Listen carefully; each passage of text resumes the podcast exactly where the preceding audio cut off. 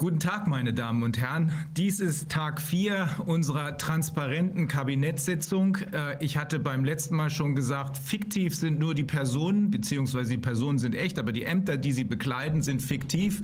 Auch der fiktive Rücktritt der äh, früheren Regierung, haben wir schon mal betont, die Zahlen und die Fakten, über die wir sprechen, sind alle nachprüfbar wahr. Für diejenigen, die den Anfang vielleicht nicht mitbekommen haben, fasse ich zusammen, was das Kabinett, das hier fast vollständig versammelt ist, in den ersten drei Tagen erkannt hat.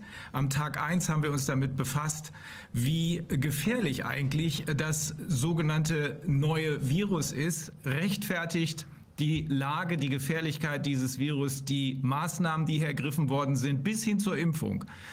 Die Antwort, die leichte und schnelle Antwort ist, dass sogar die WHO in der Zwischenzeit ohne weiteres zugesteht, dass die Gefährlichkeit des Virus derjenigen einer normalen Grippe entspricht, nämlich zwischen 0,14 und 0,15 Infection Fatality Rate. Wir wissen außerdem, dass das, was da draußen als Virus unterwegs ist, ob es nun künstlich, halbkünstlich oder natürlich ist, äh, das äh, muss noch festgestellt werden vom körpereigenen Immunsystem. Das ergibt sich letztlich aus dieser eben angesprochenen Analyse der Gefährlichkeit Möglichkeit vom körpereigenen Immunsystem vergleichsweise problemlos abgewehrt werden kann. Notfalls mit Hilfe von anerkannten Heilmethoden, wie zum Beispiel in der Zeit, wo der Körper hier insbesondere in den nördlichen Regionen äh, der Welt ähm, nicht genug Vitamin D bekommt, indem man Vitamin D zuführt oder Vitamin C oder Zink oder bestimmte andere anerkannte Heilmethoden, wie man sie bei anderen respiratorischen Krankungen auch benutzt. Im Ergebnis haben wir am ersten Tag festgestellt, dass es keinerlei Evidenz keinerlei Tatsachengrundlage und damit ist erst recht keine Rechtsgrundlage für die Maßnahmen einschließlich Masken, Social Distancing und natürlich auch für die Impfung nicht gibt. Die Impfungen sind das größte Problem aus vielerlei Sicht, aus vielerlei Betrachtungsweisen. Das haben wir am zweiten Tag versucht genauer zu analysieren. Dabei brauchten wir gar nicht so weit zu, zu sehen, denn äh, nach den eigenen Angaben der Hersteller, wie sie die, ähm, wie sie die Justizministerin in ihrer Rolle als ähm, Rechtsanwältin, die sich gegen die Zulassung der sogenannten Impfstoffe, gegen die bedingte Zulassung wendet, äh, wie die äh, Justizministerin es herausgefunden hat, nach den eigenen Angaben der Hersteller führt das Ganze nicht zu einer Immunität. Das Impfen führt nicht zu einer Immunität. Das heißt, sowohl ich selbst als auch meine Umwelt kann nach wie vor mit was auch immer da draußen als Virus identifiziert wird, äh, infiziert werden. Es schützt höchstens vielleicht, so sagen es die Hersteller, vor schweren Verläufen. Genau das spiegelt sich auch in den Verträgen wieder, in den geheim gehaltenen Verträgen, die die Hersteller mit den Nationalregierungen geschlossen haben. Auch darin findet sich genau dieser Wortlaut wieder, nämlich erstens, wir wissen nicht, ob es wirkt, zweitens, wir wissen nicht, wie gefährlich es ist und drittens, wir wollen aber vor jeder Haftung geschützt sein. Ähm, am dritten Tag haben wir uns gestern also mit der Frage der Psychologie befasst. Wir wollten wissen, wie wirkt sich das Ganze aus, was hier im Wesentlichen über die Mainstream-Medien transportiert wird. Was steckt dahinter? Äh, sind das äh, psychologische Werkzeuge, die hier eingesetzt wurden? Dabei haben wir insbesondere zwei Papiere, die hier in Deutschland aus dem Innenministerium stammen, äh, nochmal hervorgeholt. Einmal das sogenannte Panikpapier, mit dem die Bundesregierung die nachgeordneten Behörden geradezu anweist, das Innenministerium geradezu anweist, Panik zu verbreiten. Panik sogar so weit gehend, dass Kinder sich schuldig fühlen sollen, wenn ihre Eltern oder Großeltern qualvoll sterben, weil sie selbst sich die Hände nicht gewaschen haben oder keine Maske aufgesetzt haben. Stammt aus dem Innenministerium der bisherigen Regierung. Wer dafür verantwortlich ist, werden wir feststellen. Und ein weiteres Papier gibt es. Das ist das Fehlalarmpapier. Das ist inhaltlich zu keinem Zeitpunkt angegriffen worden. Es ist von einem Spezialisten für Bevölkerungsschutz erstellt worden. Jemand, der sich ganz genau damit auskennt, wie man Risiken analysiert und einschätzt. Der hat festgestellt, dass es keinerlei Evidenz, genau das, was wir hier auch festgestellt haben, für eine veränderte Gefahrenlage durch dieses neue Virus gibt. Dafür aber sehr viel Evidenz dafür, dass die äh, Maßnahmen, im hohen Maße, im sehr hohen Maßnahme zerstörerisch sind, insbesondere was die wirtschaftlichen Folgen angeht. Dem werden wir heute noch mal nachgehen müssen, weil diese zerstörerischen Maßnahmen möglicherweise nicht versehentlich und nur als Nebenwirkung zerstörerisch sind. Diese Maßnahmen wirken aber selbstverständlich auch und insbesondere gesundheitlich sehr, sehr gefährlich, insbesondere was die Impfung angeht. Auch die Masken äh, haben wir gestern noch gehört. Auch die Masken sind nicht nur untauglich, um irgendeine Gefahr abzuwehren, sondern sie dürften auch in hohem Maße gefährlich sein. Aber bei den Impfungen sieht es so aus, dass diese Impfungen jetzt schon schwere Schäden verursachen, die mit aller Macht ähm, versucht werden, unter dem Deckel zu halten. Das gilt weltweit. Äh, wir können jetzt schon sehen, dass beispielsweise in den USA mit circa 500.000 Toten nach Impfung äh, gerechnet werden muss. Möglicherweise ist das eine sehr niedrige äh, Ausgangsbasis.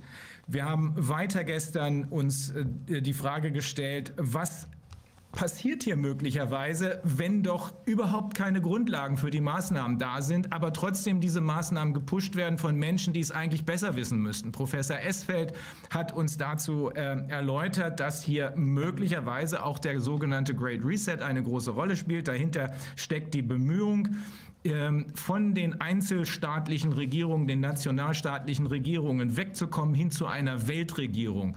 Das kann man leicht dadurch erreichen, dass man Panik verursacht, genau das, was hier passiert, damit die Bevölkerung glaubt, dass die eigenen Regionen und die eigenen Nationalregierungen überfordert sind in solchen Situationen und selbst erkennt oder glaubt zu erkennen, dass eine Weltregierung beispielsweise in Form der UN der bessere Weg ist. Tatsächlich kann das mit Demokratie nicht mehr vereinbart werden. Wir waren uns gestern alle einig, dass eine, ein Weg von den Nationalstaaten nicht hin zu einer Weltregierung führen darf. Die Nationalstaaten sollten alle noch vorhanden bleiben.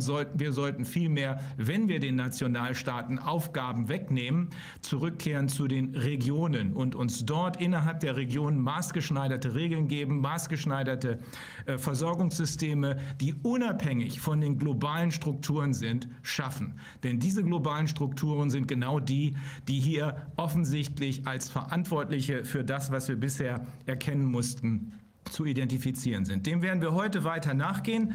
Aber auch der Bundespräsident wird heute Morgen auch im Anschluss an das, was gestern als Fragestellung im Raum geblieben ist, noch mal eine Rede halten. Diesmal auch mehr aufgrund und äh, mit der Grund, auf der Grundlage seiner eigenen beruflichen langjährigen äh, Tätigkeit als Psychologe. Denn die Frage, die gestern im Raume stehen geblieben ist, ist die, äh, wer hat, wer macht sowas? Wer bringt es fertig in einer Situation, die, wie wir es festgestellt haben, keinerlei Evidenz für diese zerstörerischen und tödlichen Maßnahmen hergibt.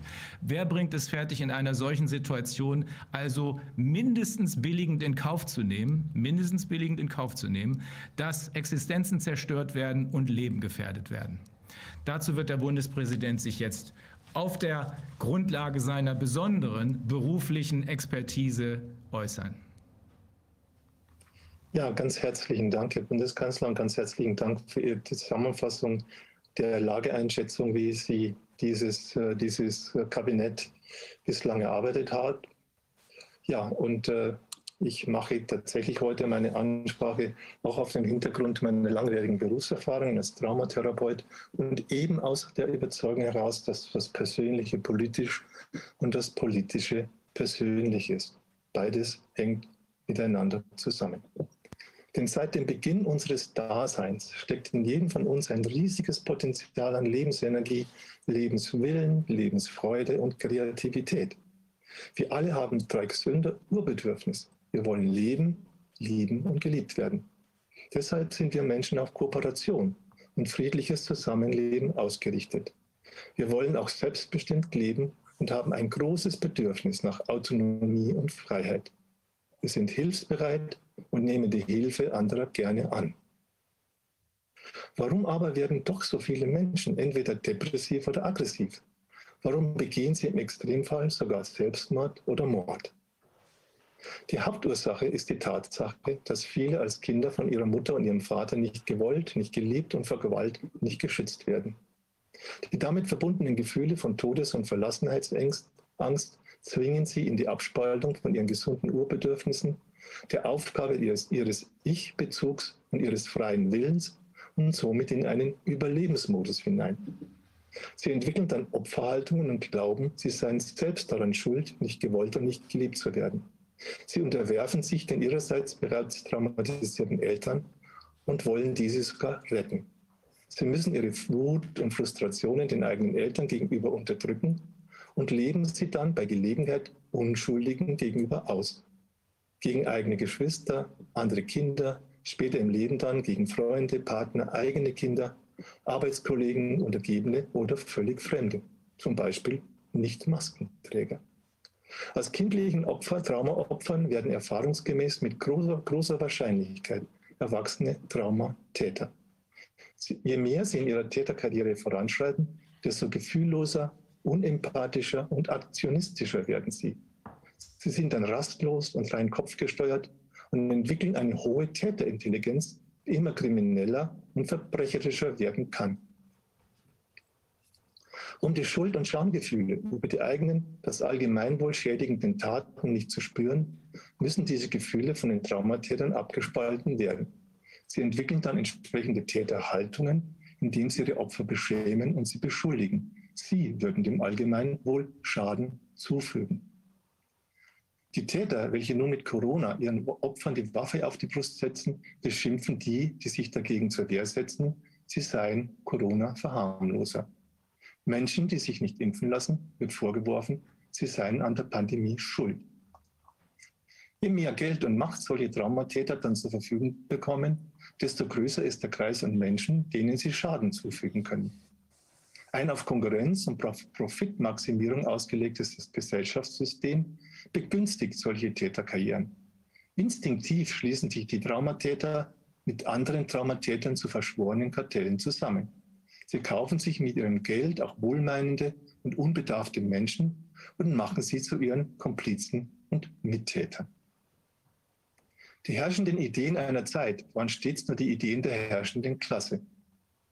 Dieser berühmte Satz aus dem Kommunistischen Manifest von 1848 stimmt in seiner Schlichtheit so nicht.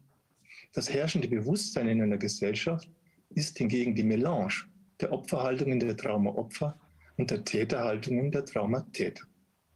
Täter brauchen ihre Opfer, weil sie mit sich selbst nichts anfangen können. Und die Opfer glauben, ohne die Täter schutzlos, verlassen und nicht überlebensfähig zu sein. Sie üben sich daher ihr Leben lang im Gehorsam und im Aushalten. Beide Seiten, Traumaopfer wie Traumatäter, leiden unter einem enormen Realitätsverlust. Sie bewegen sich fortan in ihren illusionären, hinkonstruierten Vorstellungswelten. Sie kommunizieren miteinander über ideologische Kunstbegriffe, hohle Sprechblasen und in sich logisch widersprüchliche Katastrophen wie Erfolgsnarrativen.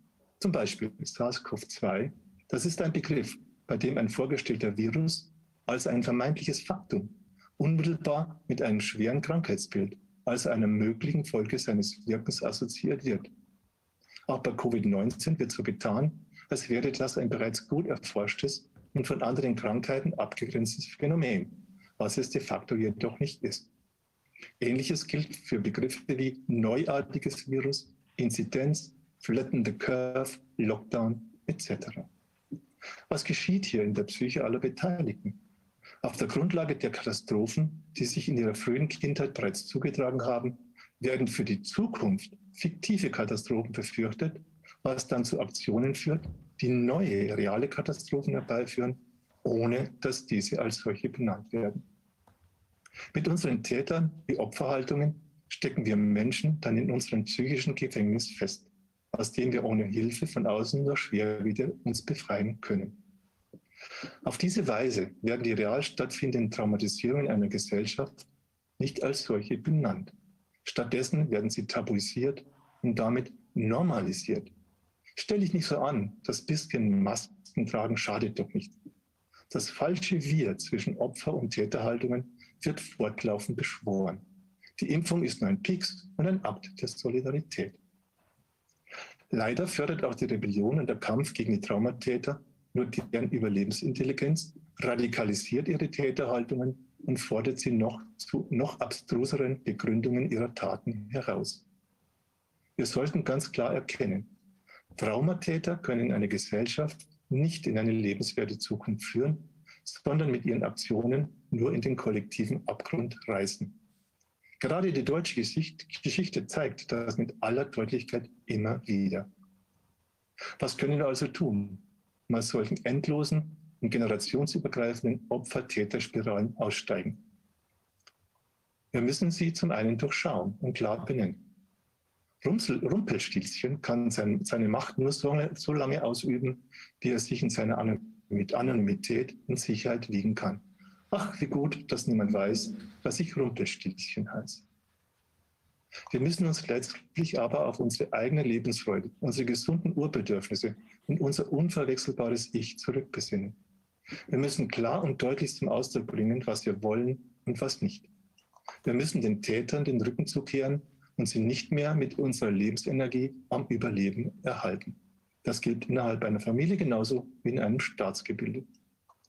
Wir müssen bewusst Gemeinschaften bilden, die auf einem konstruktiven Miteinander in Freiheit und Liebe aufgebaut sind. Wie wir am gestrigen Tag gesehen haben, brauchen wir dabei nicht bei Null anzufangen. Wir können dafür die bereits bestehenden Gesetze, demokratischen Prinzipien und hinlänglich bekannten humanen Werthaltungen für ein gedeihliches Miteinander aufgreifen. Ich wünsche allen Beteiligten auch an diesem Tag das Erlebnis eines konstruktiven und kreativen Zusammenseins in persönlicher Freiheit und Autonomie. Vielen Dank, Herr Präsident.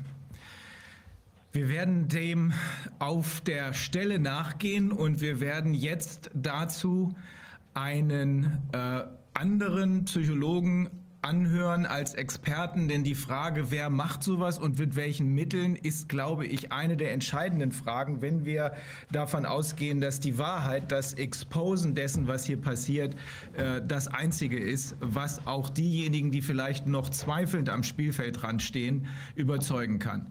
Deswegen haben wir jetzt in Ergänzung quasi dessen, was wir gerade für die Einzelpersönlichkeiten gehört haben, Herrn Professor Desmet, der etwas zur Massenpsychologie sagen kann und auch dazu, wie mit welchen Werkzeugen hier offenbar Menschen, die dann, wenn ich dem folge, was der Präsident gerade gesagt hat, wiederum traumatisierte Menschen sind, aber Spezialisten sind als Psychologen in der Regel, äh, wie Menschen auf welche Weise auf uns eingewirkt haben, um einen großen Teil der Bevölkerung hier in Panik zu versetzen.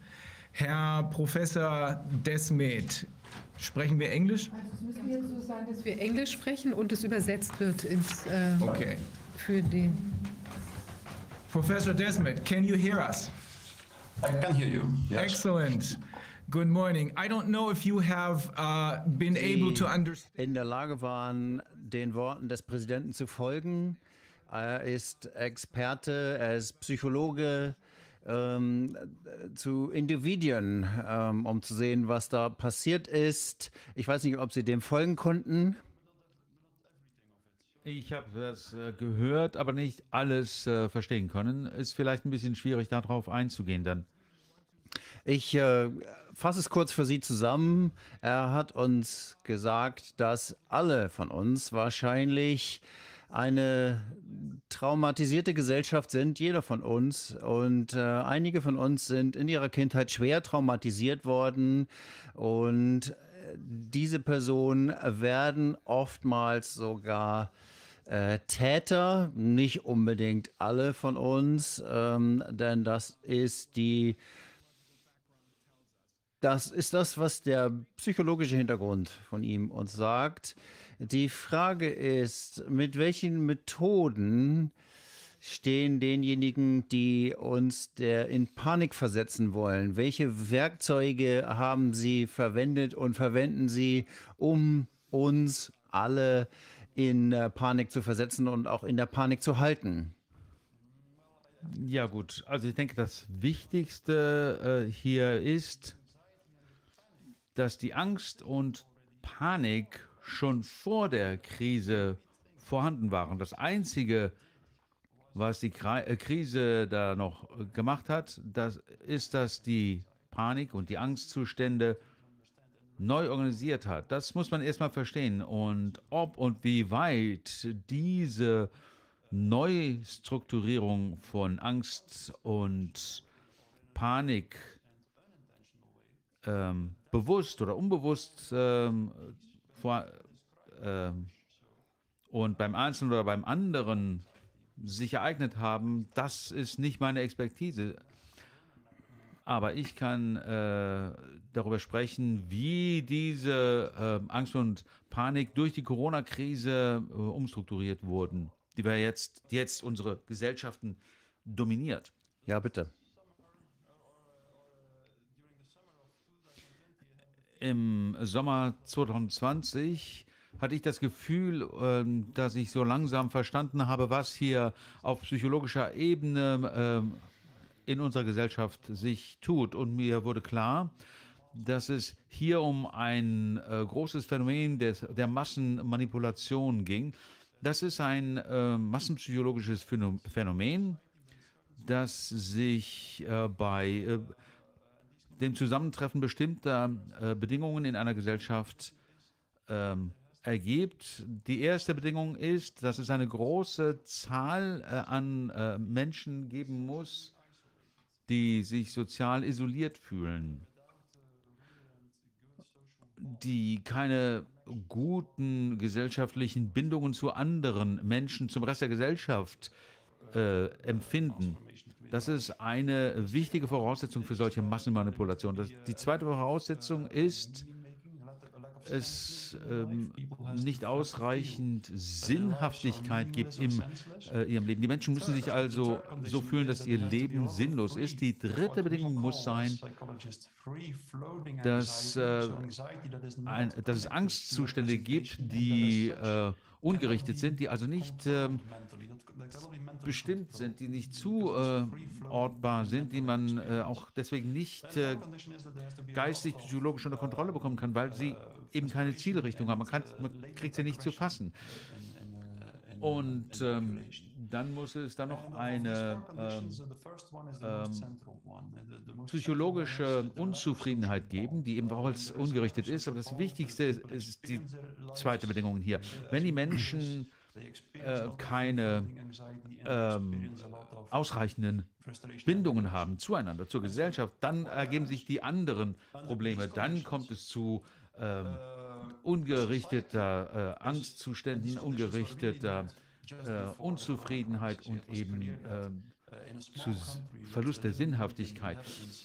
Und äh, was schon vor der Krise passiert war, das gab es eben schon äh, vor der Krise.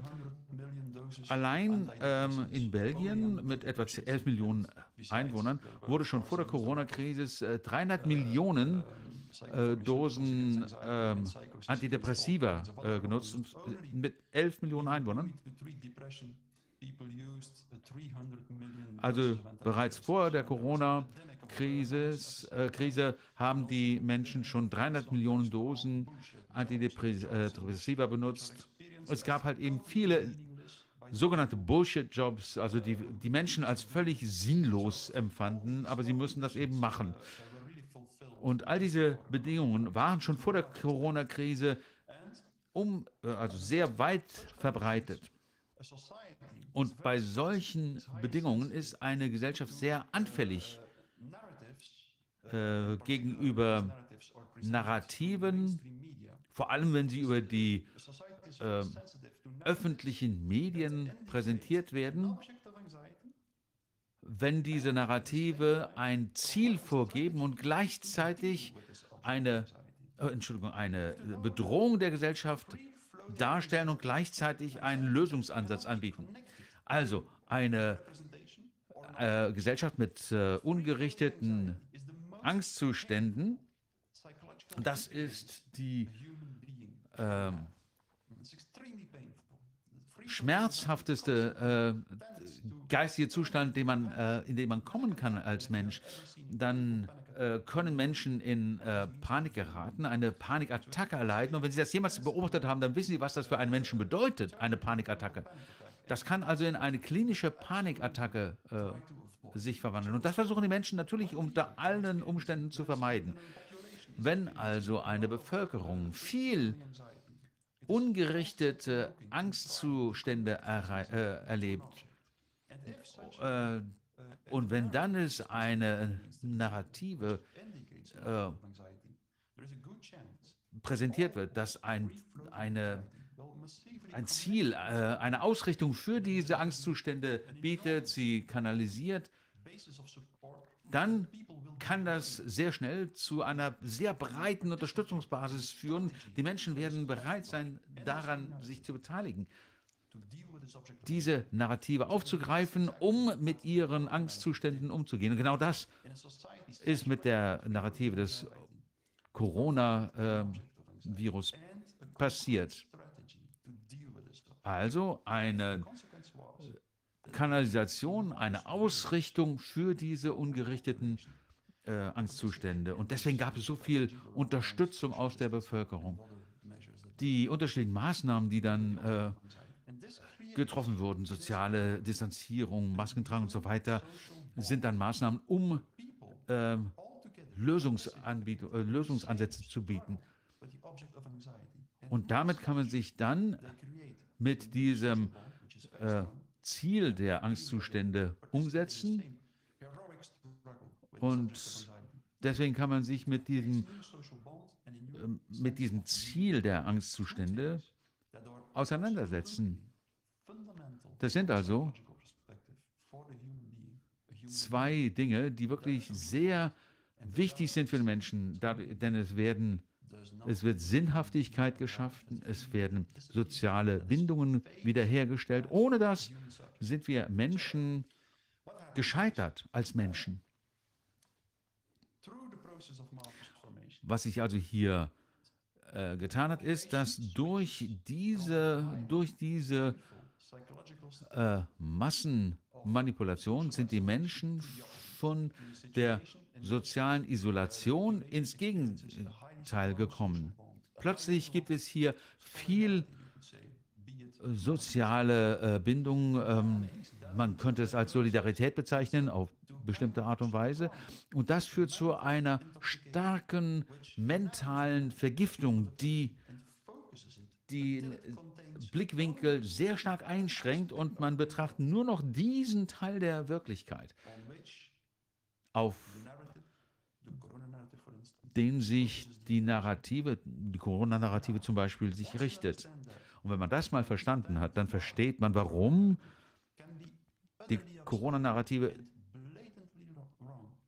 völlig unsinnig, widersinnig, widersprüchlich sein kann und die Menschen diese Narrative trotzdem noch äh, weiter folgen.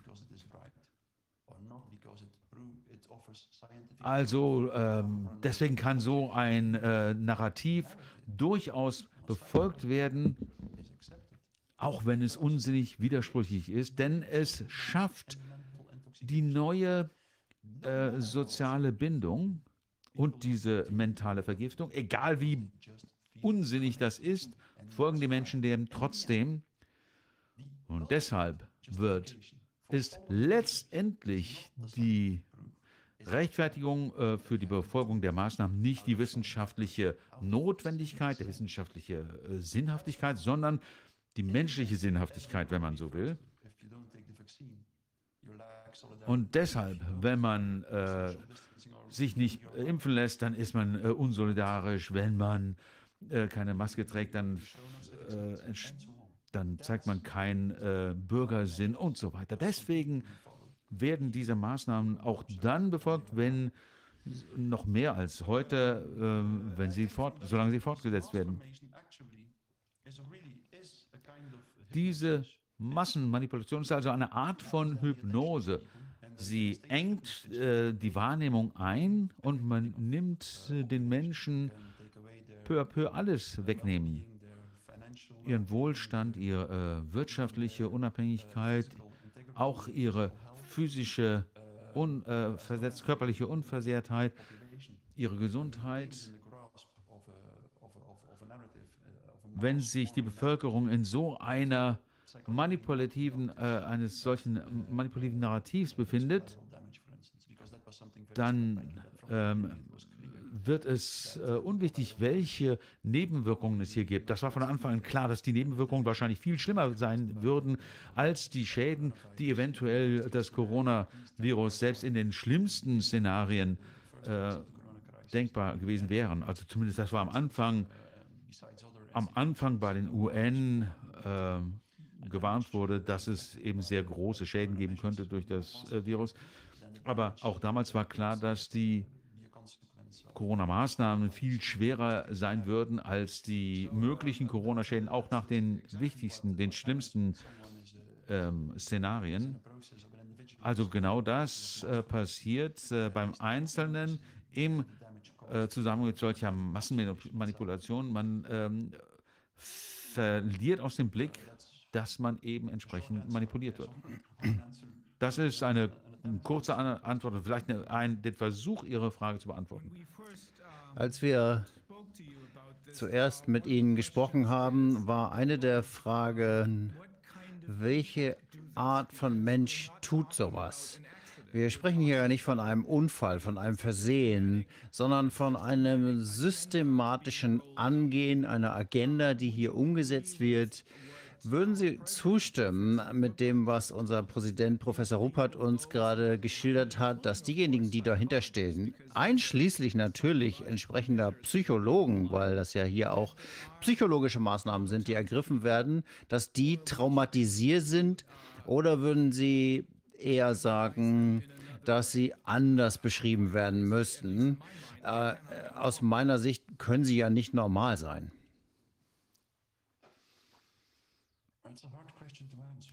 Und das ist gar keine so einfache Frage. Das Konzept des Traumas ist sehr komplex in der Psychologie. Irgendwo sind wir alle traumatisiert und wir müssen mit Angstzuständen umgehen. Wir alle sind unsicher und können damit unterschiedlicherweise umgehen. Sind diese Menschen abnorm? Nein, würde ich so nicht sagen, definitiv nicht. Was sie auszeichnet, würde ich sagen, ist, dass sie einer bestimmten Ideologie anhängen, auch wenn sie ähm, große Schäden anrichtet. Und das ist besonders. Ich würde auch nicht unbedingt mit der Interpretation ähm, einhergehen, ähm, dass die hier ähm, Zuständigen, die Verantwortlichen äh, eine Art von Psychopathen sind, sondern letztendlich sind sie einfach nur ideologisch verblendet. Ganz extrem. Wenn man sich die Bücher anschaut, äh, die zum Thema Massenmanipulation geschrieben worden sind und der damit verbundenen äh, Phänomene, also das totalitäre Denken, totalitäre Systeme, dann sieht man, dass die Menschen, die die Massen lenken und die Führer in den totalitären Systemen normalerweise gar keine Psychopathen sind, meistens nicht. Da ist manchmal auch ein Psychopath dabei, aber normalerweise sind das keine. Da gibt es zum Beispiel äh, ein berühmtes Buch äh, zum äh, Thema der, äh, des Ursprungs äh, des Totalitarismus. Und die Autorin hat hier die, äh, den Schluss gezogen, dass sie gewöhnlich äh, nicht den sozialen Normen folgen wollen. Hannah Arendt war das, die das äh, veröffentlicht hat. Normalerweise sind das diejenigen, die den sozialen äh, Konventionen äh, immer aufrechterhalten, selbst dann, wenn sie radikal unethisch sind. Der Grund, warum sie das machen, warum sie immer weiter den Regeln folgen und sie äh, durchsetzen, ist, dass sie ideologisch verblendet sind. Die sind so überzeugt von einer bestimmten, äh, dass eine bestimmte Ideologie äh, zutrifft. Und ich denke, hier ist äh, die Ideologie eine biologische, wissenschaftliche äh, rationalistische Ideologie, die also den Menschen zu einem, äh, zu einem auf eine Maschine äh, reduzieren, äh, die sind so von der äh, Richtigkeit der Ideologie be, ähm, überzeugt, dass sie äh, rechtfertigt, die Gesellschaft auf den Kopf zu stellen und sämtliche ethischen Prinzipien über, äh, über Bord zu werfen. Zum Beispiel, dass alte Menschen äh, sterben müssen, im Lockdown sterben müssen, ohne ihre Familie zu sehen. Das ist etwas, was an einem Punkt anfängt und all der, äh, alles andere, was daraus kommt, egal wie unethisch das dann ist, äh, stellt sich dann als alternativlos dar. Wir müssen das machen, um A, äh, wenn wir A gesagt haben, müssen wir auch B äh, machen, um X, Y, Z zu erreichen. Und das ist typisch für totalitäre äh, Systeme, dass man äh, von einer Ideologie geblendet wird und für die äh, Bevölkerung bedeutet das, dass sie von äh, den Führern alles hin, äh, hinnehmen. Sie können belogen werden, äh, egal, äh, also die Lü Führer können lügen, wie sie wollen, denn die Bevölkerung ähm, akzeptiert das. Die Führer rechtfertigen alle Übergriffe äh, ethischer Grenzen, weil sie glauben, dass wenn das ideologische Paradies erreicht ist und umgesetzt ist, dann wird es das Paradies für alle sein. Und deswegen ist es jetzt gerechtfertigt, alle möglichen ethischen äh, Prinzipien zu über, äh, über Bord zu werfen. Das heißt, diejenigen, die äh, heute eben diese Maßnahmen äh, sich ausdenken, dann sind das äh, eher ideologisch verblendete Menschen als Psychopathen. Die meisten äh, Menschen, die äh, an den totalitären Regimen an äh, entscheidender Stelle saßen im, erst, äh, im Verlauf des 20. Jahrhunderts, äh, waren in der Regel einfach nur ideologisch verblendete Menschen äh, statt ähm, äh, Pathologen. Also es waren einfach Menschen, die unbedingt ähm, äh, Regeln umgesetzt haben. Das waren keine klassischen Kriminellen. Maybe I can build a bridge here. A typical sign of traumatized psyche is that people do not want to look at their own psyche. That means uh, they don't want to look at their own experience in their lives, and that will lead for. Also die Ideologie, das Gedankengebäude ist eine Fluchtmöglichkeit weg von den eigenen Gefühlen, weg von den eigenen Erfahrungen, weil das ist gefährlich, das ist bedrohlich. Und deswegen geht man in den Kopf, ja, erfindet sich eine Ideologie und glaubt dann, die Gefahr, die in Wirklichkeit aber in einem selber ist, die Katastrophe, die einen selber schon ereilt hat, und glaubt, die Gefahr wäre dann im Außen, der Virus, irgendein Feind, die Terroristen. Und dann hat man natürlich jetzt die wunderbare Gelegenheit, den Feind im Außen, die Bedrohung, die Katastrophe im Außen zu bekämpfen. Und das macht dann auch den Fanatismus traumatisierter Menschen aus, die von sich selbst abspalten, die eigene innere Katastrophe abspalten und die überzeugt sind und meinen, sie könnten jetzt eine Katastrophe im Außen bekämpfen und besiegen.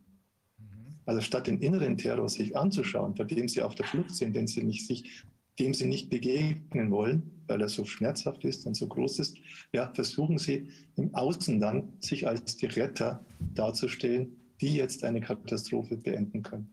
Und das ist für mich die Brücke zwischen dem Traumakonzept und dem Totalitarismuskonzept.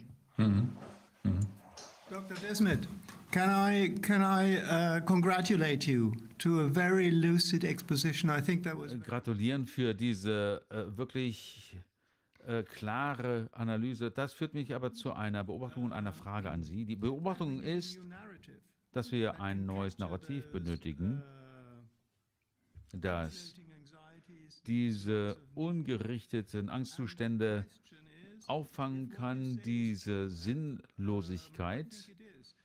Und die Frage ist, wenn das, äh, wenn das richtig ist, was Sie sagen, und ich denke, dass dem schon der Fall ist, dann sind diejenigen, die den, äh, dieses Narrativ nicht akzeptieren, dann sind das Menschen, die bereits andere Lösungsmodelle haben, dass sie bereits äh, eine gewisse äh, Verbindung zu anderen Menschen äh, empfühlen. Das heißt, die Lösung läge eigentlich ein bisschen bei denen, die dem offiziellen Narrativ nicht zustimmen. Das ist ein bisschen schwarz-weiß dargestellt, aber ich würde gerne mal wissen, was Sie dazu denken. Ja, dem stimme ich zu. uh, uh, Müssen uh, wir another ein alternatives Narrativ finden, um to capture and to deal with uh, the object, dieses. Thema der unbestimmten Angst aufzugreifen und anzugehen. Was wir versuchen müssen anzubieten, ist äh, etwas anderes in der Öffentlichkeit darzustellen, indem wir zeigen, dass das wahre Problem nicht das Virus ist, sondern dass das wahre Problem, was zur Corona-Krise geführt hat, die Voraussetzung des, äh, so, des psychologischen Unzufriedenseins und der fehlenden sozialen Bindung und der Sinnlosigkeit im Leben vor der Corona-Krise. Und die wirklich Frage, die wir uns dabei stellen müssen, ist, was hat uns in diese Situation gebracht, in der die Menschen nicht miteinander verbunden sind, wo sie keinen Sinn in ihrem Leben erfahren können? Das ist die Frage, die wir wirklich stellen müssen. Wie war das möglich, dass große Teile, die größten Teile der Bevölkerung so unglücklich sei, waren, dass sie jeden Tag mit ihrer Depression konfrontiert waren, dass sie ihre Arbeit als absolut sinnlos erfahren haben, dass sie Burnouts erfahren haben. Diese ganzen Dinge, das ist die Frage, die wir stellen müssen. Und das ist auch die Frage, die wir öffentlich stellen müssen. Und äh, ich denke, man kann hier schon anfangen, eine Antwort äh, sich zu denken. Es gibt äh, maßgebliche Bücher, die zur Totalitarismus und dazu geschrieben worden sind. Einmal die Psychologie der Massen von Gustave Le Bon und Hannah Arendt, das Buch zum Ursprung des Totalitarismus. Totalitarismus. Wenn man das in etwas breiteren historischen Kontext stellt, dann kann man sehen, dass das Phänomen der Massenbeeinflussung ähm, immer schon äh, da war bei den Kreuzzügen in der Französischen Revolution und so weiter.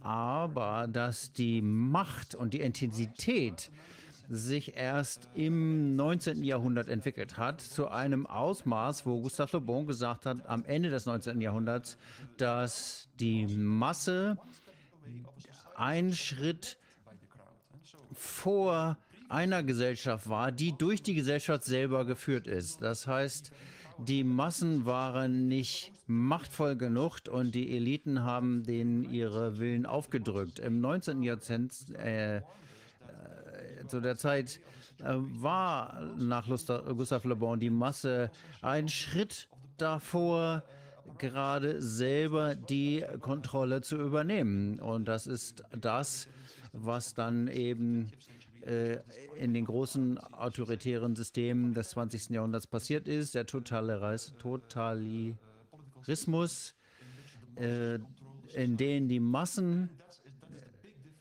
das kontrollieren.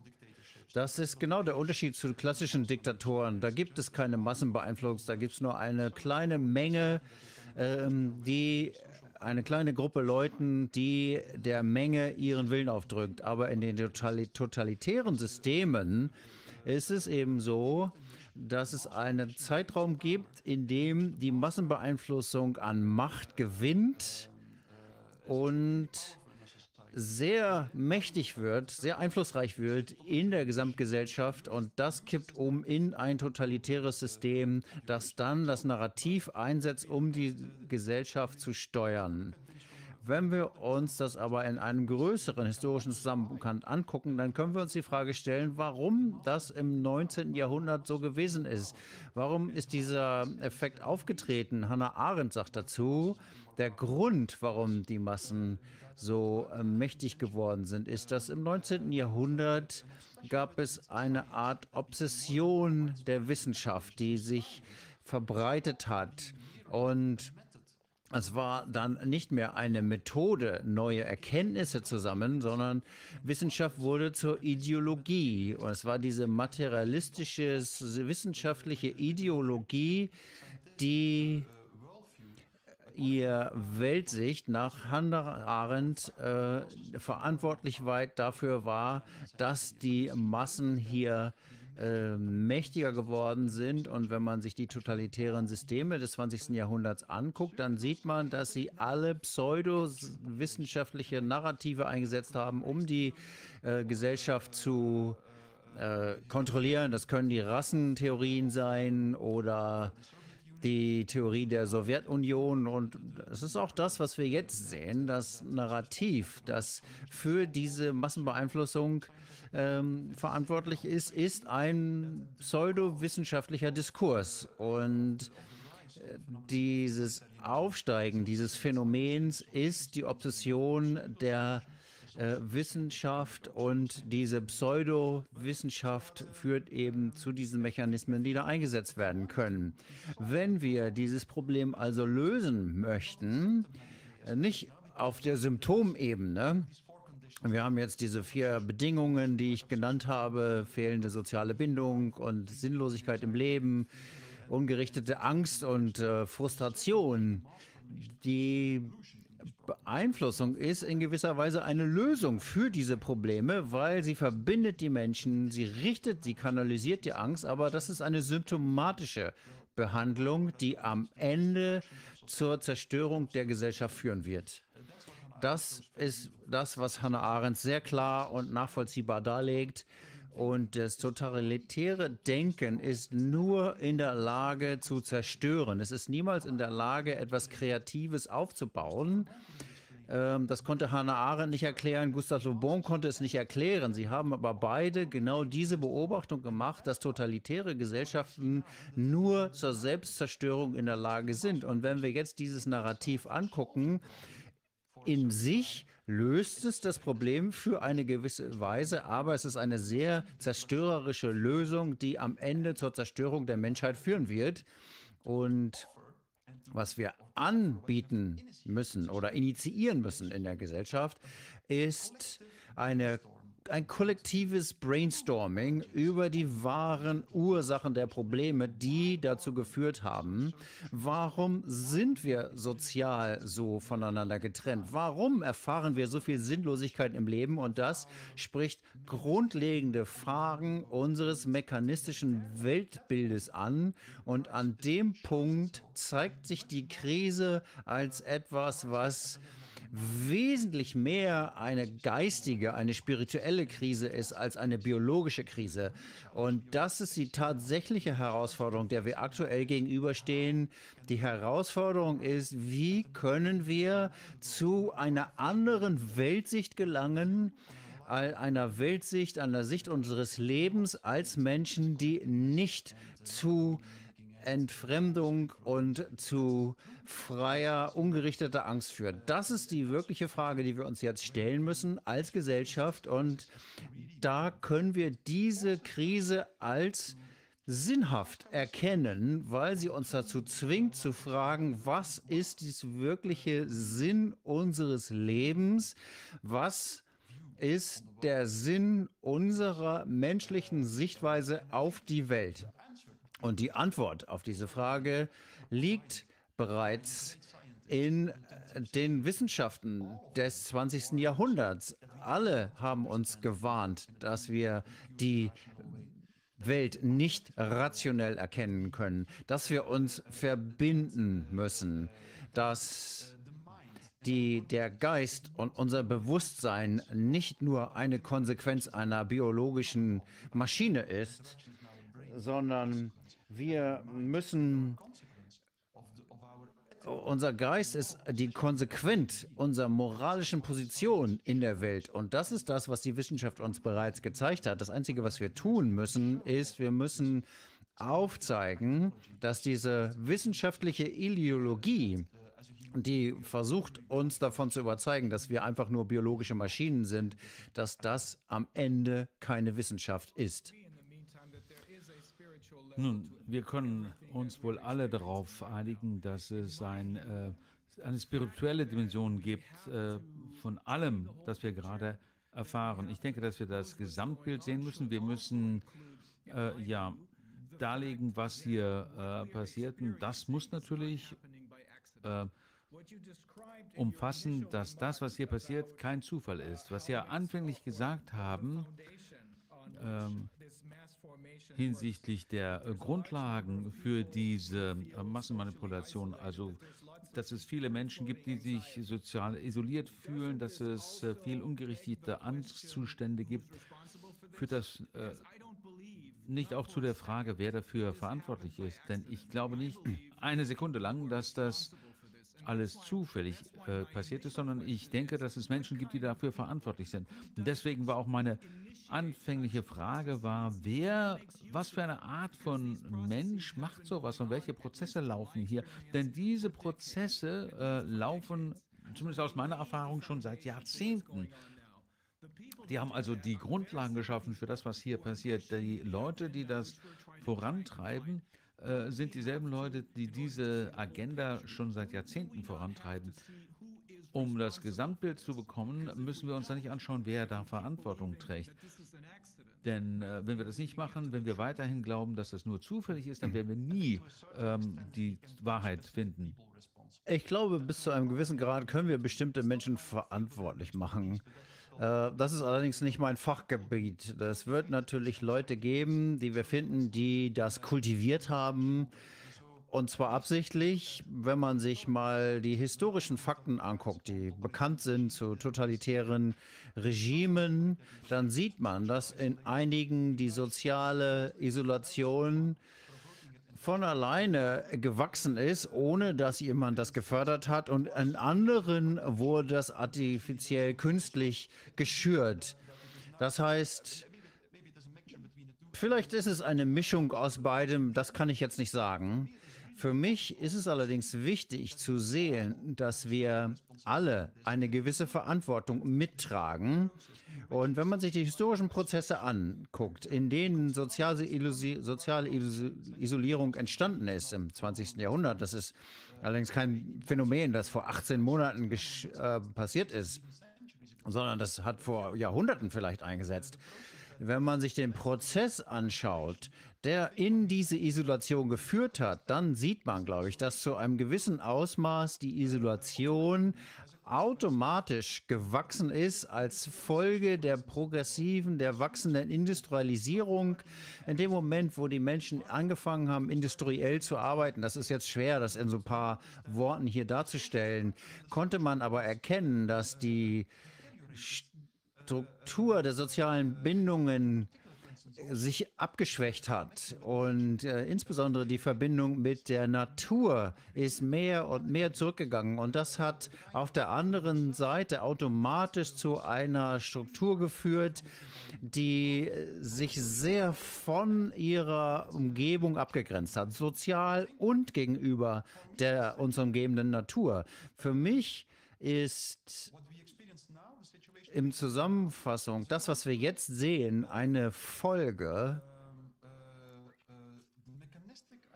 der mechanistischen Ideologie, der fast jeder, die meisten von uns an irgendeiner Form teilgenommen haben. Und in diesem Sinne sind wir alle bis zu einem gewissen Grad verantwortlich. Das ist meine Meinung. Das heißt nicht, dass es bestimmte Individuen gegeben hat, die das kultiviert und genutzt haben und sich darauf gesetzt haben, sich daran bereichert haben, mächtig geworden sind und einflussreich geworden sind und die es natürlich ähm, missbrauchen.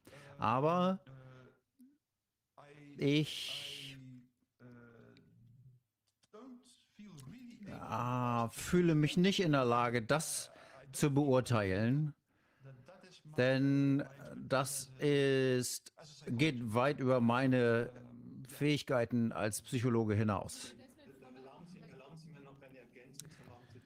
May I uh, add to in meiner Rede enthalten. Vielleicht ist es nur noch nicht genug äh, hervorgehoben worden.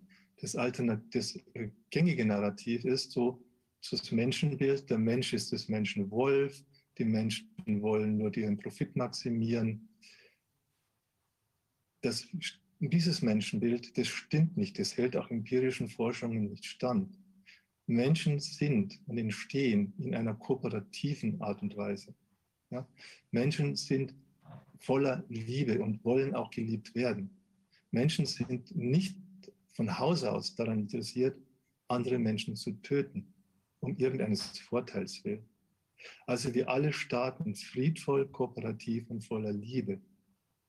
Deswegen ist dann die Frage, warum kommen wir davon weg? Da habe ich in meiner Ansprache auch Antworten darauf versucht zu geben.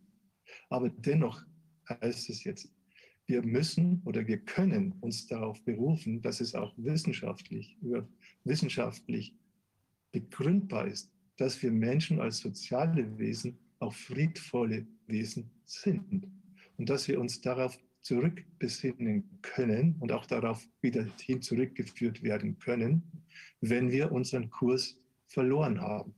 Das ist möglich. Und Mhm. das ist im Grunde bei jedem Menschen möglich, was ich jetzt aus meiner langjährigen Berufserfahrung als Traumatherapeut mir auch so zu sagen traue. Jeder Mensch kann seine psychischen Probleme lösen. Niemand Yes, muss course. immer And Medikamente- every society. Medikamente nehmen, sich in Süchte flüchten, sich in irgendeinen Aktionismus flüchten, sich in Ideologien flüchten. Das ist alles heilbar. Man kann es zurückführen. Also es gibt zwei Momente für ein positives Narrativ. Erstens, unser Ausgangspunkt als Menschen ist, dass wir kooperativ, liebevoll und friedlich sind. Wenn wir uns aber aufgrund eben unserer dramatischen, vor allem Kindheitserfahrungen, die ja oft unbewusst sind und auch uns unbewusst zugefügt werden, wenn wir uns da auf diesen Weg ab, davon abkommen, dann ist Heilung möglich. Und es ist auch möglich mit der Erkenntnis, warum diese Abweichungen passieren, eine präventive eine Gesellschaft zu, zu gestalten, die traumasensibel und traumapräventiv ist und die genau benennen kann, durch welche Ereignisse, Beziehungskonstellationen, Gewaltkonstellationen Menschen oft schon sehr früh traumatisiert werden, sodass sie dann in der Gefahr sind, vom Traumaopfer zum Traumatäter zu werden. Also es gibt das positive Narrativ. Mhm. Professor Desmet, like what uh, what is your uh, experience or like uh, judgment? Like how many people um, have really bought into the Corona narrative? Is there like a you know when judging from Das like Corona-Narrativ, wenn man jetzt mal von äh, den Erfahrungen mit totalitären Systemen ausgeht, kann man da von einem Prozentsatz sprechen? Kann man das irgendwo festmachen? Und wenn es jetzt Menschen gibt, die noch unentschieden sind, wie könnte man diese erreichen als neue Regierung durch Informationen, die wir ihnen zur Verfügung stellen könnten?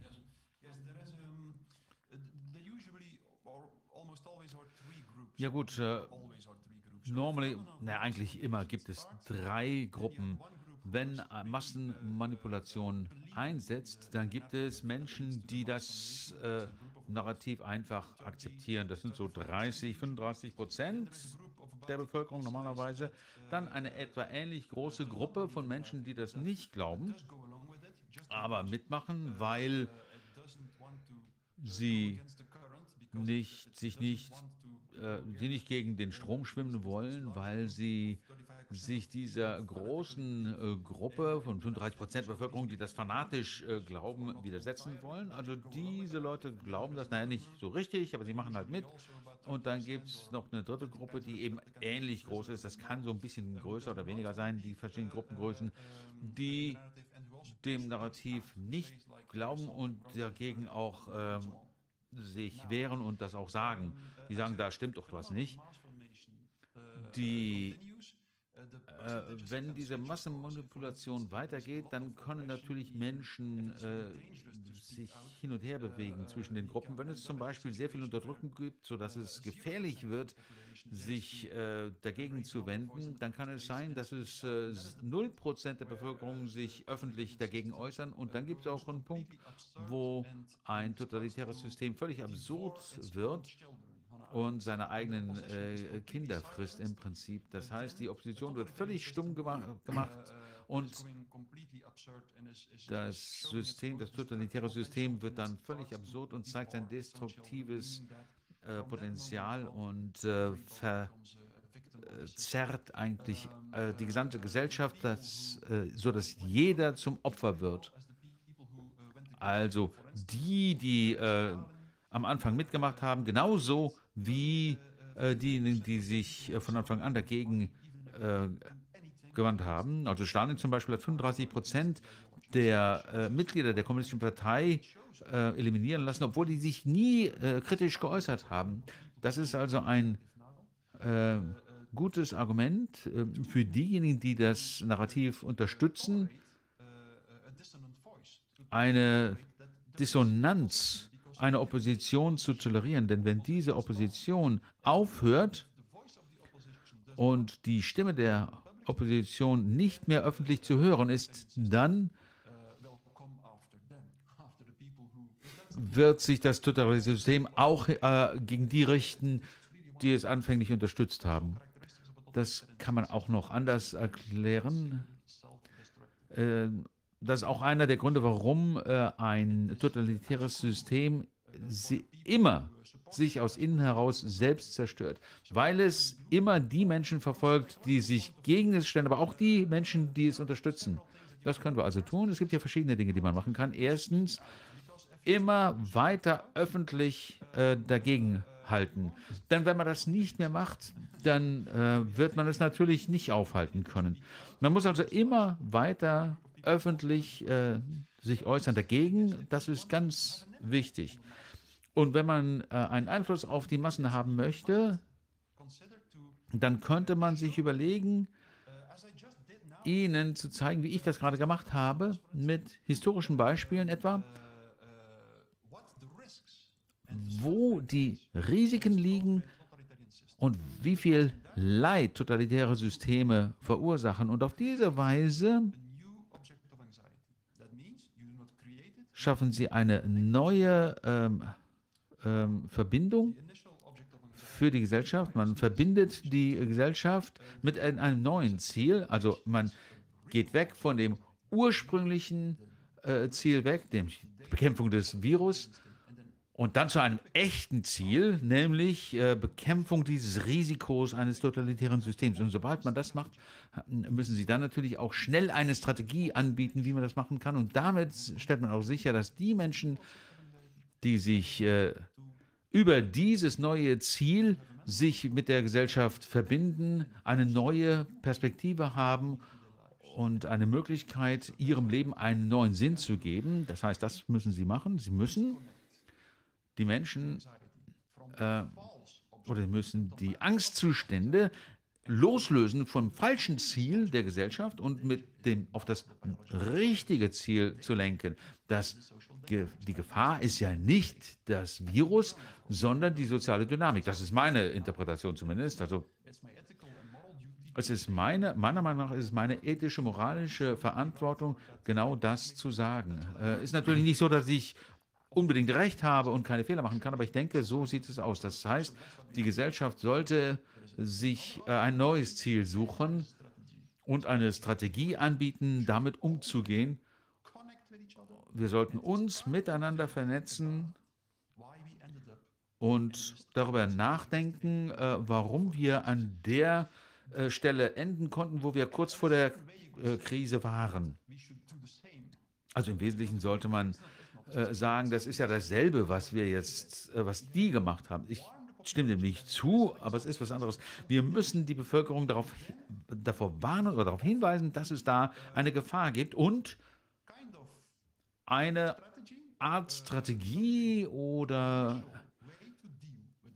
einen Ansatz äh, anbieten, wie man damit umgehen kann. Wir sollten auf jeden Fall vermeiden, der Bevölkerung nicht äh, sagen, dass wir eine Lösung haben. Das haben wir nämlich nicht. Die Lösung sind wir alle. Wir müssen zusammenarbeiten, um eine neue, ein neues Bewusstsein zu schaffen als Menschen, was wir im Leben tun, was ein Mensch ist, was es bedeutet, menschliche Beziehungen mit anderen Menschen zu haben. Also ich denke, das wäre eine Strategie, eine alternative Strategie, die eingesetzt werden könnte, um diese Situation äh, anzugehen. Ein viel sinnvollerer Ansatz als eine Strategie, die äh, so tut, als gäbe es jetzt eine äh, Gefahr durch ein Virus und wir müssen darauf jetzt irgendwie reagieren.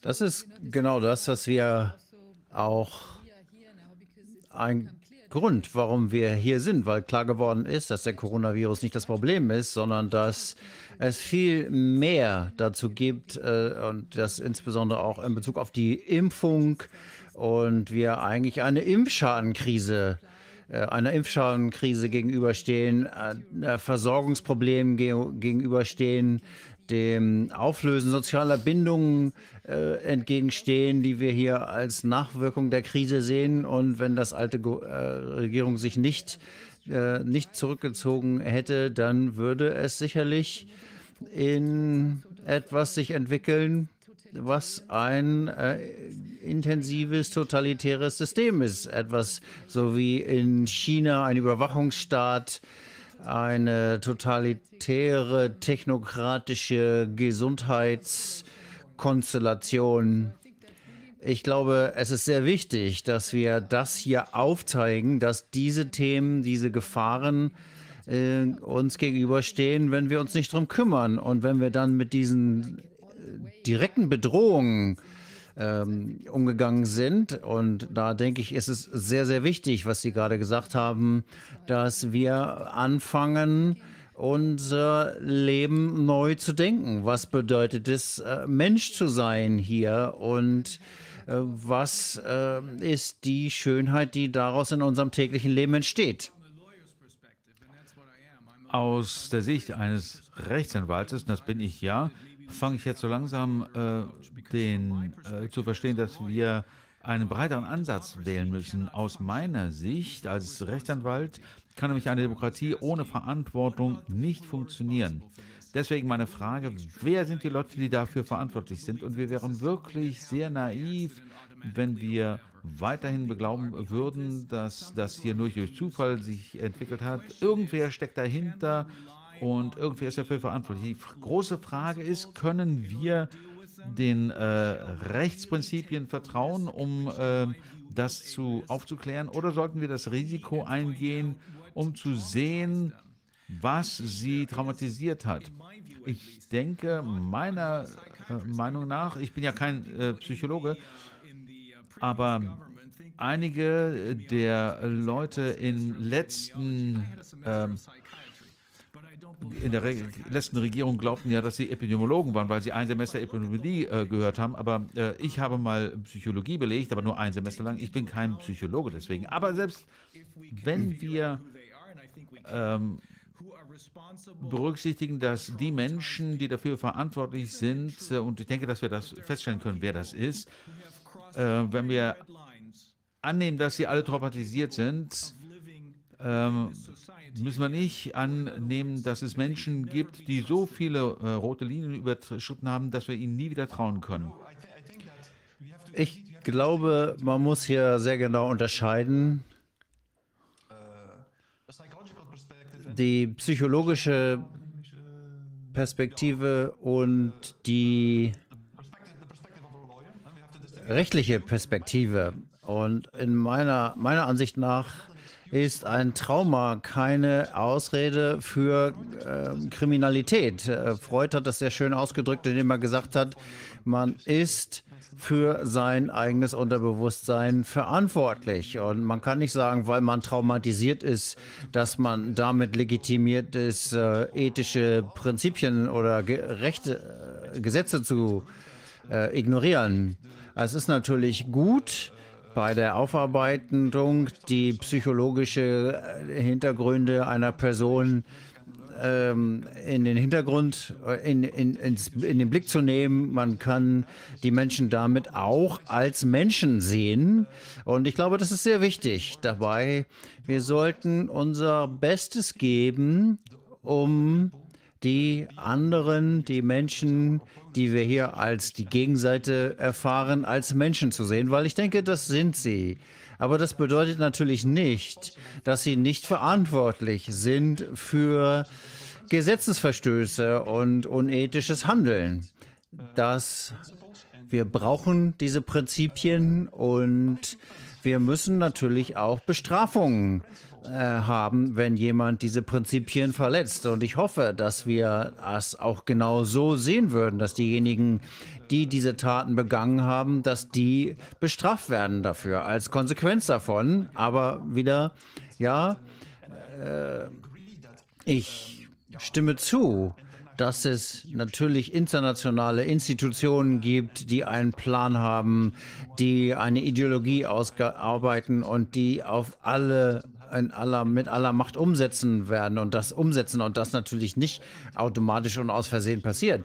Viel davon passiert aber eben auch unbewusst, aber sicherlich nicht alles. Und ich denke ganz klar, ähm, nur eine ganz genaue Analyse der gesamten Situation, nicht nur aus psychologischer Sicht, sondern aus allen Aspekten, äh, kann hier dazu führen, dass wir herausfinden, wer die ethischen Gesetze hier versetzt hat. May I uh, make a comment here because we have a good example? Und dieses Beispiel ist Adolf Hitler. Es ist ja den meisten Menschen nicht bekannt, welche Art von Traumatisierung Herr Hitler er, äh, erlitten hat.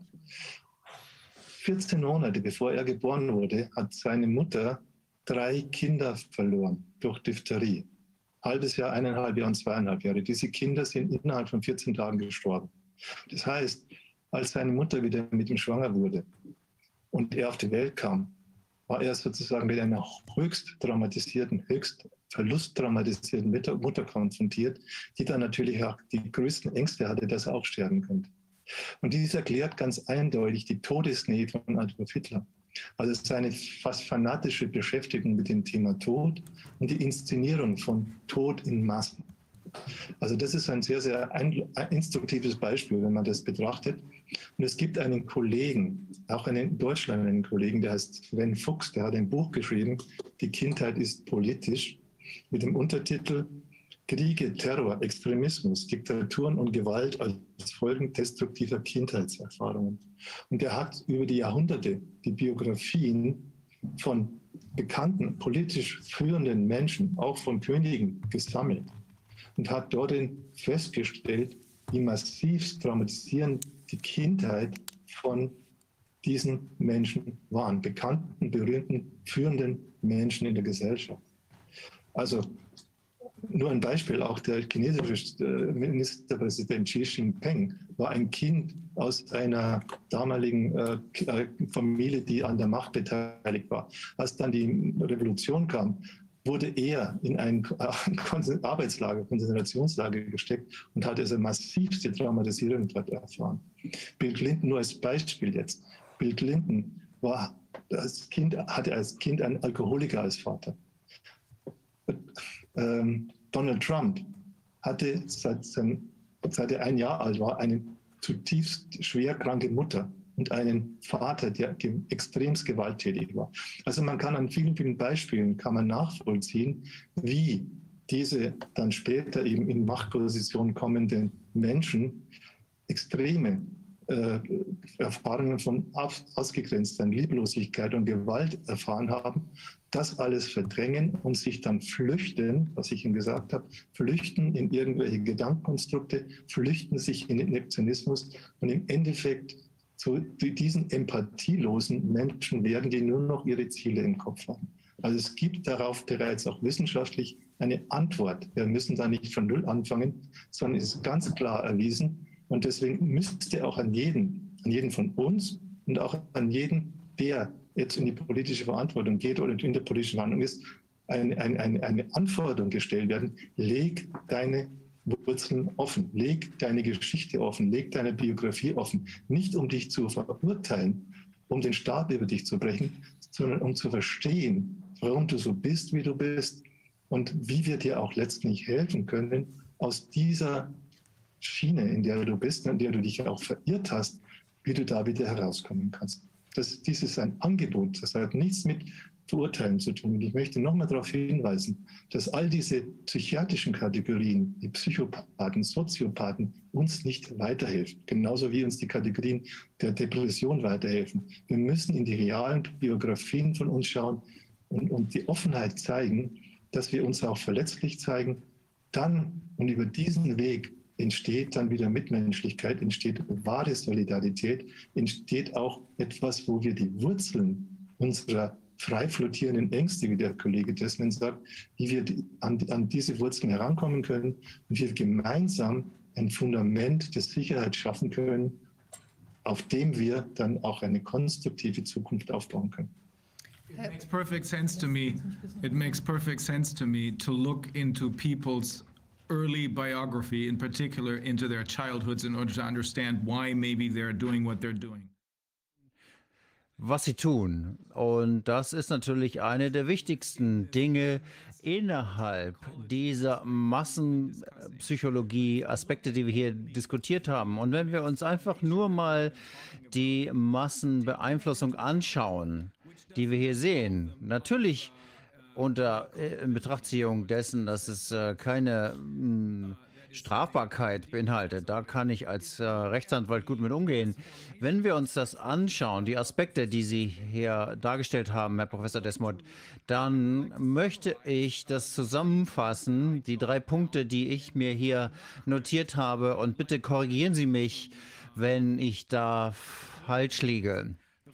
Das erste ist, dass um mit dem um, umgehen zu können, was wir müssen, wir müssen weiter hervortreten und unsere Meinung sagen. Wenn wir das nicht tun, ist das das Ende und das bedeutet dann den Sieg des totalitären Systems. Das zweite ist, wir müssen die Risiken aufzeigen in diesem besonderen Zusammenhang des totalitären Systems, weil am Ende das System seine eigenen Kinder fressen wird. Das müssen wir denjenigen klar machen, die glauben, dass sie hier das Richtige machen. Das weckt sie auf. Und dann müssen wir eine neue Strategie entwickeln. Vielleicht keine ganz neue, aber wir müssen wahrscheinlich eine öffentliche Diskussion initiieren und jeden einbeziehen, ähm, um zu fragen, fühle ich mich hier in einer neuen äh, Gesellschaft richtig? Ja, völlig in Ordnung. Sehr schön. Ich möchte noch eine Frage stellen bzw. etwas hinzufügen. Ich glaube, dass wir nicht natürlicherweise annehmen können, dass jeder, der eine schlechte Kindheit hat, zu einem gewalttätigen Täter wird. Viele haben natürlich schwierige Kindheiten gehabt, äh, kranke Eltern oder was auch immer mit Krebs, sie früh verlieren oder andere traumatisierende Erlebnisse haben und die werden natürlich nicht alle zu Monstern. Ähm, aber möglicherweise haben sie andere Möglichkeiten, mit diesen Themen umzugehen. Vielleicht äh, werden sie dann äh, fangen sie an, Briefmarken zu sammeln oder Stifte oder irgendwelche komischen Sachen zu sammeln. Das kann auch eine Kompensation sein. Ähm, also gibt es auch andere Möglichkeiten, mit Traumata umzugehen. Das muss nicht unbedingt destruktiv werden. Aber ich denke, es ist sehr wichtig festzustellen, dass wir hier sehen, wo jemand herkommt und um dann eben klar sehen zu können, dass diese Person das und das nicht weitermachen kann oder eben die Konsequenzen für ihre Taten übernehmen muss. Und ich glaube, das ist wichtig. Das ist keine Erklärung, das ist keine Entschuldigung. Äh, Sie haben aber eben auch gesagt, ähm, dass in der Hypnose kann man nichts tun, was man kann nicht gezwungen werden, etwas zu tun, was nicht in dem eigenen ethischen Prinzipien entspricht. Also selbst unter Hypnose kann ich nicht zu einem Mörder werden, wenn ich dieses Potenzial nicht von Anfang an mir habe. Stimmt das? Ja, man hält sich normalerweise an dieselben ethischen Prinzipien, an die man sich auch hält, wenn man ähm, wach ist. Auch unter der Hypnose, das stimmt. Ein Hypnotisator kann Sie also normalerweise nicht dazu bringen, äh, ethische Prinzipien zu verletzen, die normalerweise im Wachzustand nicht übertreten würden. Das ist schon beobachtet worden. Maybe I can add it, if we noch Entschuldigung. Und ein gleich wichtiges Moment der Erklärung, warum sich manche Menschen entwickeln hin zu diesen Menschen, die andere Menschen dann zur Seite drängen, äh, sie beherrschen wollen, Macht über sie haben wollen, besteht darin, in den gesellschaftlichen Verhältnissen, wie eben die Macht organisiert ist und wie auch, wie wir jetzt auch haben, wir Gesellschaften haben, die extremst konkurrenzorientiert sind. Also man kann das am Beispiel von Herrn Trump nochmal sehen.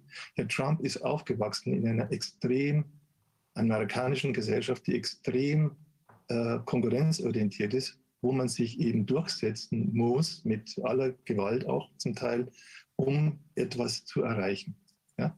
Und das heißt also, solange wir auch ein gesellschaftliches System haben, auch ein Finanzsystem haben, das auf Konkurrenz basiert, ein Wirtschaftssystem, das auf dieser extremen Konkurrenz basiert, genauso ein politisches System haben, das jetzt äh, diese hierarchische Struktur hat, wo der, die oberste Position alles dann entscheiden kann, wie wir es ja auch jetzt im Moment sehen, dann werden solche Menschen, traumatisierten Menschen angezogen, in diese Strukturen hineinzugehen.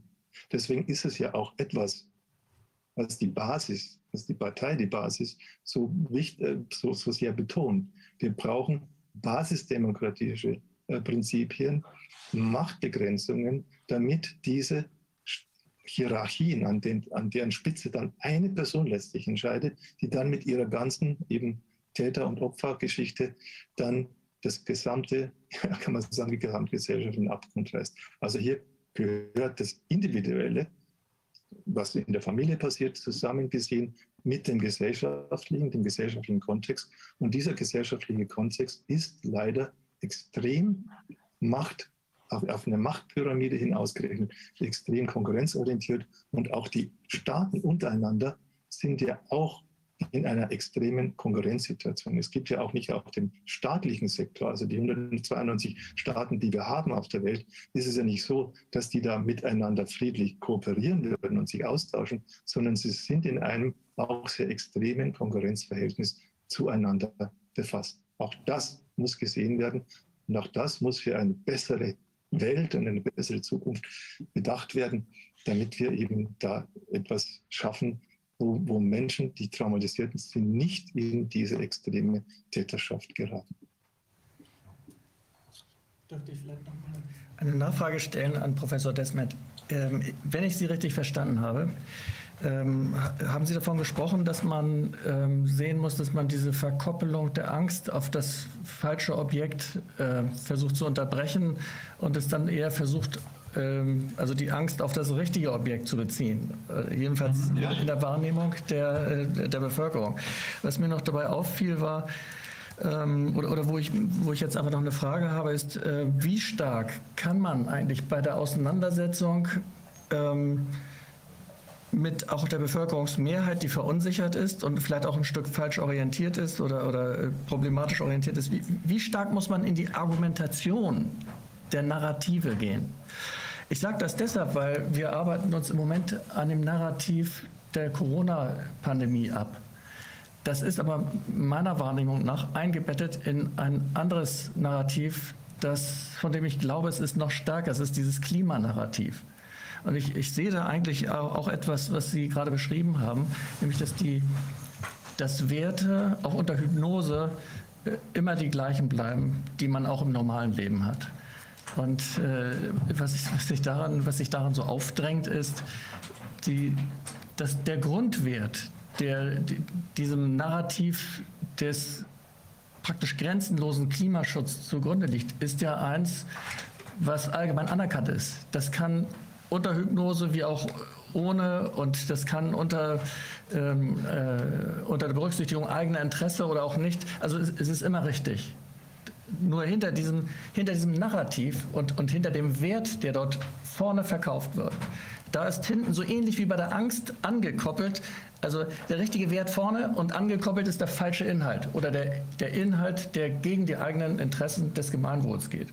Wie, haben Sie da eine Einschätzung, wie, wie man dort in, in dieses Verhältnis reingeht oder wie, wie man sich da dann am besten verhält?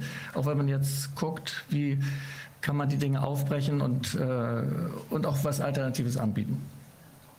Yeah. No, is it possible that someone translates it a little bit in English because you understood a part of it, but not everything of it? Not enough, I think. Can you, in a concise way, can someone in a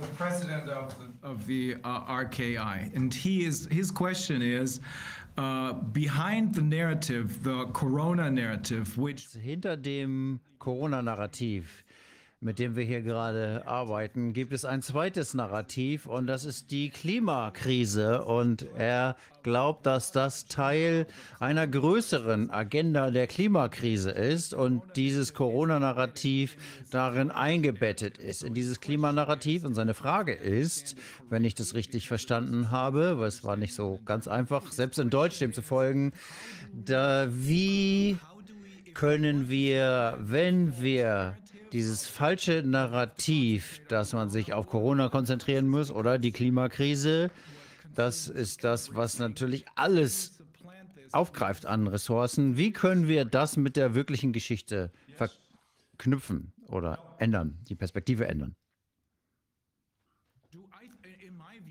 Aus meiner Sicht scheint es das Wichtigste zu sein, den Unsinn darzustellen, weil am Ende ist es so, das ist nicht nur eine falsche Geschichte, sondern so wie Sie ganz am Anfang gesagt haben, ist es Unsinn, kompletter Unsinn.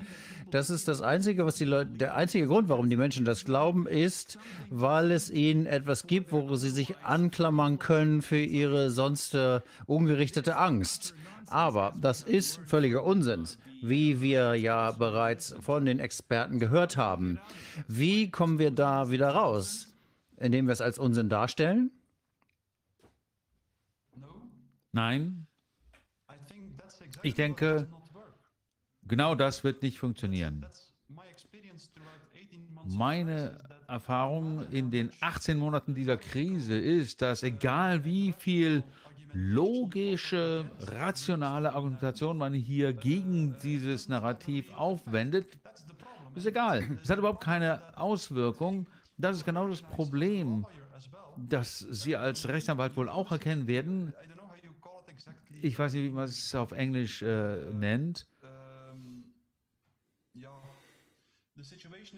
Where uh, Die Situation im äh, Gerichtssaal, wenn or not. eine äh, äh, Jury äh, ein, äh, darüber entscheidet, ob jemand ein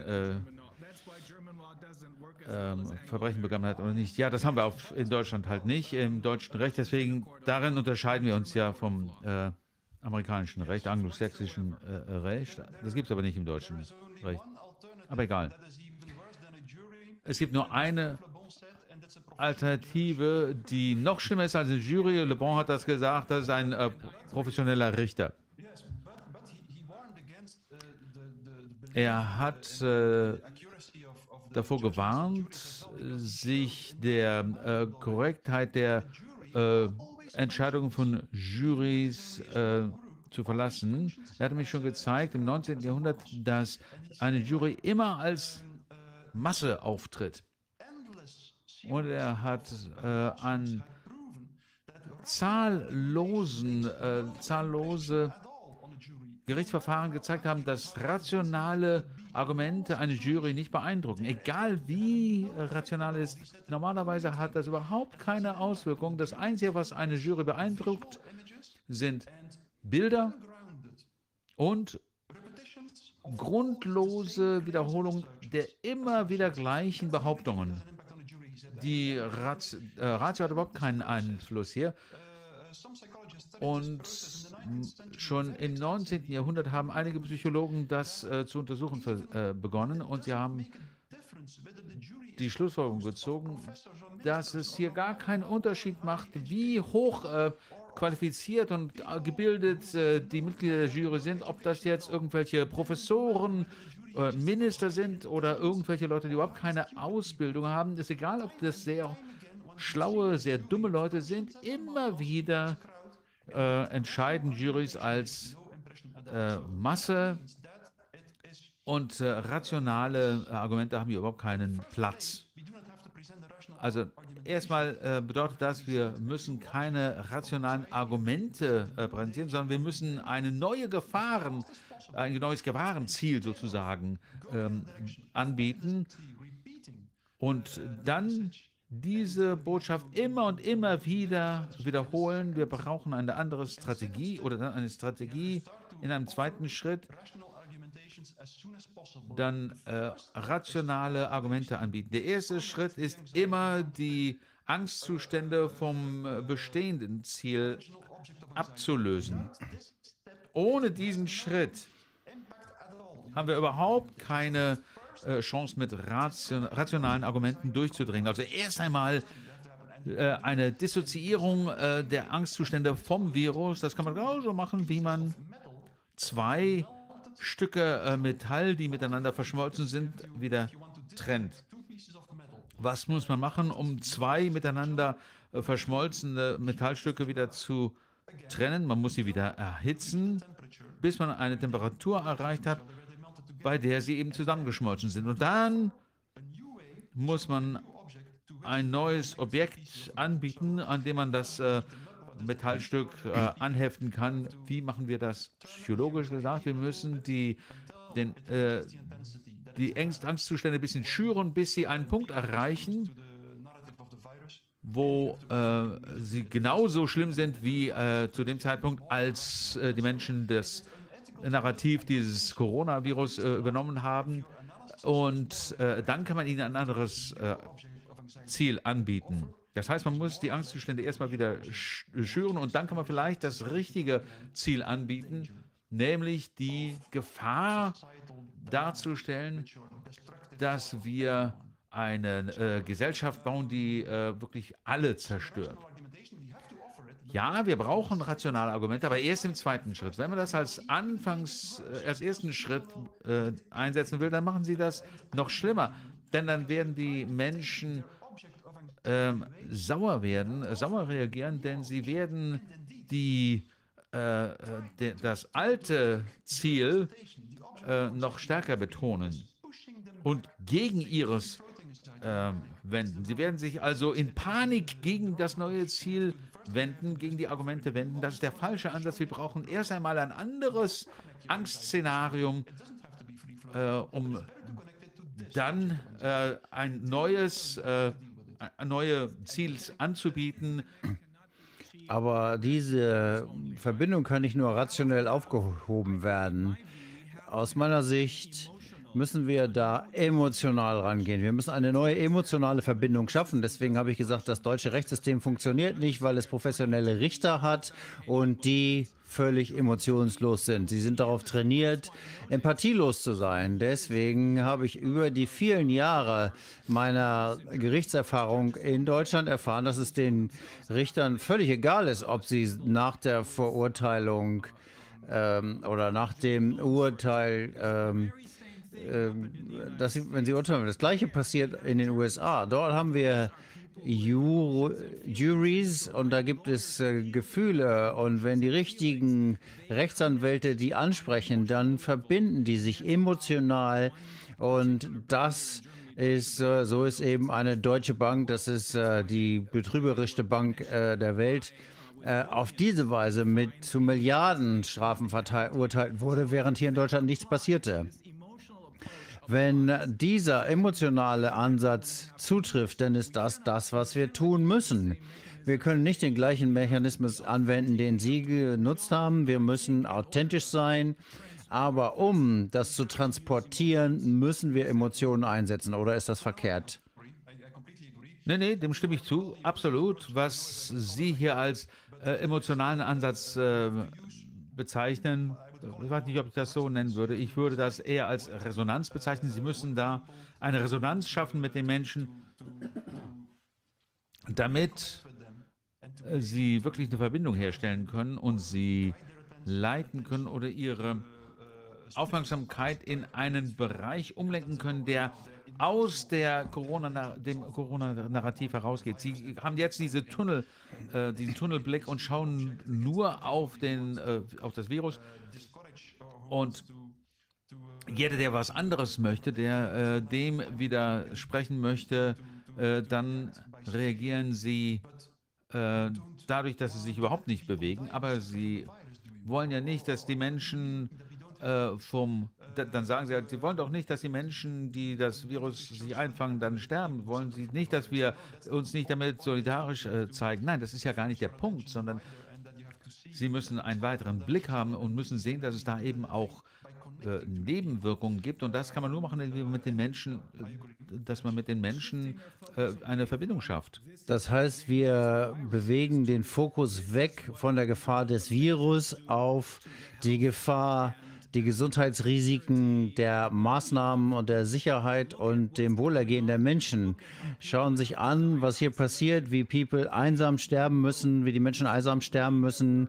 Das heißt, dass wir sie herausfordern, echte Empathie und Gefühle zu entwickeln, denn die haben das ja nicht verloren, sonst ist nur abgeblockt worden, wie Sie gesagt haben. Und da kommt man, glaube ich, nur durch, indem man diese emotionalen Bilder zeigt und darauf hinwirkt, dass sie Menschen sind. Sie darauf hinweist. Ja, genau. Und ich denke, dass es nicht unethisch ist, den Menschen zu zeigen, dass es andere Gründe für Angstzustände gibt. Das ist ja nicht unzutreffen. Wenn Sie das nicht erkennen, dann werden Sie ja letztendlich von dem System verschlungen werden, das Sie äh, jetzt unterstützen.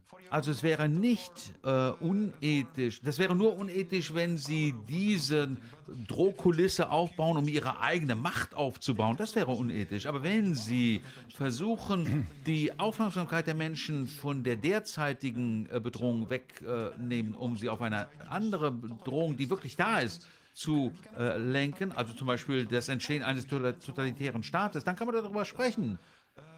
Dann sind die Menschen aufnahmebereit. Vielleicht erkennen Sie, dass Sie vor der äh, Krise unglücklich waren und vielleicht können wir äh, jetzt zu einer Gelegenheit kommen, sich da zu befreien. Man muss also nicht unbedingt das äh, soziale Kreditsystem äh, akzeptieren, um äh, irgendwas, einen ähm, Job zu bekommen oder was weiß ich. Das ist also nicht unethisch.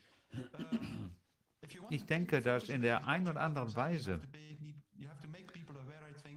muss man den Menschen immer aufzeigen, welche anderen Risiken es gibt, welche anderen Bedrohungen. Und wenn man das erkennt, dann muss man aufhören, den Menschen Angst zu machen.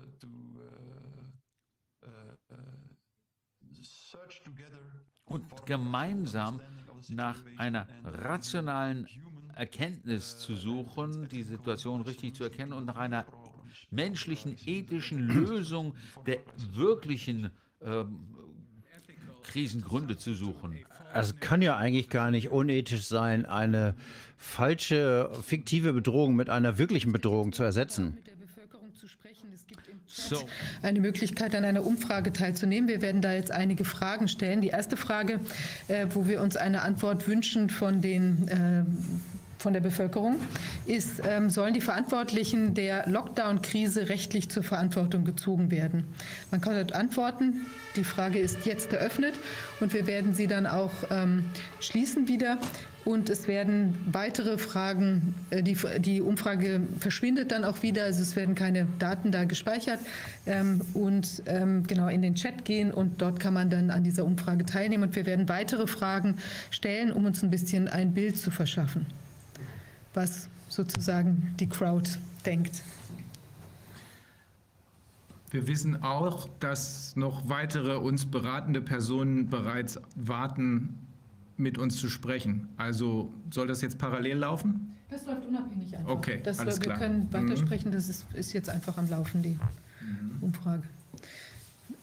Herr Arbeitsmin vom, aus dem Arbeitsminister, Herr Professor Wallach, möchten Sie dazu noch, haben Sie noch Expertise aus der Behörde? Nee, ich finde, das war eine sehr, sehr kluge Zusammenfassung, die Herr Desmet da gebracht hat. Und ich glaube, da gibt es nichts hinzuzufügen. Ich denke, wir müssen vielleicht vor allem diese, diese Offenheit gegenüber einem neuen Narrativ und diese Einschränkung, ich, nenne es jetzt mal des materialistischen, transhumanistischen Narrativs, das uns dorthin geführt hat, wo wir jetzt sind, ganz klar ins Auge fassen und dann auch äh, neue Optionen suchen. Ich denke, da sind auch die Kirchen in der Pflicht, die äh, in tragischer Weise versagt haben, finde ich, die sich vielleicht da auch nochmal neu positionieren müssen und möglicherweise gibt es auch andere äh, Wege, diese neuen ähm, Erzählungen, was den Sinn, die Würde, ähm, das Ziel menschlichen Lebens ausmacht, zu gewinnen. Da würde mich jetzt auch interessieren, vom Bildungsminister. Im Prinzip berührt es ja auch schon die, die Fragestellung, wie wir als Menschen auch nicht nur in der Familie aufwachsen, sondern auch eben von den, mit, durch die Institutionen geprägt werden, mit denen wir dann zu tun haben. Ich würde gerne auf einer anderen Ebene nochmal beginnen im Rahmen der Aufklärung und des Moratoriums. Ich weiß, und das wissen wir aus verschiedenen Quellen, dass die Kommunikation der bisherigen Regierungen tatsächlich auf verhaltensökonomische Ratschläge gehört hat, die tatsächlich auch die Induktion von Angst als Herrschaftsmittel kultiviert haben. Da gibt es psychologische Beratungsstäbe und ich glaube, wir sollten auf jeden Fall auch diese Menschen als solche zur Rechenschaft ziehen und auch in einer Abkehr von diesem Kommunikationsparadigma uns äh, bewegen und indem wir tatsächlich die äh, Realität zum, zum, zum Ausgangspunkt nehmen und nicht diese Angstsituation noch forcieren. Das scheint mir der erste Punkt zu sein. Ich, der große, das große Problem im Rahmen des Bildungssystems ist, dass wir spätestens durch die, die Einflüsse der OECD und andere internationale Akteure von einer sinnorientierten Bildung, die auf die Entfaltung des Menschseins ausgerichtet waren, äh, zu einer funktionsoptimierenden äh, Erziehung übergegangen sind. Und wir haben im Grunde sehr viele Funktionen inzwischen induziert, aber kein Mensch mehr weiß mehr, welchen Sinn dieses Funktionieren hat. Das heißt, die ganze Corona-Pandemie äh, forciert das ewige Leben, aber als nacktes Überleben und kein Mensch kann mehr eine Antwort darauf geben, welchen Sinn dieses Überleben macht. Diese Sinnquellen liegen alle vor in unserer Tradition. Wir sind von ihnen abgeschnitten. Es geht darum, auch diese wieder zur Geltung zu bringen.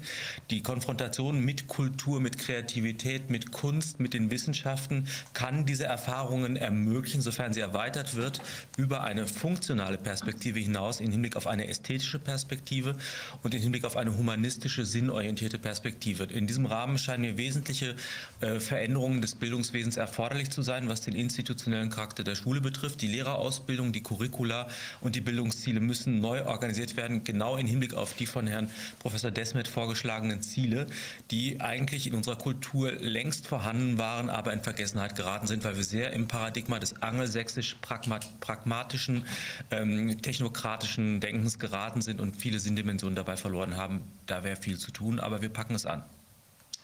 Die, ja, Aus der wirtschaftlichen Perspektive, also wir haben die Kirche, die Er- Erziehung, die längste Zeit seines Lebens verbringt jeder am Arbeitsplatz.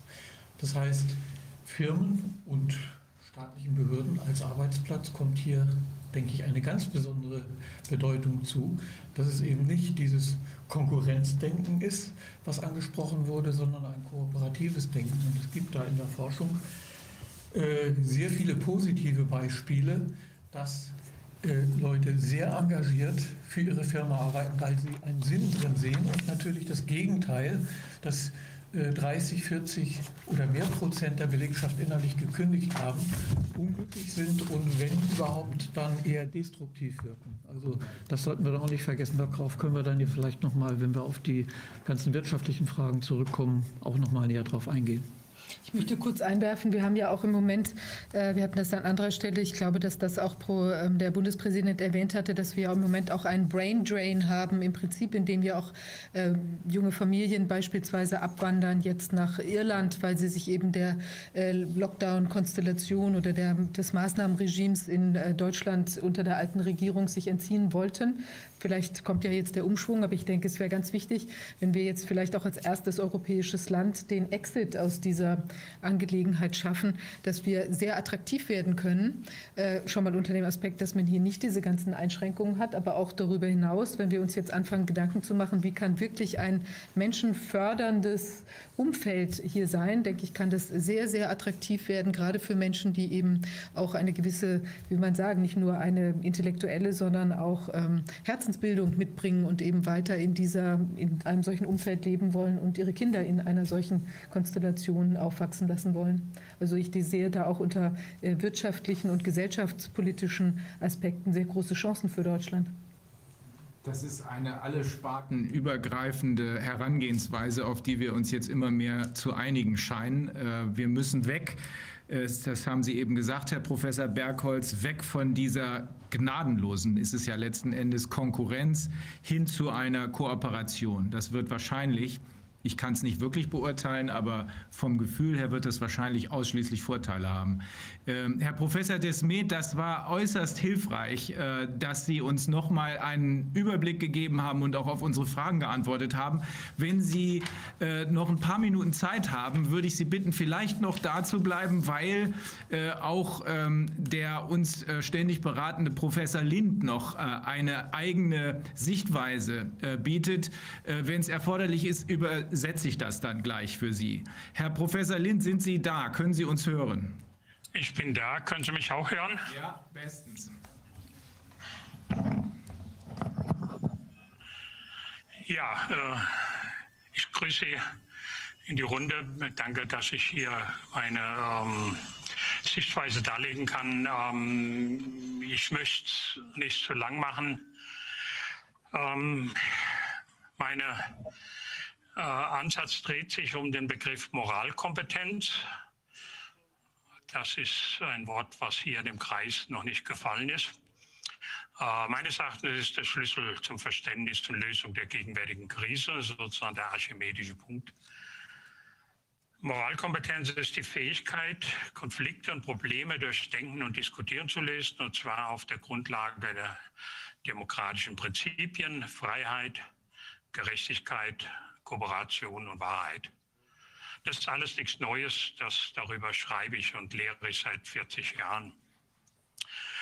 Einschub, ähm, ich beschäftige mich mit Demokratie eigentlich seit 70 Jahren, nämlich seit meiner Schulzeit.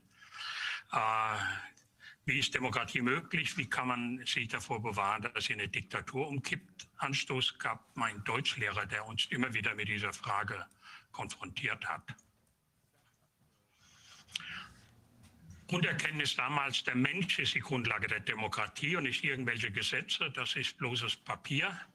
Wer kennt schon das Grundgesetz, seine Artikel? Also ich mache sehr viel Schulunterricht, diskutiere über moralische und rechtliche Fragen und ich bin auf noch keinen Schüler gestoßen, der das Grundgesetz kannte.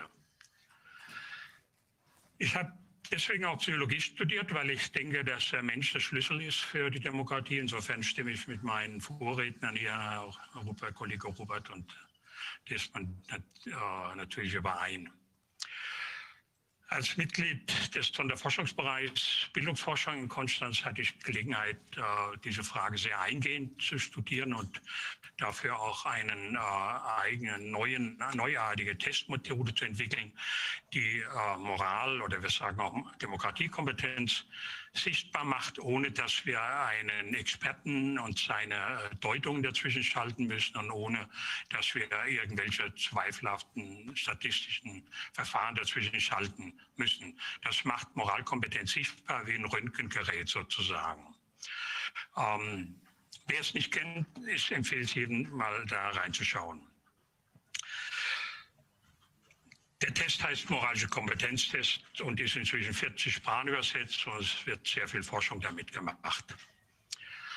Sie sehen also, es gibt verschiedene Arten von Psychologien. Äh, wir haben hier drei Psychologen und drei verschiedene äh, Zugänge. Ich biete hier meinen Zugang an. Die Erkenntnisse, mal kurz zusammengefasst, ähm, mein Ansatz ist streng objektiv und experimentell.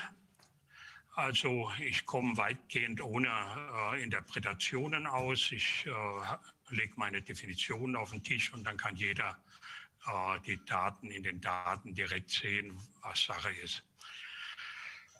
Ähm, es gibt sehr viele experimentelle und korrelative Studien äh, zu diesem Konzept und äh, zu, sowohl zu den Bedingungen für deren Entwicklung wie auch den Folgen äh, im Verhalten, äh, in vielfältigen Verhaltensbereichen. Ähm, die Ergebnisse, die ich kenne, äh, wir haben, decken sich mit dem auch, was äh, Kollege Robert vorhin erwähnt hat, nämlich alle Menschen haben ein moralisches Anliegen, sind wollen gut sein, sie äh, bekennen sich zu den Prinzipien der Demokratie, Freiheit, Gerechtigkeit, Kooperation, ähm, Brüderlichkeit hat man gesagt, ähm, aber auch eben Wahrhaftigkeit.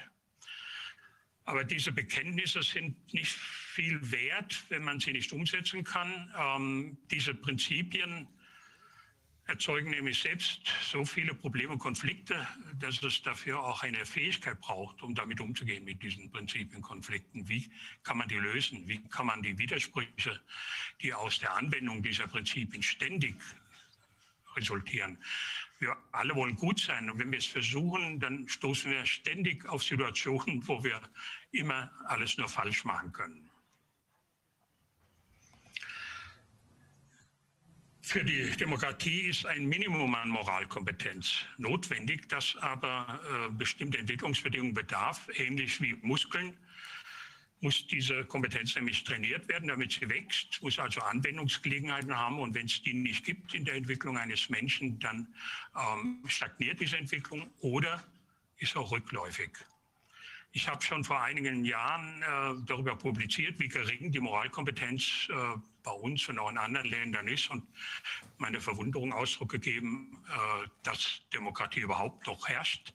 Also nach unserem Forschungsstand müsste die schon längst zusammengebrochen sein, denn die dafür notwendige Kompetenz ist bei großen Teilen der Bevölkerung überhaupt nicht vorhanden. Nur bei 20 Prozent haben Sie mal gesagt. Ja, das sind grobe Schätzungen. Ich, wenn ich konservativ bin, würde ich sagen, vielleicht 30, 40 Prozent. Aber bei der überwiegenden Mehrheit äh, fehlt das Minimum. Das wäre natürlich auch nur so über den Daumen gepeilt. Auf einer Skala von 0 bis 100 ähm, haben wir die festgelegt bei etwa 20, also bei einem niedrigen Level, wo wir in Experimenten sehen, wenn dieser Level überschritten ist, dann macht sich die eigene moralische Orientierung erst im Verhalten irgendwie bemerkbar. Wenn sie drunter liegt, dann ist das Verhalten hauptsächlich bestimmt durch Bauchgefühl, durch ähm, Konformismus, durch das, was andere sagen, ähm, durch Vermeidung von Schwierigkeiten, durch äh, Vermeidung von äh, Konfliktlösungen. Und also äh, zeigt dann überhaupt keinen Einfluss eigener moralischer äh, ähm, Befindlichkeit. Es zeigt dazu auch gleich äh, ein paar zentrale Ergebnisse. Die Entwicklung ist also hauptsächlich von diesen Lerngelegenheiten abhängig, genau wie, wie unsere Muskeln. Wir müssen die bewegen und das bieten Elternhäuser, aber auch Schulen, Hochschulen heute zu wenig Gelegenheit. Manche überhaupt nicht. Wenn wir nach diesen Gelegenheiten fragen, kriegen wir einen großen Prozentsatz von Schülern, Studenten, die uns sagen, dass sie fast überhaupt keine Gelegenheit haben, selbst zu denken und zu diskutieren und diese höheren Fähigkeiten anzuwenden. Wissenschaftlich belegt Beispiel für einen Mangel an Lerngelegenheiten, die wir in vielen Studien gefunden haben, sind äh, drei Bereiche, wo man vermuten kann, natürlich Strafgefangene. Je länger Gefangene im Gefängnis sind, umso mehr nimmt ihre Moralkompetenz ab, weil es keinerlei Gelegenheiten gibt, die zu praktizieren im Gefängnis. Das erklärt auch eigentlich diesen Drehtüreffekt, den bekannten, dass äh, Gefangene, je länger sie im Gefängnis sind, umso eher wieder drin sind. Das hat mein Kollege Kai Hämmerling äh, sehr schön gezeigt anhand von ähm, Interventionsstudien. Äh, der Trend ist bei allen Gefängnisstudien zu beobachten. Aber man kann ihn umdrehen. Wenn man den Gefangenen wie auch anderen Menschen äh, Gelegenheiten gibt, das zu üben. Und diese Gelegenheiten sind gar nicht so aufwendig, äh, nur müssen sie eben gemacht werden. Ähm, beiden, ich, ich, meine, ja. wir haben schon mal die zentralen Elemente der Moralkompetenz beleuchtet. Äh, das war einmal, wenn ich mich recht entsinne, die Fähigkeit die man lernen muss, trainieren muss. Die Fähigkeit, Fragen zu stellen, anstatt blind Befehle zu gehorchen und zum anderen die Fähigkeit, andere Meinungen zu diskutieren, anstatt sie äh, auszugrenzen und äh, zu, ja, zu bekämpfen. Ja, also die, ähm, das Wundermittel heißt eigentlich Regel 1. Das ist eine Kombination aus Grundgesetz Artikel 5 und 1, äh, die uns in unseren Diskussionen und Gesprächen immer gilt, die ich immer ähm, einfordere, aber ohne Bestrafungsandrohung. Ähm, die Leute äh, akzeptieren die sofort. Nämlich die Regel heißt, alles, wirklich alles darf gesagt werden, aber Menschen dürfen nicht bewertet werden. Und diese einfache Regel ähm, wirkt sich, äh, wirkt Wunder. Also wir haben jetzt gerade wieder einen langen Workshop gehabt und äh, alle Beteiligten haben sich nachher verwundert gezeigt, wie gut man dann über sehr heiße Themen diskutieren kann. Und zwar lange, ohne dass man sich gleich an die Gurgel geht. Das heißt, wir zeigen keine, wir machen nichts vor, sondern wir haben nur diese Regel äh, und äh, dringen darauf, dass die von den Teilnehmern äh, beachtet wird. Aber wie gesagt, ich habe noch nie intervenieren müssen. In, vier, in über 20 Jahren, wo ich das mache, praktiziere, halten sich die Leute dran, weil sie merken, ganz schnell merken, eine wunderbare Regel. Und sie ähm, lässt einem wirklich über wichtige Themen mit anderen Menschen austauschen. Und wir sprechen auch nicht, wie leider mein Buch heißt, äh, Moral ist lehrbar. Äh, das stimmt natürlich nicht. Moral ist förderbar im Sinne von, dass wir Lerngelegenheiten, ähm, Übungsgelegenheiten bereitstellen, wie ein guter äh, Fußballcoach, ähm, der also nur wenig instruiert und viele Lerngelegenheiten beistellt. Die experimentellen Studien zeigen, dass die das, äh, es ist so, wir sitzen ja jetzt gerade hier in der neuen Bundesregierung zusammen, weil die äh, alte ja zurückgetreten ist und wir beschäftigen uns ja mit äh, eben der Risikoanalyse. Und vor dem Hintergrund wäre es, äh, wir sind leider zeitlich ein bisschen eingeschränkt, weil wir noch ähm, zum Beispiel die Problem, Probleme der Versorgungsengpässe, die sich abzeichnen, besprechen wollen hier, um da auch, äh, wie will man sagen, eine Krisenintervention äh, herauszuarbeiten. Es wäre ganz toll, wenn Sie uns vielleicht jetzt in Bezug auf die wichtige Frage der, der Moral, der Demokratiefähigkeit vielleicht Ihre Anregungen einfach in sehr komprimierter Form äh, zukommen lassen würden. Wir würden dann auch gerne noch mal in einem, also wir wollen da auch Arbeitsgruppen einrichten, noch mal in einer intensiveren Auseinandersetzung äh, darauf zurückkommen. Aber ich habe auch mitgenommen ja. aus dem Gespräch, was wir da schon mal geführt hatten, dass es da ja insbesondere ah, ja. um zwei, drei Lernansätze Vorfeld, gab. Ja, danke schön. Im Vorfeld wurde mir gesagt, dass ich 15 Minuten hätte. Darauf habe ich mich eingerichtet. Aber ich kann das auch noch ein bisschen komprimieren. Äh, ich habe ja schließlich ein schönes Buch geschrieben, Moralisch lehrbar, da kann jeder nachlesen. Aber vielleicht äh, darf ich noch ein wichtiges Ergebnis zeigen, was ich äh, auch schon öfter gezeigt habe, was hier im Ausschuss auch schon ein paar Mal angesprochen wurde, das Milgram-Experiment. Ähm, Milgram hat ja gefunden, dass die Mehrheit der Menschen sich äh, den, den, unmöglichsten Befehlen einfach äh, unterwirft, ohne Gehorsam unterwirft, ohne äh, dagegen zu opponieren, obwohl sie eigentlich für sich ähm, das für völlig unmöglich und unmoralisch halten. Das berichtet ja auch Milgram. Äh, leider guckt man immer nur auf die Leute, äh, die sich unterwerfen. Aber auf die 20 bis teilweise 50 Prozent in den verschiedenen Experimenten, die sich nicht unterwerfen, das sind die interessanteren Leute für uns. Warum unterwerfen die sich nicht? Das wollte Milgram eigentlich nie wissen, weil er nicht an die Macht von Moral glaubt. Er hat es ausgeschlossen, dass Moral überhaupt eine Rolle spielt im Menschenverhalten, sondern nur die Macht der äußeren äh, Bedingungen. Aber äh, bei so vielen Menschen, die anders handeln, als die, äh, der Befehl will, äh, muss man sich doch fragen, wieso, äh, woher kommt die Stärke, woher kommt ihre Abwehr äh, von solchen Gehorsam? Ja, wir alle, die wir hier in dem Raum sitzen sozusagen, haben uns auch nicht unterworfen. Also das verdient Erklärung. Und Lorenz Kohlberg hat dieses Experiment von Milgram repliziert und herausgefunden, dass also ähm, das ganz, ganz stark von Moralkompetenz abhängt. Das war eine, eine Schlüsselerlebnis, ein Schlüsselexperiment, was mich äh, sehr beeindruckt hat. Äh, von den Leuten, die äh, eine niedrige Moralkompetenz haben, haben nur 13 den Gehorsam verweigert. Von denen, die eine hohe Moralkompetenz haben, 75 Prozent. Also es ist ein gewaltiger Unterschied. Das ist nicht bloß signifikant, wie meine Statistikkollegen gern immer finden. Das ist nicht bloß ein bisschen, sondern es ist ein gewaltiger Unterschied. 13 Prozent Verweigerung bei den mit niedriger Moralkompetenz, 75 Prozent Verweigerung hoher Moralkompetenz. Also das ist ein enormer Unterschied. Leider, als Wilker mit diesem Ergebnis konfrontiert wurde, hat er das als unwissenschaftlich abgetan. Also sehen auch Wissenschaftler haben ihre Vorurteile und sind nicht leicht von Daten und Fakten zu überzeugen. Würde man daraus schließen können, dass das, was wir hier jetzt gerade erlebt haben, bis äh, wir dann übernommen haben, verhindert hätte werden können, wenn mehr Moralkompetenz innerhalb der Bevölkerung existieren würde? Heißt das, wenn also 75 Prozent der Bevölkerung moralkompetent wären, also die Fähigkeit, letzten Endes die Fähigkeit zur Empathie, zum Mitfühlen haben, dann würde es nicht so weit gekommen sein? Ja, nicht ganz. Es wäre so, wenn alle ein Minimum an Moralkompetenz hätten, das wäre ja gar nicht so viel. 20 Punkte. Äh, dann würden alle verweigern oder nahezu alle. Und äh, da ist ein, ein, ein äh, krasses Verfahren unseres Bildungssystems. Das wurde von Wilhelm von Humboldt in Zeit der Aufklärung eingerichtet als Pflicht, als Zwangssystem um die Demokratie, um ein, ein demokratisches, freies Zusammenleben zu ermöglichen und wurde dann von Thomas Jefferson und anderen in den USA ähm, ebenso als Grundlage für die Einführung eines Zwangssystems äh, der Bildung, weil man sagt, ohne Bildung ist Demokratie nicht möglich. Und äh, jetzt haben wir immer noch den Zwang, aber nicht mehr die Bildung, die man eigentlich braucht für Demokratie. Die Schule hat das nie erreicht, Sie hat nie wirklich auf die Demokratie vorbereitet.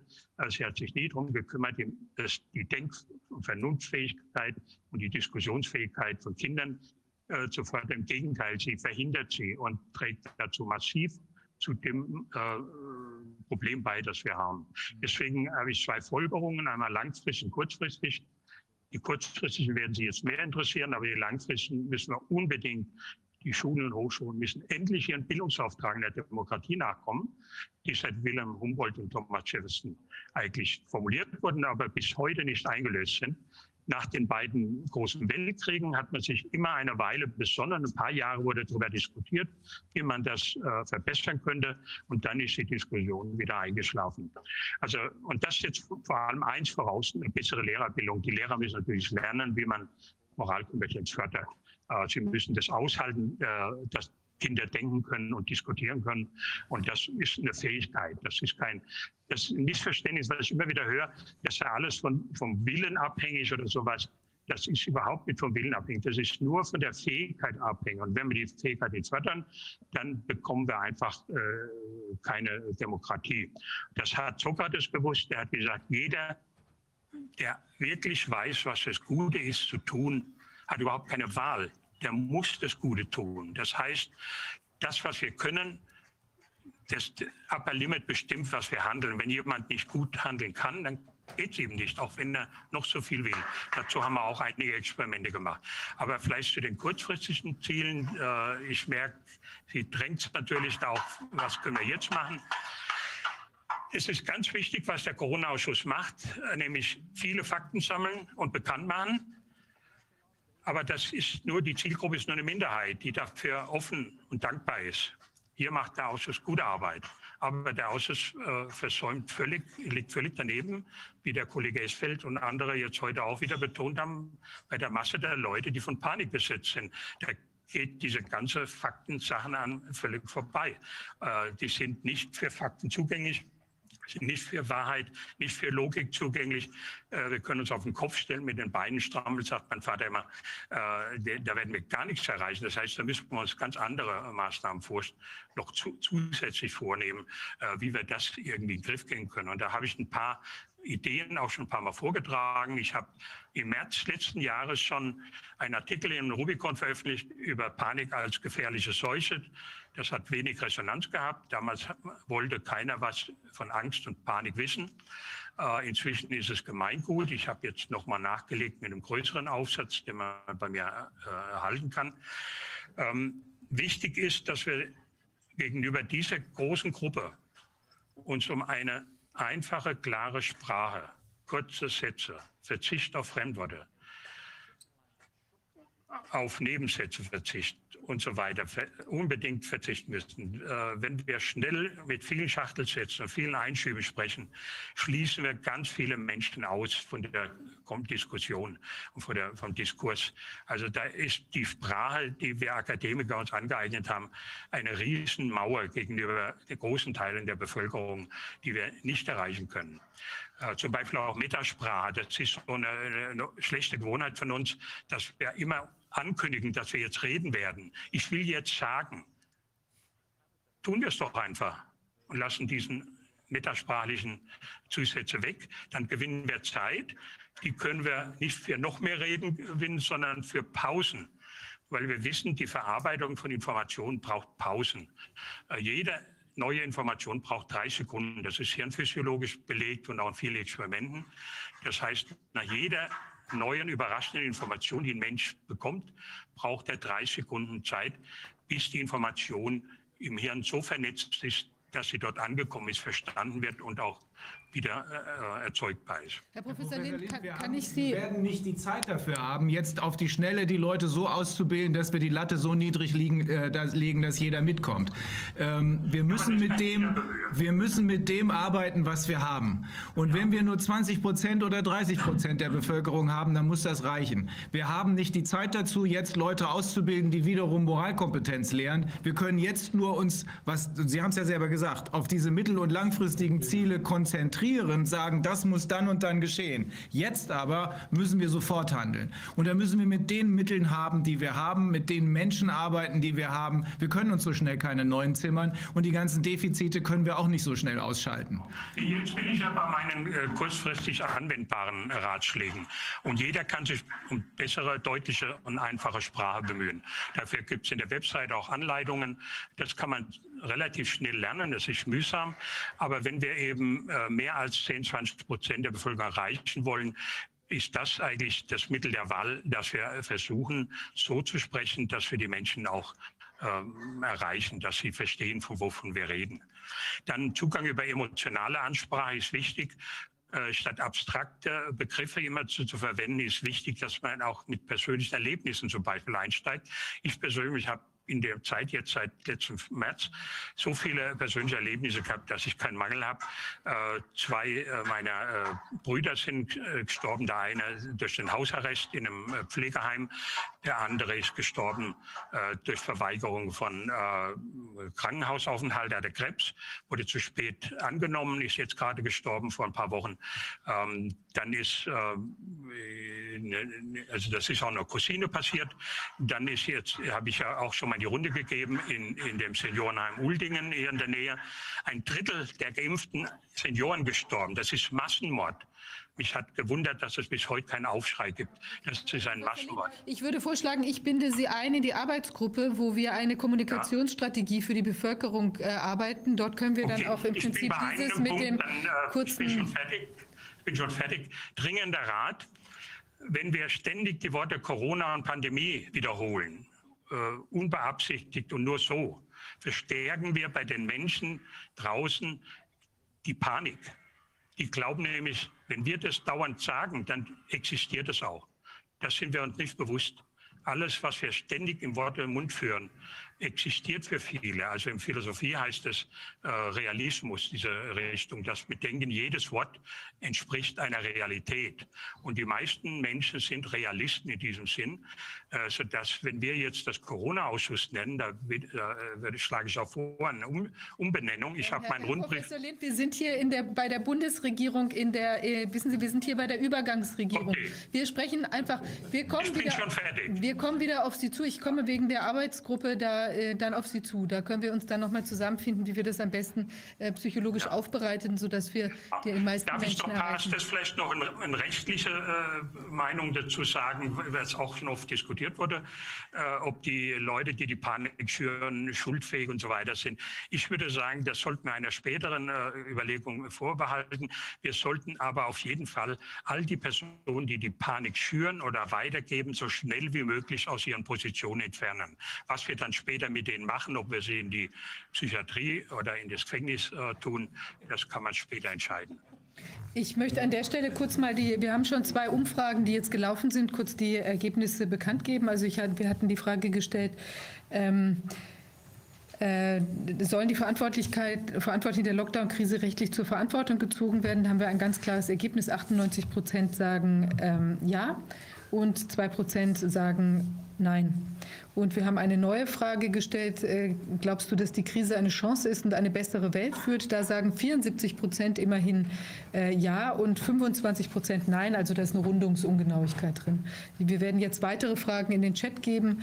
Ähm, ja, und werden dem, äh, da insofern auf dem Laufenden halten und werden das auch noch an anderer Stelle dann ähm, einsichtig machen für die Bevölkerung. Ja, ähm, vielleicht, ähm, wir haben hier bei uns den Präsidenten des Kinderschutzbundes, weil wir ja sehr viele Fragen ähm, hier berührt sehen, die in ganz vielfältiger Weise die Kinder berühren. Die Kinder sind ja stark ähm, auch in Mitleidenschaft gezogen worden durch die Krise. Es ist vielen auch vielleicht gar nicht so bewusst oder an mancher Stelle nicht bewusst geworden, weil sie vielleicht auch so mitgelaufen sind bei dem, was Menschen, was die Eltern so mitmachen, gemacht haben und mitmachen mussten unter der, dem Maßnahmenregime der alten Regierung. Und da sind ja, also es fängt an von tja, Kindergarten, Masken tragen, tragen, sich impfen lassen, ähm, Einschränkungen, die man gar nicht kannte vorher als Kind äh, hinzunehmen. Ganz am Anfang waren ja sogar die Spielplätze geschlossen. Äh, teilweise muss, sollten die Kinder auch separat von den Eltern in Quarantäne, wenn etwas aufgetreten sind. Äh, ist also, und es gibt auch, was auch, ähm, wir hatten dazu einmal mal Frau, Frau Sternberg gehört, also allein schon auch, dass Kinder von den, von den freudvollen Ereignissen des normalen Kinderlebens, zum Beispiel eine Einschulung unter Anwesenheit der Eltern, vielleicht auch der Großeltern, ähm, äh, ausgeschlossen worden sind, dass teilweise dann für äh, ältere Kinder Abiturfeiern ähm, nicht mehr stattfinden durften, dass man eben sportlichen Aktivitäten nicht mehr nachging. Also eine ganz ungeheuer vielfältige Einschränkungen, die natürlich was gemacht haben mit unseren Kindern. Und ähm, Herr Prestin, Vielleicht könnten Sie sich einmal so etwas äußern dazu, wie Sie die Lage der Kinder im Moment wahrnehmen und vielleicht haben Sie auch für uns schon Ideen, wie wir aus der Krise rauskommen könnten. Ja, herzlichen Dank. Herzlichen Dank erstmal für diese Einladung.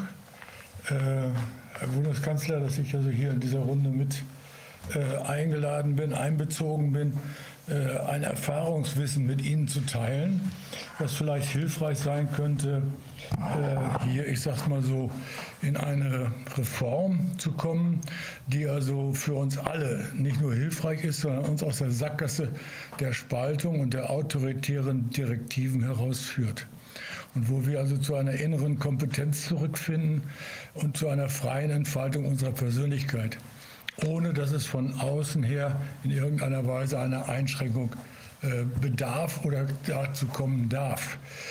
Äh, ich, ich äh, gehe mal zurück in der Geschichte. Damals war ich also Familienrichter und habe also im Grunde hier diese Situation aus der Perspektive des Richters wahrgenommen, der also streitige Eltern in Anführungszeichen vor der Nase hatte.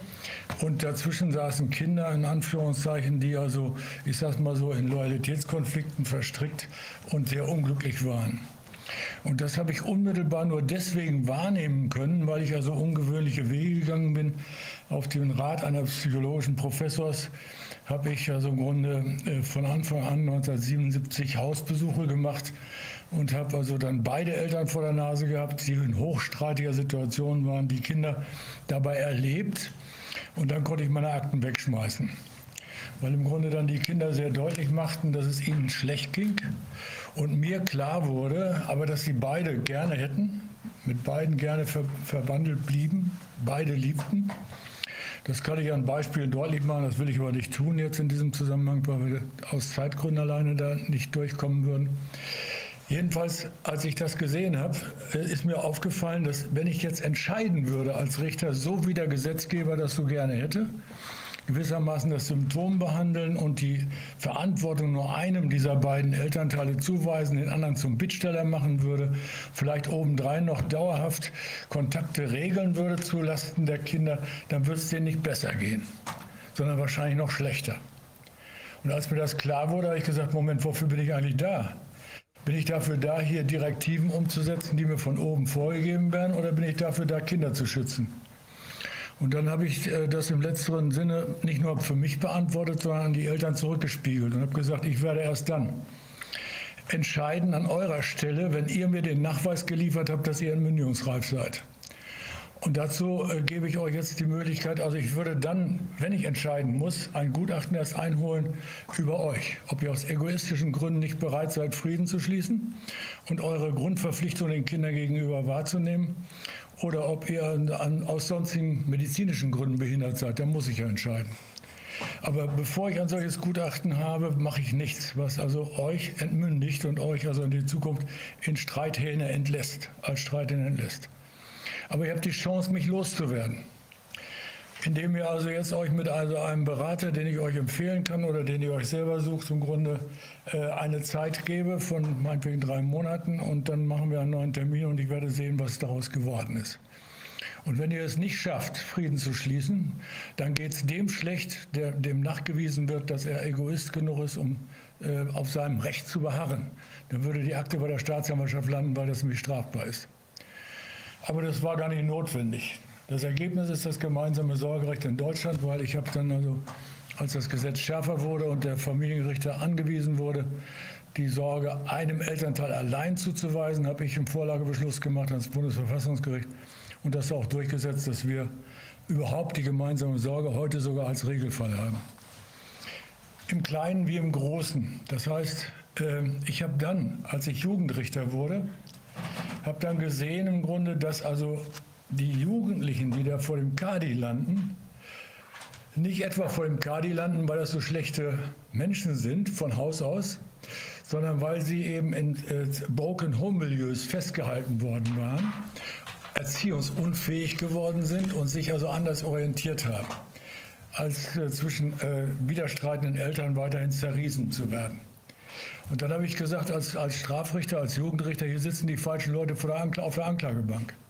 Hier gehörte das Jugendamt hin, hier gehörte der, der Vormundschaftsrichter hin und hier gehörte sonst wer hin. Der also im Grunde äh, nicht verhindert hat, dass diese Eltern also wieder in ihre Elternpflicht und Kompetenz gekommen sind. Und daraufhin habe ich also tatsächlich damals schon als Vorstandsmitglied des Deutschen Kinderschutzbundes eine Wissenschaftlergruppe zusammengetrommelt und habe also Erhebungen gemacht, äh, wie wir also an der Ecke der Justiz helfen könnten, hier nicht nur verbal und nicht nur kognitiv mit Streitsituationen von Menschen umzugehen, sondern so mit ihnen umzugehen, dass sie in ihrer Kompetenz bestärkt würden. Ähm, naja, und äh, daraus ist dann geworden im Grunde eine Konzeption, eine, eine Konzeption zu einer Anwaltschaft für Kinder und Familien, die bis heute nicht umgesetzt ist. Aber vielleicht haben wir die Chance, das zu tun noch. Ich komme da gleich nochmal drauf zurück. Jetzt jedenfalls nochmal zu meiner Einladung hierher und zu der konkreten Situation. Wir haben also aufgenommen, dass also im Grunde wir in einer Situation stecken, wo ich sag's mal so, wir alle als Erwachsene aus meiner Sicht in die Kindposition gerutscht sind. Das heißt also, aus der Angststörung, die also hier aus welchen Gründen auch immer entstanden ist, äh, benehmen wir uns wie die Kinder, die gar nicht anders können, als genau das zu tun, was die Autoritätspersonen, die da von ihnen wollen. Weil sie sonst nämlich Gefahr laufen, also entweder die Gemeinschaft zu verlieren oder was weiß ich. Eine, eine gewisse Form von Infantilismus haben uns äh, mindestens wir, also zwei. Wir rutschen, wir rutschen in Mhm. eine unbewusst eingelagerte Haltung, die wir als Kinder erlernt haben. Und das bin ich auch bei den Schulen. Nicht nur durch die Eltern erlernt haben, die also mit ähnlichen Mo- Modellen, Erziehungsmodellen ja auch selbst groß geworden sind, das weitergegeben haben, sondern wo wir also Schulen haben, die also auf Ausgrenzung, auf Abgrenzung äh, äh, trainiert sind und es nicht darum geht, im Grunde die freie Kompetenz sich frei entfalten zu lassen, sondern im Grunde sie also zu bewerten, was immer sie tun. Und dementsprechend, äh, dass Kinder das Gefühl haben müssen, ich bin noch nicht gut genug, ich bin nicht wert und ich muss mich nach oben richten. Das heißt, so der, der Professor Hüter, der macht es ja auch sehr deutlich, dass er sagte, die Schulen haben bisher also ihren Job getan, anpassungsfähige Bürger zu erziehen, die also dementsprechend auch manipulierbar sind. Dass das heute überhaupt in eine Veränderung hineinlaufen kann, äh, würde also äh, wäre durchaus möglich, indem man, indem wir uns bewusst werden, das ist hier auch schon angesprochen worden, Herr Bundeskanzler, indem wir uns bewusst werden, dass wir nicht nur Grundrechte haben, die vielleicht genau diesen Weg vorgeben könnten, sondern wir sind also in Deutschland also gebunden an internationale Vereinbarungen. Wir haben einen internationalen Pakt äh, abgeschlossen, wo wir also im Grunde nur unter ganz engen Voraussetzungen überhaupt die Menschenrechte einschränken können. Und wo zum Beispiel also im Grunde diese Einschränkung überhaupt nicht möglich ist, bei äußersten Notlagen nicht einmal möglich ist, wenn es sich zum Beispiel um gesundheitliche Experimente handelt äh, und, und wir denen nicht zustimmen können. Und Kinder können zum Beispiel dem Impfen nicht zustimmen, nur das am Rande. Und Erwachsene dürfen für Kinder nicht zustimmen, weil das eine Form von möglicherweise Giftbeibringung beinhaltet, nach 224 hochstrafbar. Das bedeutet also im Grunde, dass wir also an der Ecke ähm, vielleicht so an der Schwelle sind, ähm, uns zu besinnen, wohin die Reise gehen soll. Und jetzt habe ich eine große Bitte an Sie und Ihre Regierung, die Sie also frisch jetzt gewählt sind und also angetreten sind, äh, dass Sie also im Grunde hier den Boden legen möchten, dass wir aus solchen autoritären Strukturen, wie wir sie seit alters her kennen, wir haben die Demokratie nicht erfunden, dass wir aus diesen autoritären Strukturen wirklich herausfinden. Von unten nach oben und von oben nach unten. Und da, Herr Bundeskanzler, sind Sie selber jetzt in, äh, an, an, der, an der ersten Front sozusagen, meines, meine, meine, meine Ansprache.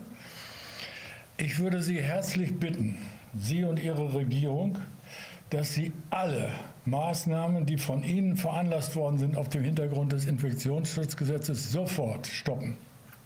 Erstens. Zweitens, dass Sie Ihren Rücktritt ankündigen für den Fall, dass der Bundestag nicht innerhalb kurzer Zeit, überhaupt kürzestmöglicher Zeit, das Infektionsschutzgesetz aufhebt.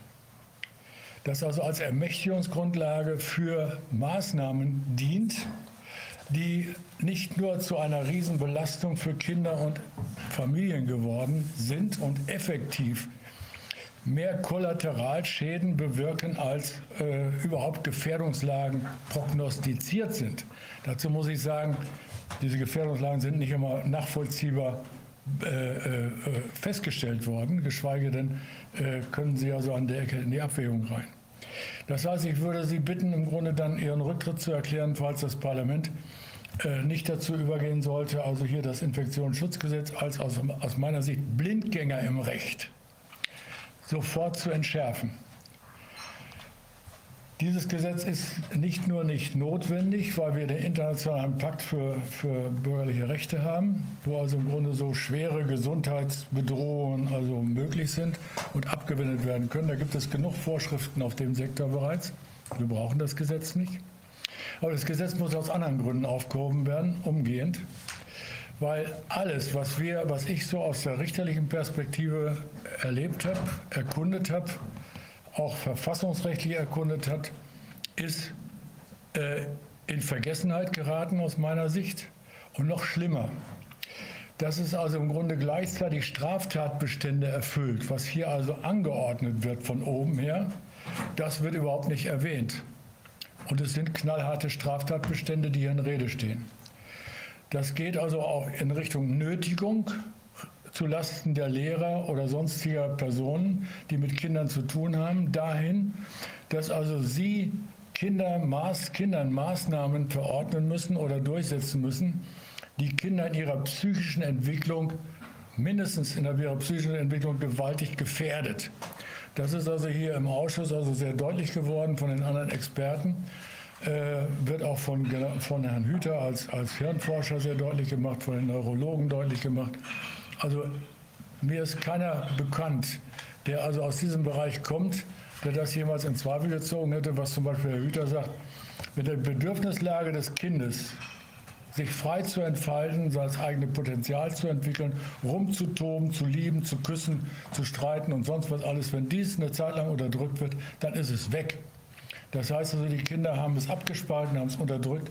Und was passiert? Sie sind dann also anpassungsfähige, willfährige Bürger geworden, die aus dem Unterbewusstsein auch als Erwachsene nach wie vor noch so handeln. Das bedeutet auf jeden Fall aus meiner Sicht, egal wie man das bewertet, also eine seelische Kindesmisshandlung. Und das bedeutet, es ist hochstrafbar. Nach 225 Strafgesetzbuch steht so als Verbrechen unter Strafe. Wer das also Kindern antut oder so, macht sich in hoher Weise strafbar. Nicht nur Kindern, sondern auch Personen, die sich nicht mehr wehren können.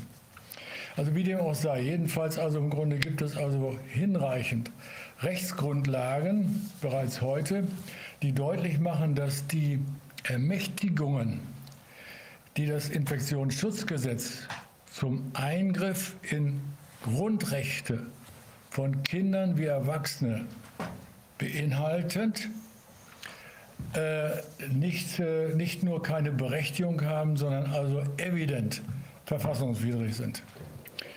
Weil nämlich also im Grunde, also das, was ich gelernt habe, wann immer es zu, einer, zu einem Eingriff in Verfassungsrechte, in Grundrechte, in Abwehrrechte des Bürgers kommen darf, bedarf es einer konkreten Abwägung, einer Gefahrenlage, die konkret festgestellt werden muss, aber das reicht nicht. Es muss gleichzeitig konkret festgestellt werden, welche Konsequenzen die darauf aufbauenden Maßnahmen konkret haben. Wenn sich beides, sogar wenn sich beides die Waage halten würde, dürfen, dürfen die Maßnahmen nicht ergriffen werden. Ich kann nicht ein Rechtsgut gegen ein anderes Rechtsgut opfern. Und es entspricht nicht der Würde des Menschen, ihn zum Objekt also, also staatlicher Direktiven zu machen, äh, auf dem Hintergrund eines solchen Abwägungsprozesses, den niemand machen kann. Also das bedeutet also, niemand kann geopfert werden und niemand darf sich opfern lassen. Und niemand darf also vor allen Dingen für seine Kinder die Zustimmung geben, ist er einem Risiko sich auszusetzen, das, das also völlig unkalkulierbar ist. Weil dann also auch der, der Elternteil, der das tut, sich strafbar macht. Ähnliches gilt übrigens für das Maskentragen auch. Das heißt aus meiner Sicht, Eltern stehen auch da unter Strafe, nämlich nach 171 Strafgesetzbuch, wo sie ihre Kinder seelisch massiv gefährden. Und das eine massive Gefährdung ist es, wenn also im Grunde Eltern äh, Kindern veranlassen, im Grunde äh, den Status des gefährlichen, ansteckungsmöglichen Gefährders anderer Leute äh, so auf diese Art und Weise zu implementieren. Also wenn das, wenn das so ist, dann bedeutet das aus meiner Sicht, äh, sehr geehrter Herr Bundeskanzler, dass also die Regierung diese Dinge auf dem Schirm hat, Gott sei Dank, sonst wären sie nicht hier, sonst hätten sie auch nicht diese Experten zusammengeholt, sondern dass sie darüber hinaus sich dann also auch nochmal ernsthaft mit auseinandersetzen mit den international vereinbarten, in, in Deutschland geltenden Grundrechten, Grundzügen internationalen Rechts zu beschäftigen. Da möchte ich nur drei erwähnen. Eines der wichtigsten Dinge ist also das UN-Abkommen über die Rechte des Kindes. Ich will mal nur also ein, als einfach ein, ein Ding also rausgreifen. Da haben wir also zum Beispiel den Artikel 16. Kein Kind darf willkürlichen oder rechtswidrigen Eingriffen in sein Privatleben, seine Familie, seine Wohnung oder seinen Schriftverkehr oder rechtswidrigen Beeinträchtigungen seiner Ehre und seines Rufes ausgesetzt werden. Absatz 2. Das Kind hat Anspruch auf rechtlichen Schutz gegen solche Eingriffe und Beeinträchtigungen. Artikel, 8, Artikel 19. Die Vertragsstaaten treffen alle geeigneten Gesetzgebungs-, Verwaltungs-, Sozial- und Bildungsmaßnahmen, um das Kind vor jeder Form körperlicher oder geistiger Gewaltanwendung, Schadenszufügung oder Misshandlung, vor Verwahrlosung oder Vernachlässigung und so weiter zu schützen. Und das bedeutet äh, dann, äh, dass also Kinder einen Anspruch nicht nur auf Rechtsschutz haben, sondern es gibt da noch, geht da noch ein bisschen weiter. In, der UN, äh, in dem UN-Abkommen ist dann auch nochmal deutlich gemacht, dass Kinder Anspruch auf Rechtsschutz haben, wo immer es zu Foltermaßnahmen ihnen gegenüber kommt. Jetzt kommt ein ganz interessantes Ding. Ich glaube nicht, dass das bekannt ist. Wir haben also ein Übereinkommen über gegen Folter und andere grausame und unmenschliche oder niedrige Behandlung äh, oder Strafe vom 10. Dezember 1984 in, Deut in deutsches Recht übernommen worden. Und danach bezeichnet Folter jede Handlung, durch die einer Person vorsätzlich große körperliche oder seelische Schmerzen oder Leiden zugefügt werden. Zum Beispiel um von ihr oder einem Dritten eine Aussage, ein Geständnis zu erlangen, um sie für eine tatsächlich oder mutmaßlich von ihr begangene Tat zu bestrafen oder um sie oder einen Dritten einzuschüchtern oder zu nötigen, aus einem anderen auf irgendeine Art von diskriminierenden äh, beruhenden Grund und so weiter. Wenn diese Schmerzen oder Leiden von einem Angehörigen des öffentlichen Dienstes oder einer anderen in amtlicher Eigenschaft handelnden Person und so weiter verursacht werden. Und jeder Vertragsstaat trifft wirksame gesetzgeberische, verwaltungsmäßige und so weiter Maßnahmen, um Folterungen in allen seiner Hoheitsgewalt unterstehenden Gebieten zu verhindern. Also nur einfach so drei Abkommen, die wir da also haben, auf der einen Seite und auf der anderen Seite unser Strafgesetzbuch, was also auch noch gültig sein sollte, aus meiner Sicht. Ich habe nicht gehört, dass es aufgehoben ist. Das also im Grunde hier sehr deutlich macht, dass also die Maßnahmen, wenn ich so die Experten, die sind aus meiner Sicht bisher weder von irgendwelchen anderen Experten widerlegt worden, noch kann das wohl offenbar auch geschehen. Jedenfalls, solange also diese Maßnahmen bestehen, ist es so, dass also im Grunde auf dem Hintergrund der Ermächtigungsgrundlage, der scheinbaren Ermächtigungsgrundlage des Infektionsschutzgesetzes, äh, diese Dinge nicht fortgesetzt werden dürfen. Das aber liegt in der Hand nicht der, der Bundesregierung in diesem Fall, sondern es liegt in der Hand des Gesetzgebers oder des Verfassungsgerichts. Das dauert zu lange, ehe das Verfassungsgericht tätig wird, aber in erster Linie ist Gesetzgeber dran. Und Sie haben es in der Hand zu sagen, wenn ihr wollt, liebe Abgeordnete, dass wir hier weiter unseren Dienst machen, dann bitteschön äh, müsst ihr als erste Maßnahme uns in unsere Schranken verweisen. Das heißt, wir können nicht mehr und dürfen nicht mehr tun, was wir gerne hätten, egal wer es jetzt ist oder was wir meinen, was gerade richtig wäre, sondern wir, der Gesetzgeber ist derjenige, der uns im Grunde die nur dann den Raum geben darf, überhaupt hier etwas zu veranlassen nach unten, überhaupt Maßnahmen zu ergreifen, wenn das Gesetz staubtrocken in Ordnung ist. Und jetzt komme ich abschließend zu einem Gesichtspunkt, wie wir das sichern können. Es gibt aus meiner Sicht also im Grunde äh, in der Gesellschaft nicht nur die kleinen, sondern auch die großen Bürger, und damit meine ich jetzt die Familien, die für Kinder zuständig sind. Und das ist Naturrecht, das ist kein Gesetzesrecht. Das heißt also, Eltern, die Kinder in die Welt setzen, sind nach dem Grundgesetz im natürlichen Elternrecht, aus meiner Sicht in der natürlichen Elternpflicht, die Grundrechte des Kindes zu wahren, zu beachten, zu verteidigen. Und das bedeutet, dass also die Eltern im Grunde die, die Familie der, der, die kleinste Zelle im Staat ist, die es genauso zu schützen gilt in ihrer Kompetenz und zu unterstützen gilt in ihrer Eigenkompetenz, ohne Eingriffe von draußen, wie die Kinder im Grunde davor zu bewahren, aus diesem Verband herausgerissen zu werden oder in irgendeiner Weise direktiv so beeinflusst zu werden, dass sie, ich sage mal so, ihre Potenziale nicht entfalten können. Und das geht nur, wenn wir aus dem nur kognitiven Bereich einer Rechtsverteidigung oder Rechtswahrung durch die Judikative aussteigen. Das bedeutet, wir haben uns also angewöhnt, dass wir also meinen, wir würden das also nur über unseren Verstand mitteilen können und einfach nur durch Expertisen hinreichend nachweisen können, äh, wenn es zum Beispiel um die Gewährleistung von Rechtsschutz geht, was richtig und was falsch ist. Deutlich geworden, dass also auch Richter nur Menschen sind und dass Richter als Menschen im Grunde in der Tat eben nicht unbedingt darauf reagieren, was sie da also staubtrocken, also schriftlich serviert bekommen. Nein. Äh, das haben wir gehört. Im Grunde entweder äh, achten sie auf Bilder oder auf, auf emotionale Dinge, was, wo sie sich angesprochen fühlen, genauso wie jeder andere Mensch. Aber sie lassen sich nicht gerne, und das kann ich aus eigener Erfahrung sagen, als Richter, der in schwarzer Robe erhöht sitzt, lässt sich nicht gerne von einem Juristenkollegen, äh, der etwas tiefer sitzt, sagen, dass er Unrecht hat. Und wenn der also ihm kommt in einer Art und Weise, äh, also ich will dir mal sagen, wo es lang geht und so und so musst du das machen, dann ist also an der Ecke der Widerstand vorprogrammiert. Und dann guckt man, ja, bin ich überhaupt zuständig oder mache ich das mal so oder so oder dies oder jenes. Das bedeutet, das ist das eine. Das zweite ist, wir als Juristen haben überhaupt nicht gelernt, in unserer Ausbildung nicht gelernt, auch in, unserer, auch in unserem Werdegang nicht gelernt, sind nicht darauf vorbereitet, in Anführungszeichen auf die emotional menschliche Ebene zu gucken, auf die Frage von Selbstkompetenz, von Möglichkeiten der Konfliktbewältigung. Wir sind keine Propheten.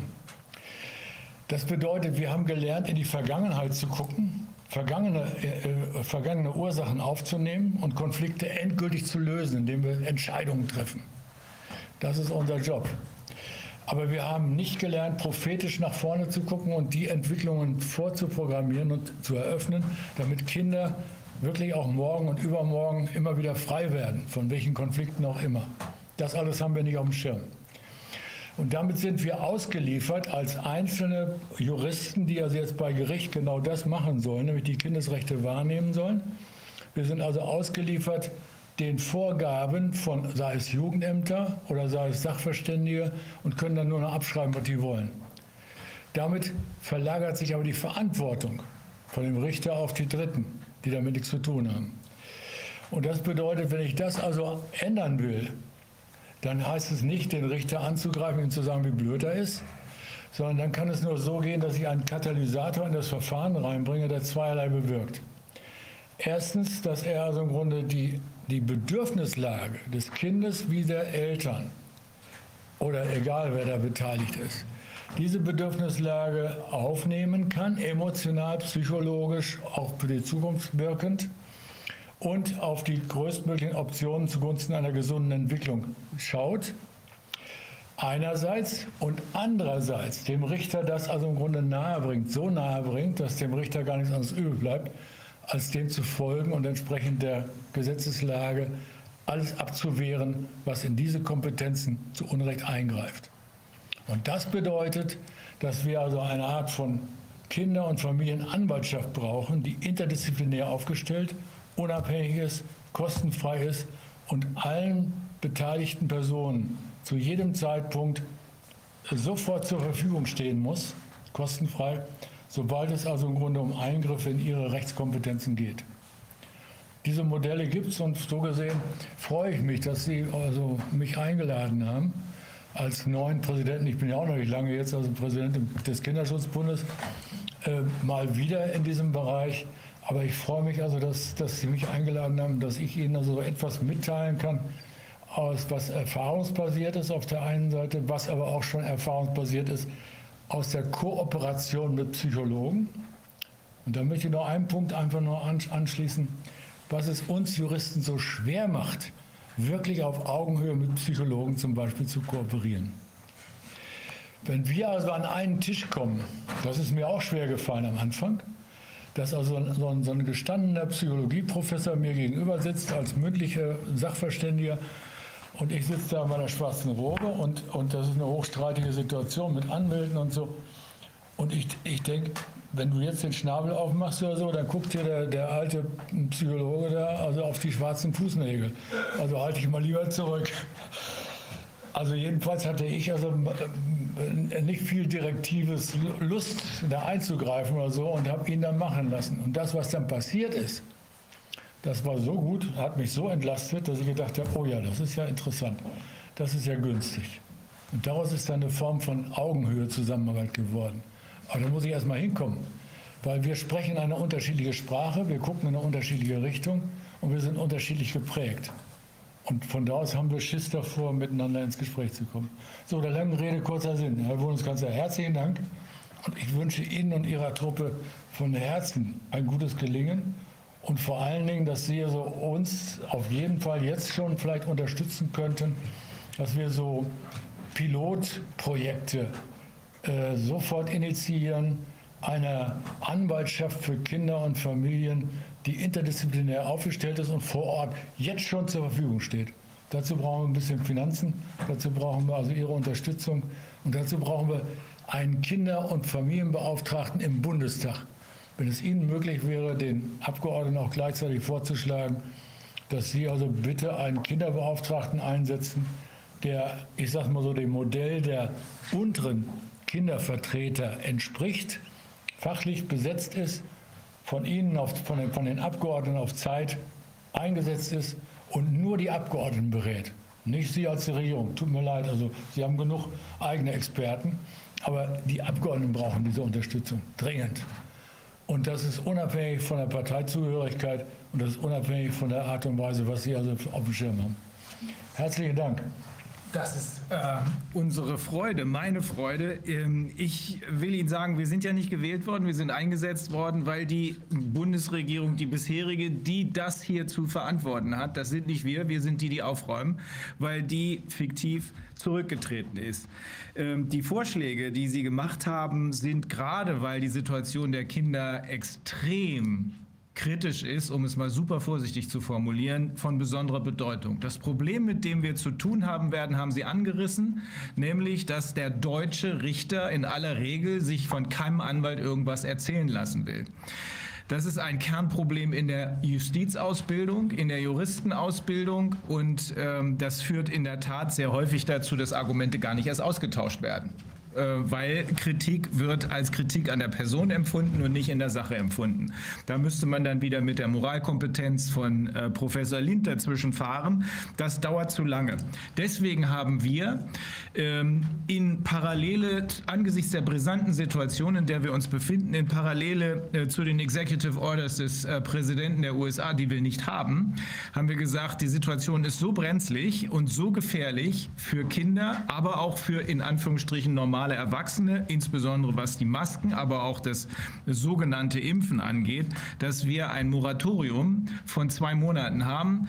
Und innerhalb dieser zwei Monate sind sämtliche Maßnahmen ausgesetzt worden. Es darf nicht mehr so weiter fortgefahren werden. Äh, wir wollen zwar keine strafbewährten äh, Verbote auf die Schnelle äh, äußern, aber die Bereiche in der Bevölkerung, die besonders empfindlich sind, und das sind die, die sich noch nicht oder nicht mehr helfen können, also Kinder und alte Menschen, die werden äh, dadurch geschützt, dass wir massiv darauf hinweisen, dass das StGB, das Strafgesetzbuch, immer noch gilt. Und in der Tat ist jeder einzelne Eingriff, der hier insbesondere was die sogenannten Impfungen angeht, äh, vorgenommen wird, eine Körperverletzung und in, wie wir inzwischen leider wissen, äh, vielen Fällen eine Körperverletzung mit Todesfolge. Weil aufgeklärt worden ist niemand darüber, darüber, dass es sich hier um experimentelles Vorgehen handelt. Im Gegenteil, wir haben das schon mal angesprochen, hier wird im Wege einer systematischen und koordinierten, äh, mass massenhaften ähm, äh, Vorgehensweise das Heilmittelwerbegesetz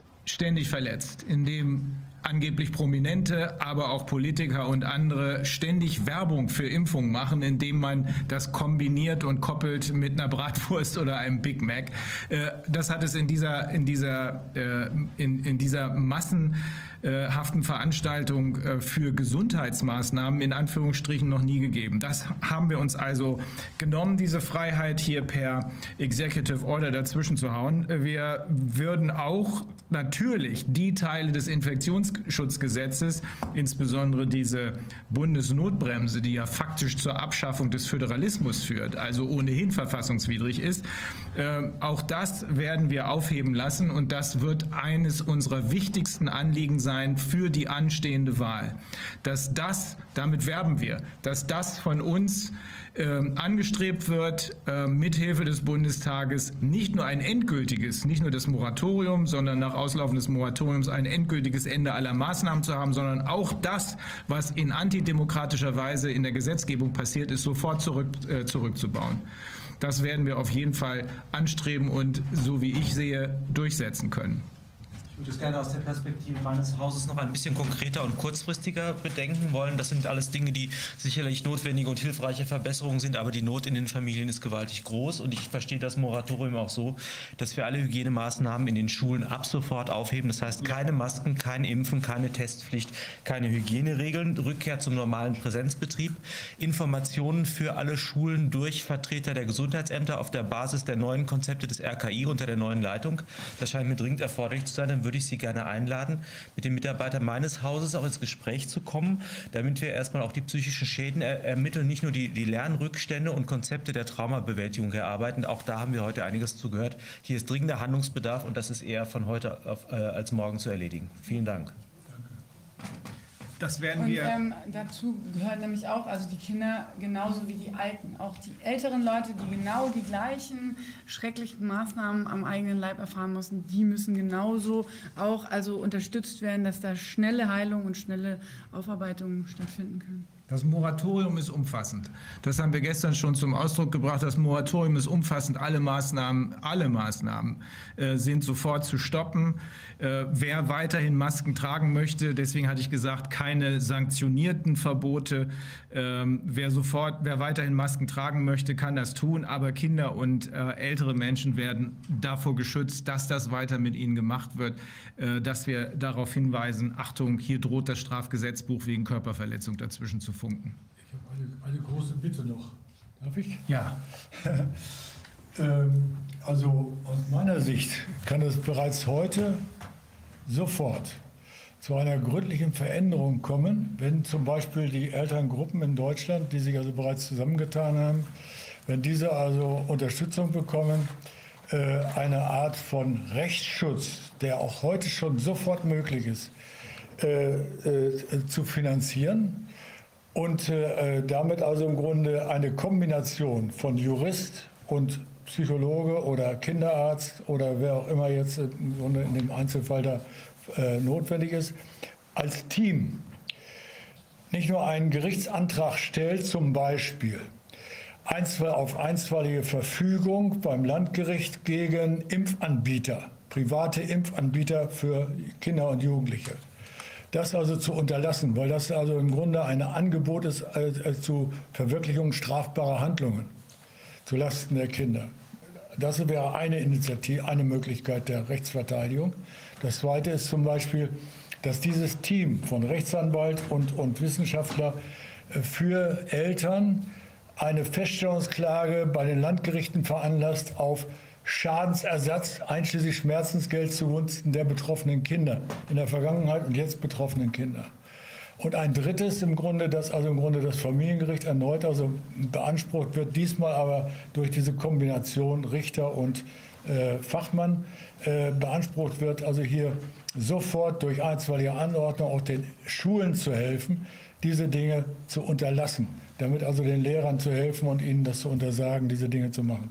Und ein viertes, vielleicht im Verbund mit den kritischen Richtern und Staatsanwälten, die es ja auch, auch gibt, äh, äh, solche Strafanträge, nicht im Sinne, dass das unbedingt bestraft werden muss, sondern Ermittlungsverfahren durch Staatsanwaltschaften geführt werden, wo also Artikel 5 auf den Plan kommt, die Meinungsfreiheit und die Unterdrückung der Meinungsfreiheit, wo also im Grunde auf den, auf den Plan kommt, die Nötigung, die also hier ausgesetzt ist, also den Kindern und den Erwachsenen gegenüber, auch den Lehrern gegenüber, wo also auf den Plan kommt, die Giftbeibringung oder schwere Körperverletzung, dass hier Ermittlungsverfahren gegen Unbekannt laufen und dass diese Dinge, wenn sie dann also von diesen Teams vor Ort für Eltern gemacht werden, bei Gerichten, dass diese Dinge transportiert werden, was immer da passiert, an die Abgeordneten, damit die wissen, was passiert. Und, und nicht mehr sagen können, ach ja, das ist vielleicht so oder das ist vielleicht so. Nein, darum geht es gar nicht. Kann alles dahin stehen. Es geht darum im Grunde, was liegt auf dem Tisch und was ist, was ist also hier gefährdet. Und noch eins. In dem Augenblick, wo ich das Team habe, ist der Jurist in der Richterrobe, egal wie er vorher, also inhaltlich möglicherweise also blockiert war oder so, anders äh, in der Lage im Grunde angesprochen zu werden. Nicht von dem Juristen, Anwalt, sondern von dem mitkommenden Fachmann. Der spricht ihn anders an und er spricht ihn an auf das, was also im Grunde hier also emotional äh, und, und, und seelisch äh, als, als wichtige Komponenten äh, auf dem Schirm liegt. Und, und das ermöglicht dann dem Juristen im Grunde zu sagen, oh ja, das ist ja interessant. Und in dem Augenblick ist dann der Gegenseite, schwarzen Peter der Gegenseite zuzuschieben und die Gegenseite ist die Regierung. So, und dann ist das staubtrocken Beweislast-Situation. Wenn die Regierung nicht dann darlegen kann, dass das Blödsinn ist, was ich hier mit meinen Vertretern gesagt habe, dann, ja, dann ist klar. Dann brauche ich nicht lange weiterzumachen, dann ist eine Beweislastentscheidung fällig. Zulasten der Regierung. Also das ist, ich finde das alles richtig und gut. Wir müssen uns immer darüber im Klaren sein, dass bis zu unserem Amtsantritt das System offenbar auch durch unsere un eigene Untätigkeit. Ich selber habe in äh, 26 Jahren Gerichtstätigkeit oft genug gedacht, hier stimmt was nicht. Ich hätte handeln müssen, ich habe es nicht getan, weil ich nicht auf die Idee gekommen bin, dass so umfassend etwas nicht stimmt. Dass also nicht nur in der Justiz einiges aus dem Ruder gelaufen ist, sondern dass letztlich unsere gesamte Gesellschaft völlig verranzt ist, um es mal so platt zu formulieren. Und das ist das, was Sie eben symptomatisch auch äh, gesehen haben, dass große Teile der Richterschaft, ich würde sogar sagen, die überwiegende Mehrheit der Richterschaft so konditioniert ist, dass sie eben völlig losgelöst von den eigenen Gefühlen unterwegs ist und äh, Emotionen keine Rolle mehr spielen. Das ist in anderen Ländern, wo Juries diese Arbeit übernehmen, anders. Und dass ein Konkurrenzdenken praktisch insofern besteht, als mancher Richter, und das ist in dieser Situation besonders gefährlich, dass mancher Richter sagt, der da unten kann mir schon mal gar nichts erzählen. Das heißt, das Argument kommt gar nicht an, weil man die Person sieht und weil man sagt, in dieser Person werde ich mich nicht wiederfinden können. Ich vertrete lieber die Linie der Regierung. Dagegen müssen wir angehen. Das ist unser Hauptproblem zurzeit. Wir können das auch anders machen. Herr Bundeskanzler, ich möchte äh, Ihnen ein bisschen widersprechen. Die Richter gibt es nicht. Das ist meine Beobachtung. Ich war also zum Beispiel im Amtsgericht Potsdam, einer von fünf Familienrichtern. Keiner hat das so gemacht wie ich. Und äh, ich habe es auch nicht so gemacht wie die anderen. Jeder macht da seinen Streifen. Äh, eine meiner Töchter ist Familienrichterin. Und ich weiß also um ihre besondere schwierige Situation, in der sie steckt. Das heißt also, die, diese Menschen sind genauso wie wir auch oder wie die anderen Leute in einer ganz brisanten, schwierigen Situation. Warum? Weil sie sind also im Augenblick isoliert. Das bedeutet also im Grunde, und es ist noch was anderes passiert. Die Exekutive, sprich also die äh, Behördenchefs, haben angeordnet, dass also wer die Behörde betritt, die Maske aufzusetzen hat. Wenn ich aber als Richter die Maske aufsetze und gehe in die Behörde rein, dann bin ich befangen. Ich kann nicht mehr im nächsten Augenblick also sagen, die Maske ist scheiße und die brauchen wir gar nicht. Das heißt also, an der Ecke äh, läuft hier also äh, psychologisch etwas ab. Genau das meinte ich. Ja, aber Moment, und deswegen können wir jetzt nicht sagen, im Grunde, das wird auch morgen noch so sein, sondern also allein, wenn das Bewusstsein darauf gerichtet wird und wenn wir es jetzt mit Kindern zu tun haben, kann es also durchaus sein, dass im Grunde wir also die Gerichte, Richter, einzelne Richter, dabei unterstützen, es anders zu machen. Und die Chance haben wir jetzt. Und zwar jetzt umso mehr, als wir jetzt gleichzeitig ganz verschiedene Gerichtszweige beanspruchen. Das heißt also, ein Gerichtszweig zum Beispiel, der bisher noch gar nicht auf dem Schirm war, das war das Landgericht. Wenn ich also davon ausgehe, dass ich also eine Schadensfeststellungsklage mache, das haben wir noch nicht. Das heißt, da sind das drei Zivilrichter, die also im Grunde also nicht emotional ausgerichtet sind oder da irgendwo irgendwas machen müssen, sondern die sind nach Beweislastregeln auf, aufgestellt. Hm. Und wenn ich Ihnen, wenn ich Ihnen im Einzelfall an der Ecke eine Expertise beilege und dieser Typ kommt mit rein ins Verfahren, dann ist das so eine Art privater Gutachter und der kann nicht einfach übergangen werden. Aber es sind nur Beispiele. Ich will dem auch nicht widersprechen. Ich, hab, ich will nur darauf hinweisen, dass gerade in diesen letzten ähm, 18 Monaten oder wie viel das jetzt gewesen sind, es immer deutlicher geworden ist, äh, dass hier eben nicht mehr nach Recht und Gesetz gehandelt wird. Das, was ich früher für Einzelfälle und aus dem Ruder gelaufene Richter gehalten habe, das scheint mir doch eher systematisch der Fall zu sein, sondern dass hier schlichtweg gar keine Beweise erhoben werden. Dass also, wenn es heißt, im Verwaltungsgericht insbesondere, wenn es heißt, äh, da das gibt doch gar keine Grundlage dafür und hier ist mein Experte X oder mein Experte Y, den kannst du hören, Gericht, dann wird gesagt, doch, gibt eine Grundlage, ich will den nicht hören, das RKI sagt das doch. Das ist, das hat mit Recht und Gesetz nichts mehr zu tun, das ist nackte Willkür und das ist Rechtsbeugung. Und das ist das, was wir systematisch erlebt haben. Ich gebe Ihnen trotzdem recht, weil gerade deshalb müssen wir jetzt dagegen angehen und mindestens die Aufmerksamkeit auf diese Problematik richten. Vielleicht noch eins. Das vielleicht ein, ein verfassungsrechtlichen äh, Moment. 19 Absatz 4 äh, macht es deutlich, dass also die ordentliche Gerichtsbarkeit dran ist, wenn wir also nicht von Amts wegen eine Situation haben, die also die Grundrechte schützt. Das bedeutet also, das Ver Verwaltungsgericht hat meines Erachtens in dieser ganzen Geschichte herzlich wenig zu suchen, weil das also nur tätig wird auf Antrag irgendeines eines Klägers. Sowieso.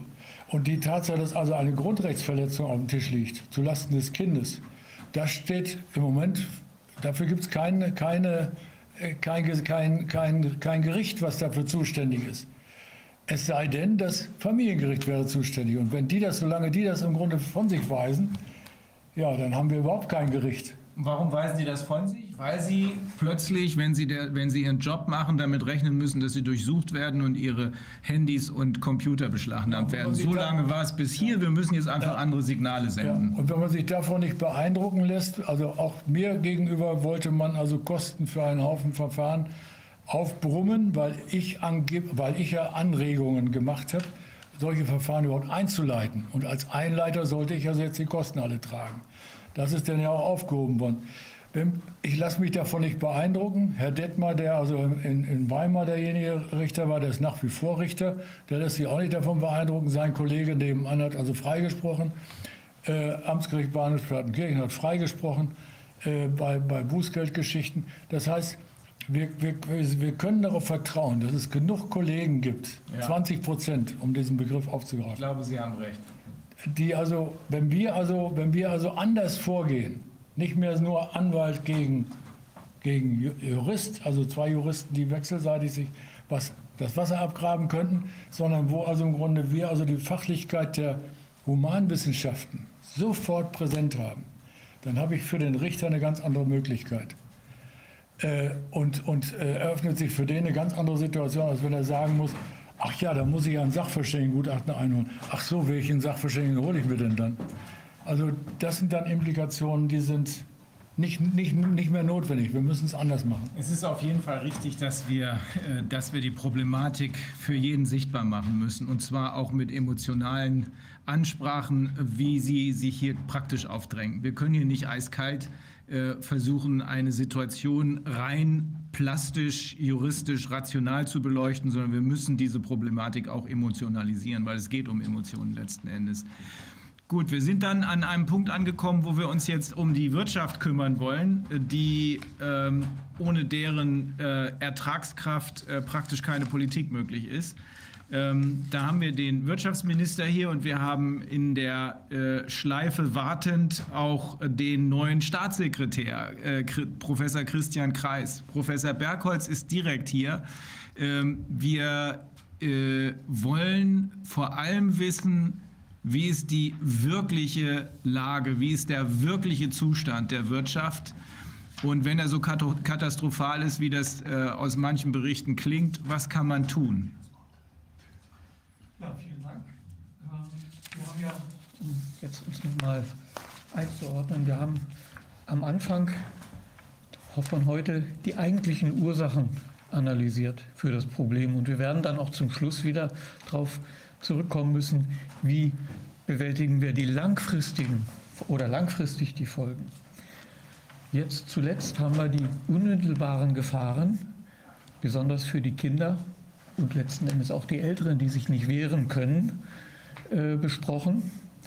Und was wir jetzt besprechen, ist sozusagen ein kurz- und auch mittelfristiges Problem, nämlich wenn wir die Schäden, die jetzt für die Wirtschaft eingetreten sind und die auch noch eine Zeit lang nachwirken werden, das ist jetzt also nicht einfach so zu stoppen. Ich hatte vor ein paar Tagen den Vergleich gebracht mit einem Tanker, der fünf Seemeilen braucht, um überhaupt gestoppt zu werden.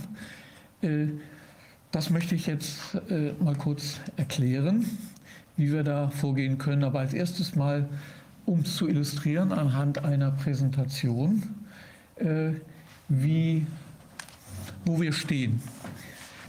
Also um das jetzt mal wirklich zu visualisieren. Ich nenne jetzt zwei extreme Wirtschaftszweige. Der erste ist ein Wirtschaftszweig, nämlich die Schiffbauindustrie, speziell hier die Meyer-Werft in Papenburg, die weltweit führend ist. Die bringt pro Jahr drei, ganze drei Produkte, also eins davon sehen wir, ein Kreuzfahrtschiff, auf den Markt und verkauft den. Und ist damit auch Arbeitgeber von direkt und indirekt wahrscheinlich von 20.000 bis 50.000 Menschen. So, und das System, was hinter dieser Meierwerft steht, die in einem Jahr so ein ganzes Schiff, was die Komplexität eines Flughafens hat, wenn nicht sogar schlimmer, auf die Beine bringt. Äh, das ist also ein ganz empfindliches Räderwerk. Und was gerade passiert, ich habe jetzt keine aktuellen Informationen, aber ich bin sicher, äh, die Meierwerft wie die Autoindustrie hat im Moment das Problem, in dieses Räderwerk hat die Corona-Pandemie äh, Sand ins Getriebe gestreut. Aus den verschiedensten Gründen. Also ein Punkt, den ich konkret weiß, der Stahl ist im Preis ungemein angestiegen. Äh, man kann sich ja freuen, wenn er noch lieferbar ist und, das Liefer, äh, und die Lieferfähigkeit von einzelnen Sachen äh, ist sicher eingeschränkt, was dann die äh, ja, Ablieferbarkeit, pünktliche Ablieferbarkeit natürlich von solchen Schiffen äh, einschränken kann. Und bis nach meinen Kenntnissen hat es die Meierwerft bisher immer geschafft, auf den Tag genau solche Schiffe abzuliefern.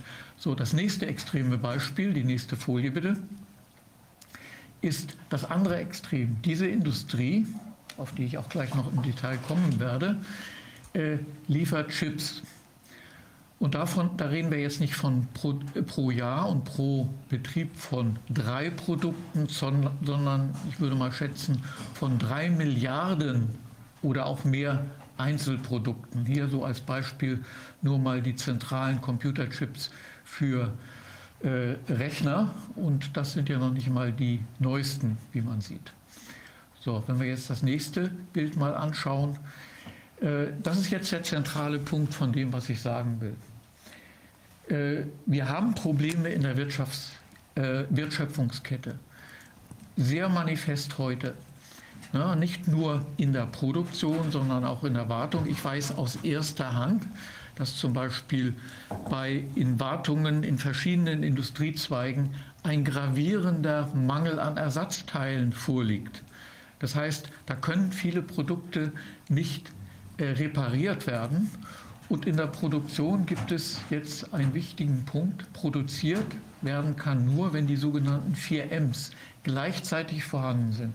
Also Material, Stahl für die Schiffbauindustrie oder für die Automobilindustrie, die sicher unser größter Zweig ist und die auch Probleme haben. Audi hat gerade deswegen Kurzarbeit. Äh, die Anlagen, die Maschine muss da sein, die Methode, also die wie man es macht, muss funktionieren. Das ist, glaube ich, im Moment das geringste Problem. Und natürlich die Manpower, also die Leute, die dort arbeiten. Und alle vier müssen gleichzeitig vorhanden sein. Und man glaubt es gar nicht, äh, wie oft eins dieser Dinge ausfällt und dann geht nichts mehr.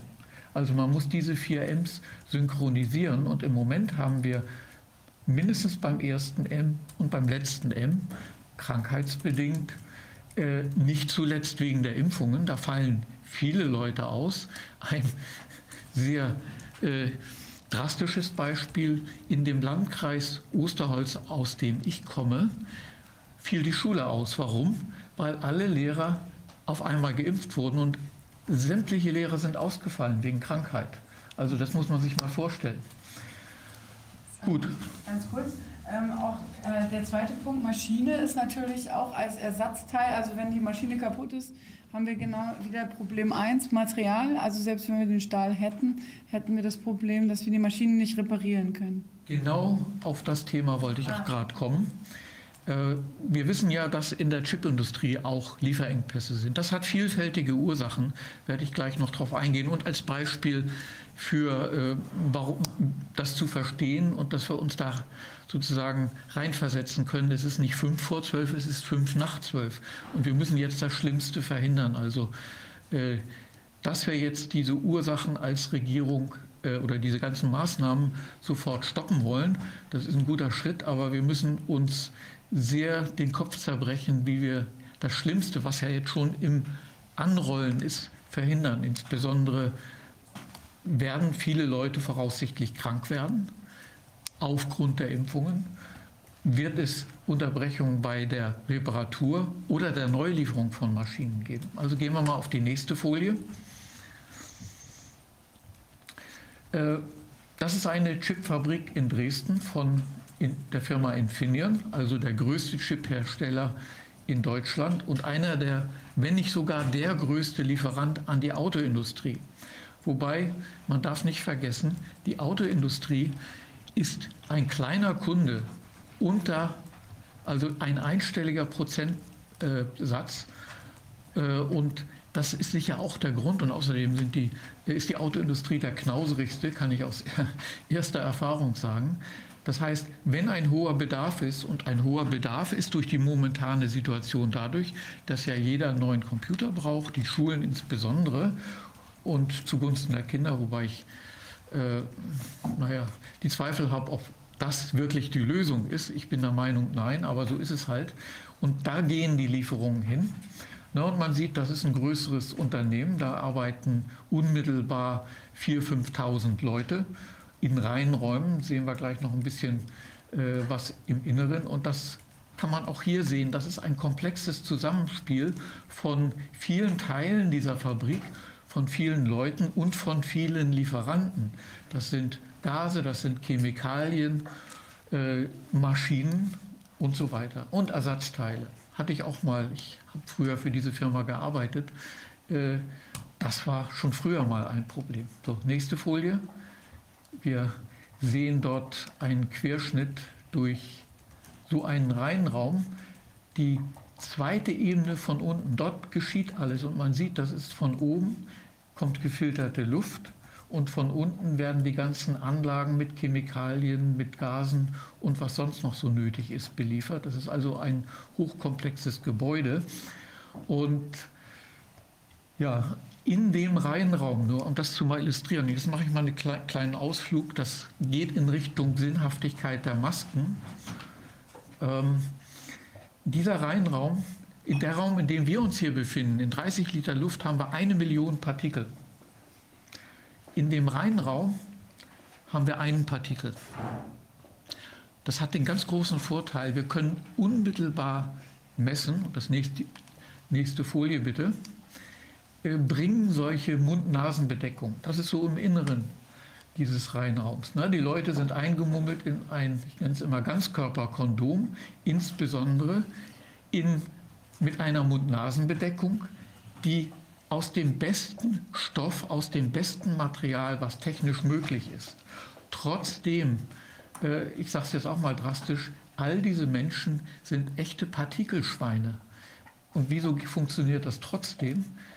Äh, beziehungsweise warum ist das so? Weil eben selbst dieser Stoff einfach nicht in der Lage ist, äh, alle Partikel zurückzuhalten. Und deswegen gibt es in so einem Reihenraum einen ständigen Fluss der Luft von oben nach unten, der diese ganzen Partikel wieder wegbringt. Und wenn ich jetzt als Ingenieur, habe ich ja selber lange Jahre gemacht, mit den offenen ultraempfindlichen Scheiben hantiere, dann habe ich ein Sprechverbot weil durch diese bestmögliche Mund-Nasen-Bedeckung kommen Partikel und selbst äh, Bakterien durch. Bakterien sind fünf bis zehn Mikrometer groß, nachgewiesenermaßen. Und Viren sind 100 Nanometer, also 50 mal so klein. Äh, also ich brauche, glaube ich, nicht weiterreden, wie sinnhaftig dann so eine Mund-Nasen-Bedeckung ist, um uns vor Viren und die Gegenseite und die Umgebung vor unseren potenziell vorhandenen Viren, die ja in so zu vielen Fällen eigentlich einfach nicht vorhanden sind. Und wenn jemand keine Symptome hat, dann ist er auch keine Gefahr, sage ich jetzt mal als Laie. So, das ist die nächste Folie bitte. Äh, um das jetzt zu illustrieren, na, das funktioniert jetzt nicht. Äh, äh ich wollte hiermit, das ist eigentlich eine Animation, äh, jede Herstellung von Materialien, das ist jetzt das Innere in einer Fabrik. Da kann man das natürlich perfekt organisieren. Das ist ein komplexes Zusammenspiel von verschiedenen Materialien, verschiedenen Dienstleistern. Und wenn wir jetzt die Situation, wie wir im Moment haben, dann ist das, glaube ich, unmittelbar einsichtig, wenn zwei oder drei von diesen Kästchen, die stehen jetzt stellvertretend und allgemein, wie es in einer Wirtschaftskette aussieht, wenn es dort zu Störungen kommt, dann wird der ganze Vorgang gravierend gestört. Das ist nur 1%, vielleicht auch noch 5% und die stören den ganzen Rest. Ne, die nächste Folie bitte. Die ganze Wertschöpfungskette wird eben durch dieses Phänomen, und deswegen nochmal dieselbe Folie, das war Absicht, gravierend unterdrückt und was, das führt zu so, so Engpässen oder man nennt das auch auf Neudeutsch sogenannten Bottlenecks. Was hinten rauskommt aus einer Fabrik, wird nicht durch die gesamte Kapazität der Wertschöpfungskette, sondern da, wo der Engpass ist. Und ne, wir sind jetzt in einer global vernetzten Wertschöpfungskette von solch sehr, sehr empfindlich auf solche Engpässe. Ne, das fängt schon mit dem Transportwesen an. Zurzeit haben wir in China in zwei Container-Terminals, die, äh, ja, die praktisch gestoppt sind wegen der Infektionen. Und das heißt, äh, da müsste jetzt eigentlich noch eine Folie kommen, Nummer 9. Ja, äh, also das ist jetzt eigentlich nur eine symbolische äh, Repräsentation anhand eines ganz, einer ganz konkreten Fabrik. Dort gibt es in einer Fabrik gibt es eben die verschiedenen sogenannten Arbeitszentren. Diese Arbeitszentren haben eine gewisse Kapazität, 80 Prozent, wenn es gut läuft. Und was man schwarz sieht, ist die Auslastung. Wenn die Auslastung wie ganz links über eine rote Linie von gut 80 Prozent kommt, dann sind das diese Engpässe. Äh, was wir zurzeit haben, dürfte wesentlich schlimmer aussehen, als es hier ist. Und deswegen müssen wir halt schauen, äh, dass wir diese Probleme dort und sehr konzentriert angehen. Die erste Maßnahme ist, was die Bundesregierung vorhat, die Maßnahmen aufheben. Aber wir haben natürlich nur auf Deutschland einen Einfluss. Und eine mittelfristige Maßnahme ist sicher, dass man diese weltweiten Abhängigkeiten zumindest ergänzt durch lokale Zweit- und Drittquellen. Das ist sowieso eine vernünftige Strategie, dass man sich nicht auf eine Quelle fokussiert. Und die letzte Folie zeigt dann auch ein Beispiel, wie man ausgehend von so einer Situation das doch in den Griff kriegen konnte. Äh, was hier auf nach oben aufgetragen ist, ist die Dauer, wie lange ein Produkt in der Fabrik ist, das ist jetzt im Rahmen einer äh, Chipfertigung, sind das äh, typischerweise zwei Monate, aber es ist repräsentativ für unsere momentane Situation. Wenn es immer länger dauert, bis ein Produkt fertig wird, ob es die Autos sind, ob es Kreuzfahrtschiffe sind, ob es Maschinen sind von der bedeutenden Maschinenbauindustrie in Deutschland, ob es ein landwirtschaftliches Produkt ist, wo vielleicht irgendein Ersatzteil äh, fehlt oder last but not least unsere Bauindustrie, ist es überall das Gleiche. So, und wir sehen dort rechts, und wenn, wenn es langsamer geht, kommt weniger raus. Dann haben wir den Mangel, den wir auch gerade überall schon sehen. Und die Lösung ist dort weiter rechts. Dort sieht man so einen äh, grauen Korridor, der geplant war durch verschiedene Maßnahmen, auf die ich nicht jetzt eingehen möchte. Das war sozusagen die Notmaßnahme und man sieht, die Zeit, die es brauchte, um die Chipfertigung oder einen Chip durch die Fabrik zu bringen, ist wieder zurückgegangen und dann hat man die Situation wieder unter Kontrolle gebracht. So, unter anderem ist das natürlich auch dadurch, dass man sich um das Personal kümmert, dass man äh, eben Zweit- und Drittquellen für Materialien besorgt und so weiter und so fort. Also lange Rede, kurzer Sinn. Äh, wir müssen konkret die Notsituation, die im Moment noch gar nicht das Maximum erreicht hat, das ist meine, mein Verständnis der Situation. Wir müssen durch Sofortmaßnahmen versuchen, diesen Abwärtstrend zu stoppen oder beziehungsweise Aufwärtstrend jetzt in der Zeit, wie die es braucht, um die Produkte zu erzeugen. Und wir müssen mittel- und langfristig, und das ist jetzt äh, einfach mein Plädoyer, dafür sorgen, dass wir unsere ganze Wertschöpfungsketten robuster machen gegen solche Probleme, sprich äh, regionalisieren. Das ist mit ein Aspekt, warum eine Regionalisierung oder zumindest eine, äh, sagen wir mal, auf überschaubaren, meinetwegen Deutschland oder Umgebung, Das na, ist nichts gegen weltweite Wertschöpfungsketten zu sehen, aber nicht alleine. Denn wir sehen, das geht jetzt wir fahren, wenn wir jetzt so weiterfahren würden, würde unsere Wirtschaft gründlich in die Grütze gehen.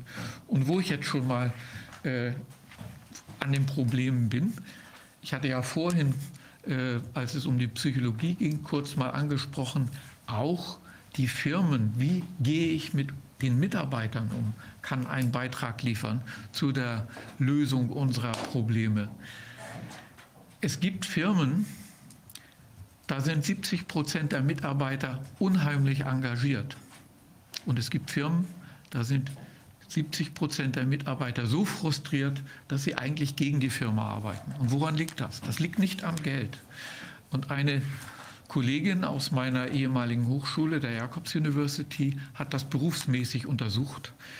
Und das liegt an drei Dingen. Das ist die Frage, bin ich in meiner Tätigkeit soweit es irgendwie geht, selbstbestimmt?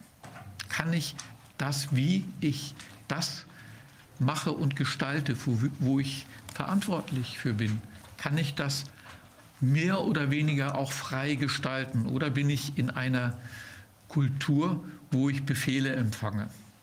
Na, wenn ich es gestalten kann, gut. Zweiter Punkt, Anerkennung der Leistung.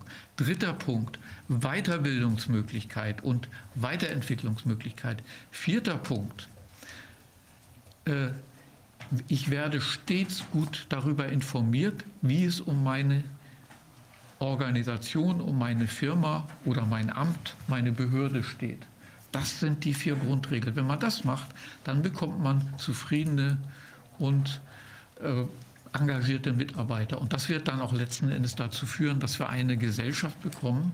Na, wie gesagt, die meisten Menschen äh, verbringen den größten Teil ihres wachen Lebens in einer Firma und nicht im Privatleben. Und das ist eine gewaltige gesellschaftliche Aufgabe, die die Firmen und die staatlichen Behörden auch haben. So, das war jetzt sozusagen das Wort zum Sonntag. Ja, viele der Aspekte kann man ja unter Umständen auch für die Gesamtbevölkerung jetzt die gute Information, das wäre ja auch was, was wir für das Funktionieren der Demokratie benötigen. Ich habe jetzt ähm, zur, zu dem von Ihren, Vortrag noch mal zwei, drei Fragen. Und zwar sehen Sie im Moment die Haupt, ähm, welche Hauptrohstoffe oder Produkte sehen Sie im Moment betroffen von der Krise in der, in der Zulieferung? Also kann man das ähm, eingrenzen? Zum Beispiel Chips sind ja ein Thema. Ja. In, in, China hat ja aber gar nicht der, ähm, also ist der Lockdown ja relativ schnell wieder beendet worden. Ich weiß nicht, wie da der Status im Moment also ist. Also wo hängt wo hängt's dran, dass ja. das im also Moment nicht kommt? Die Produktion ist zum großen Teil nicht in Mainland China, also nicht in der Republik, also in, in China, sondern ein großer Teil ist sicher in Taiwan, aber der viel größere Teil ist in den USA, in Südostasien und last but not least zum Glück in Europa, in hauptsächlich Italien, Frankreich, Österreich und Deutschland. Und in England gibt es auch noch Chipproduktion und Irland auch. Intel hat und Israel. Ne?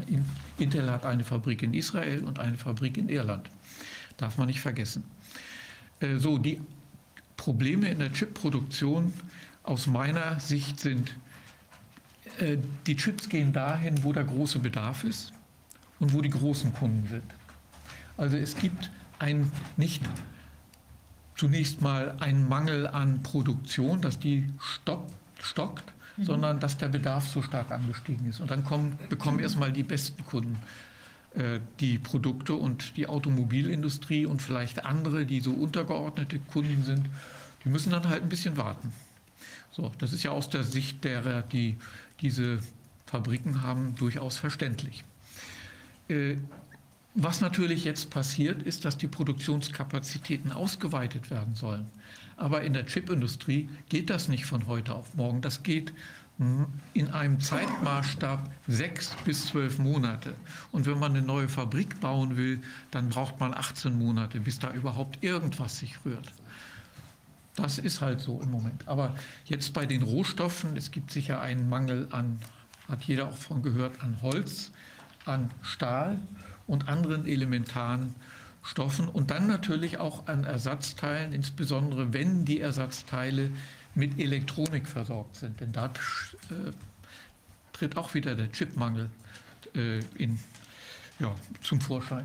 Und woraus hat sich der Chipmangel jetzt so stark gegeben? Weil mehr Computer gekauft werden Ja. durch Homeoffice? Und Das, ja, so sehe ich das. Ne? Also das ist die einzig denkbare Erklärung, denn ich sehe jetzt direkt nicht, dass von diesen ganzen anderen Problemen zunächst mal die existierenden Chipfabriken unmittelbar und in signifikanten Umfang betroffen sind.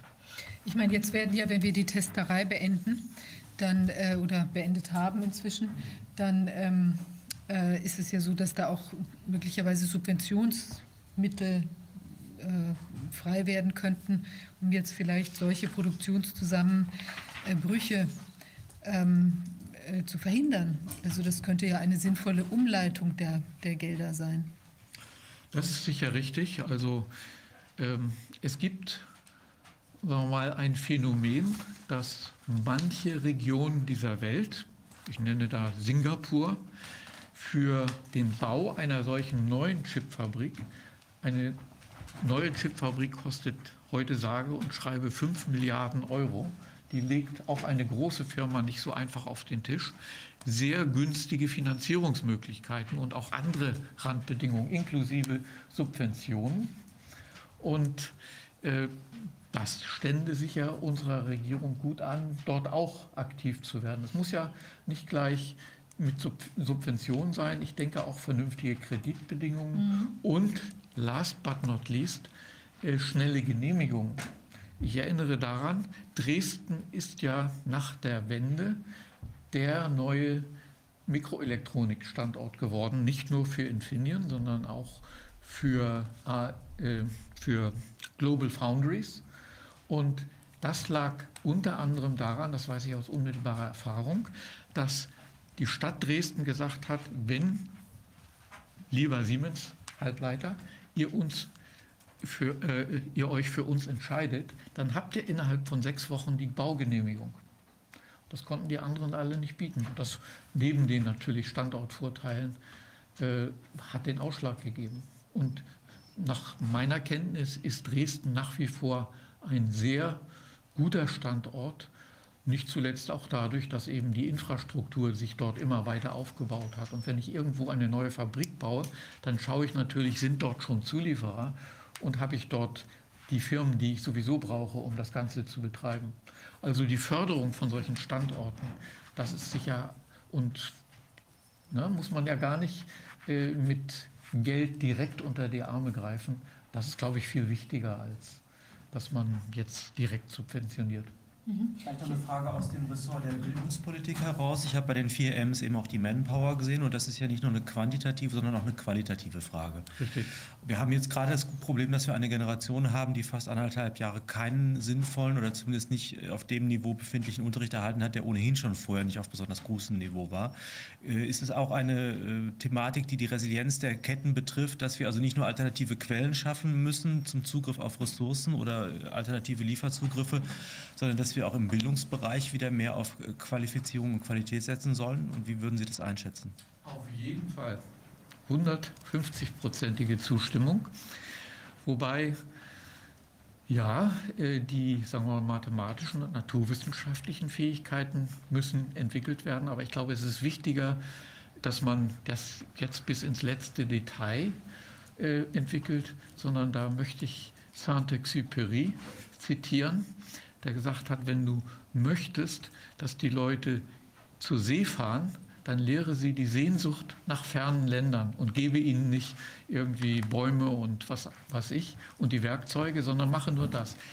Also die Aufgabe der Schule, sehe ich, ist, dass sie eine Einstellung auch zu den naturwissenschaftlichen Naturwissenschaften fördern, dass die Heranwachsenden sich dafür interessieren, aber, und das, das ist jetzt genauso wichtig, dass man mündige Bürger in dem vorher gesehenen Sinne erschafft. Und ich habe jetzt vergessen, ich glaube, äh, Sie, Professor Wallach, haben das erwähnt, dass Ihr Deutschlehrer sie in dem Sinne beeinflusst hat. Das Gleiche ist mir passiert.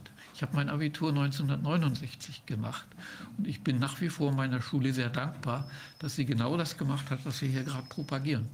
Ich möchte das ein bisschen aus meiner Perspektive doch nochmal darstellen. Wir haben äh, einen Abbau von Expertise vor Ort. Es war früher so, wenn Sie in der beruflichen Bildung eine Automechanikerprüfung hatten, dann wurde ein äh, fingiertes Problem äh, in Form eines kaputten Autos jemand hingestellt und der musste dann mit Mord Bordmitteln eine Reparatur vornehmen im Hinblick auf Diagnostik und technischen Lösungen.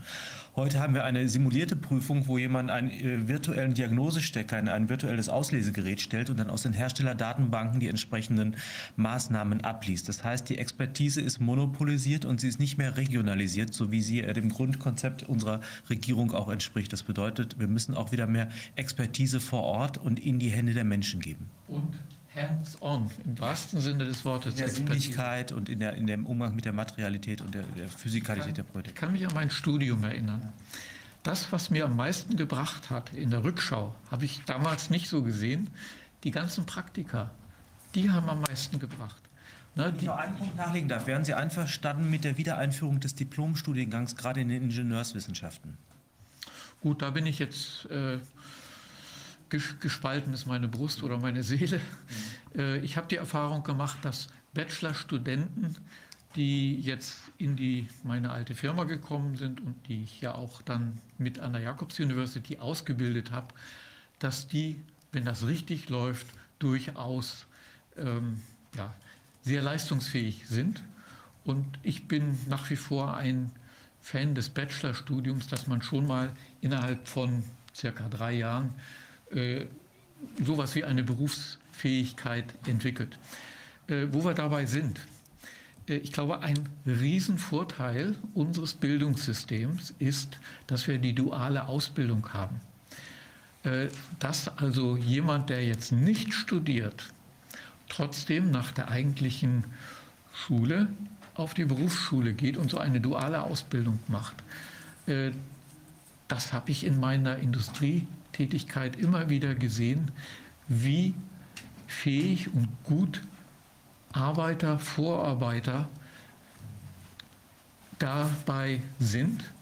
Und die, also viele von denen ersetzen glatt einen Ingenieur. Und mein vorletzter Vorgesetzter bei Infineon war, na, sagen wir mal, äh, jemand, der hat zwar nicht eine normale Lehre gemacht, die aber nicht wesentlich darüber hinausging.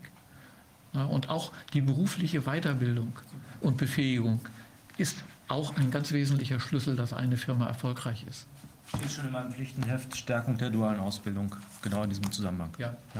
Wir können jetzt noch auf den neuen Staatssekretär im Wirtschaftsministerium, Professor Kreis, zurückgreifen, wollen vorher aber vielleicht die Möglichkeit nutzen, Frau Innenminister, die Umfrageergebnisse, Grafiken äh, der Bevölkerung auch zu zeigen. Die können jetzt eingeblendet werden.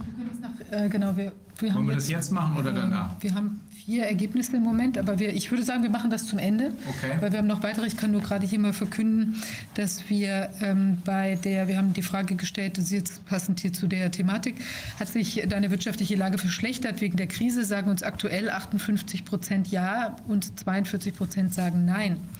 Bei der Erwartung ist es aber so, erwartest du eine Verschlechterung deiner wirtschaftlichen Lage in den nächsten sechs Monaten, sagen 79 Prozent ja und nur 21 Prozent Nein. Und parallel, während wir hier sprechen, bekomme ich eine, eine Umfrage, eine, eine Petition, die im Moment läuft. Äh, uns geht das Holz aus.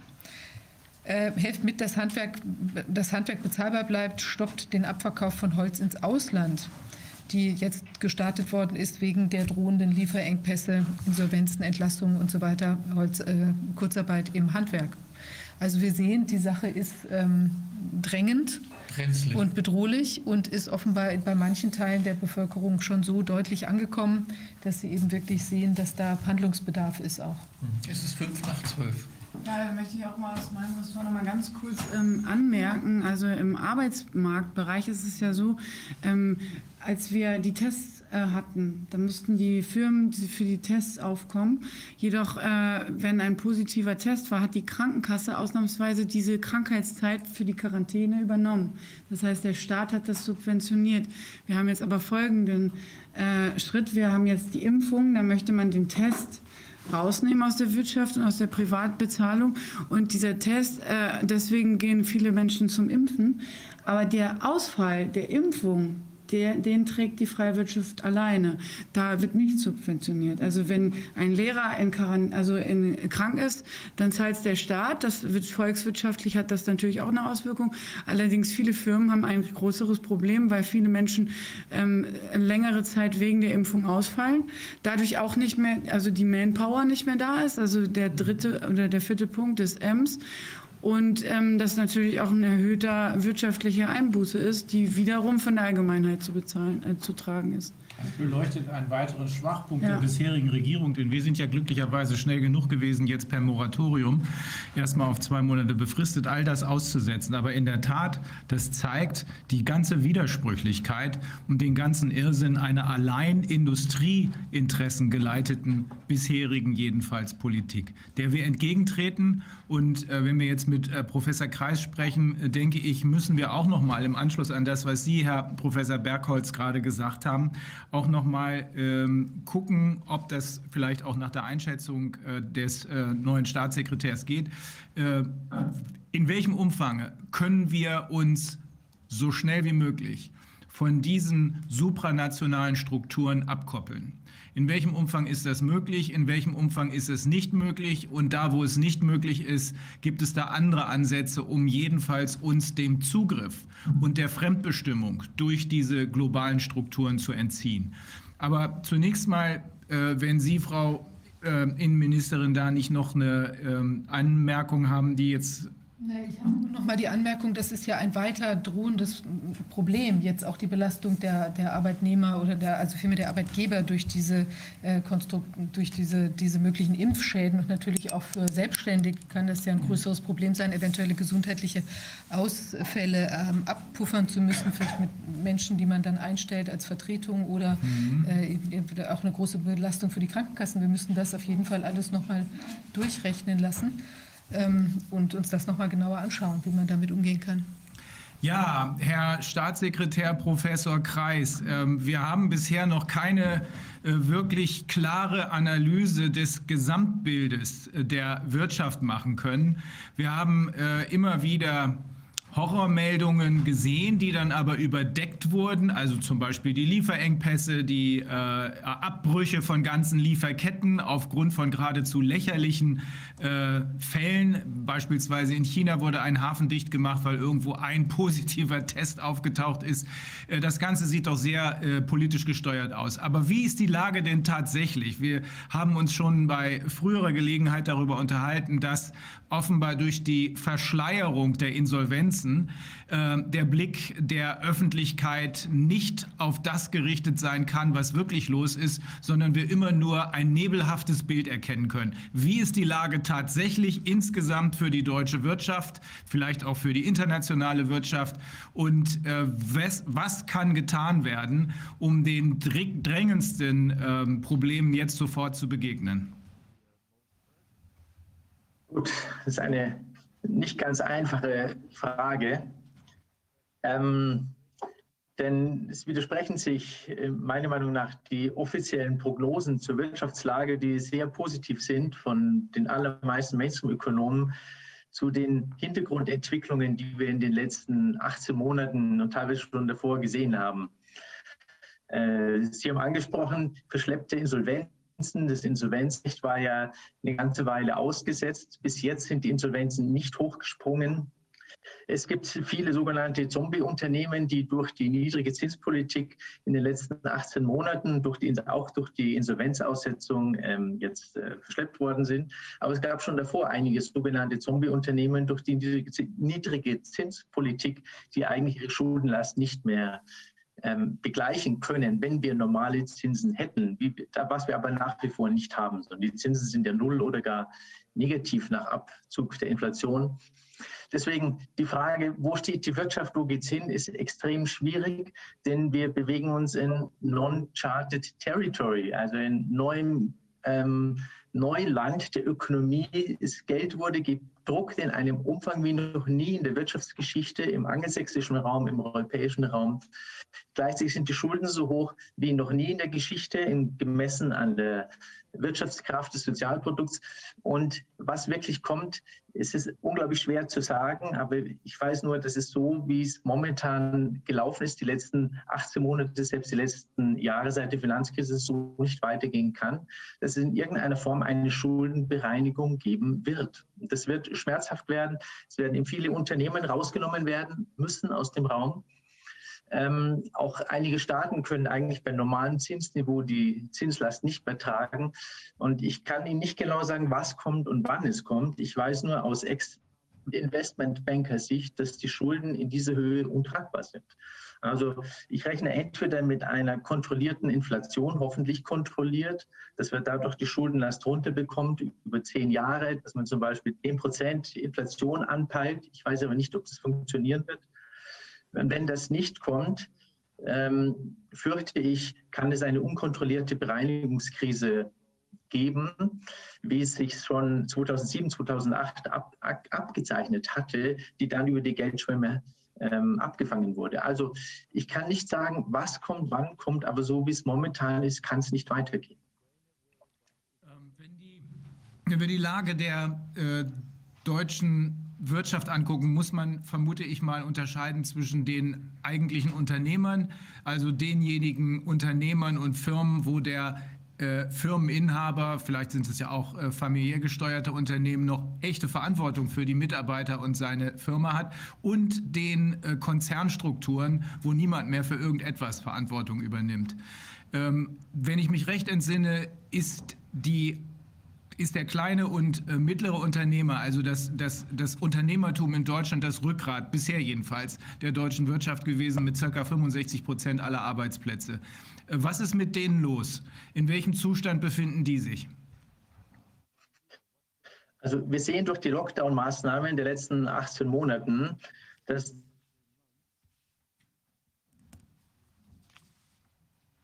Oh, das Internet scheint eingefroren. Das kann man dem Eingefrorenen leider immer nicht sagen.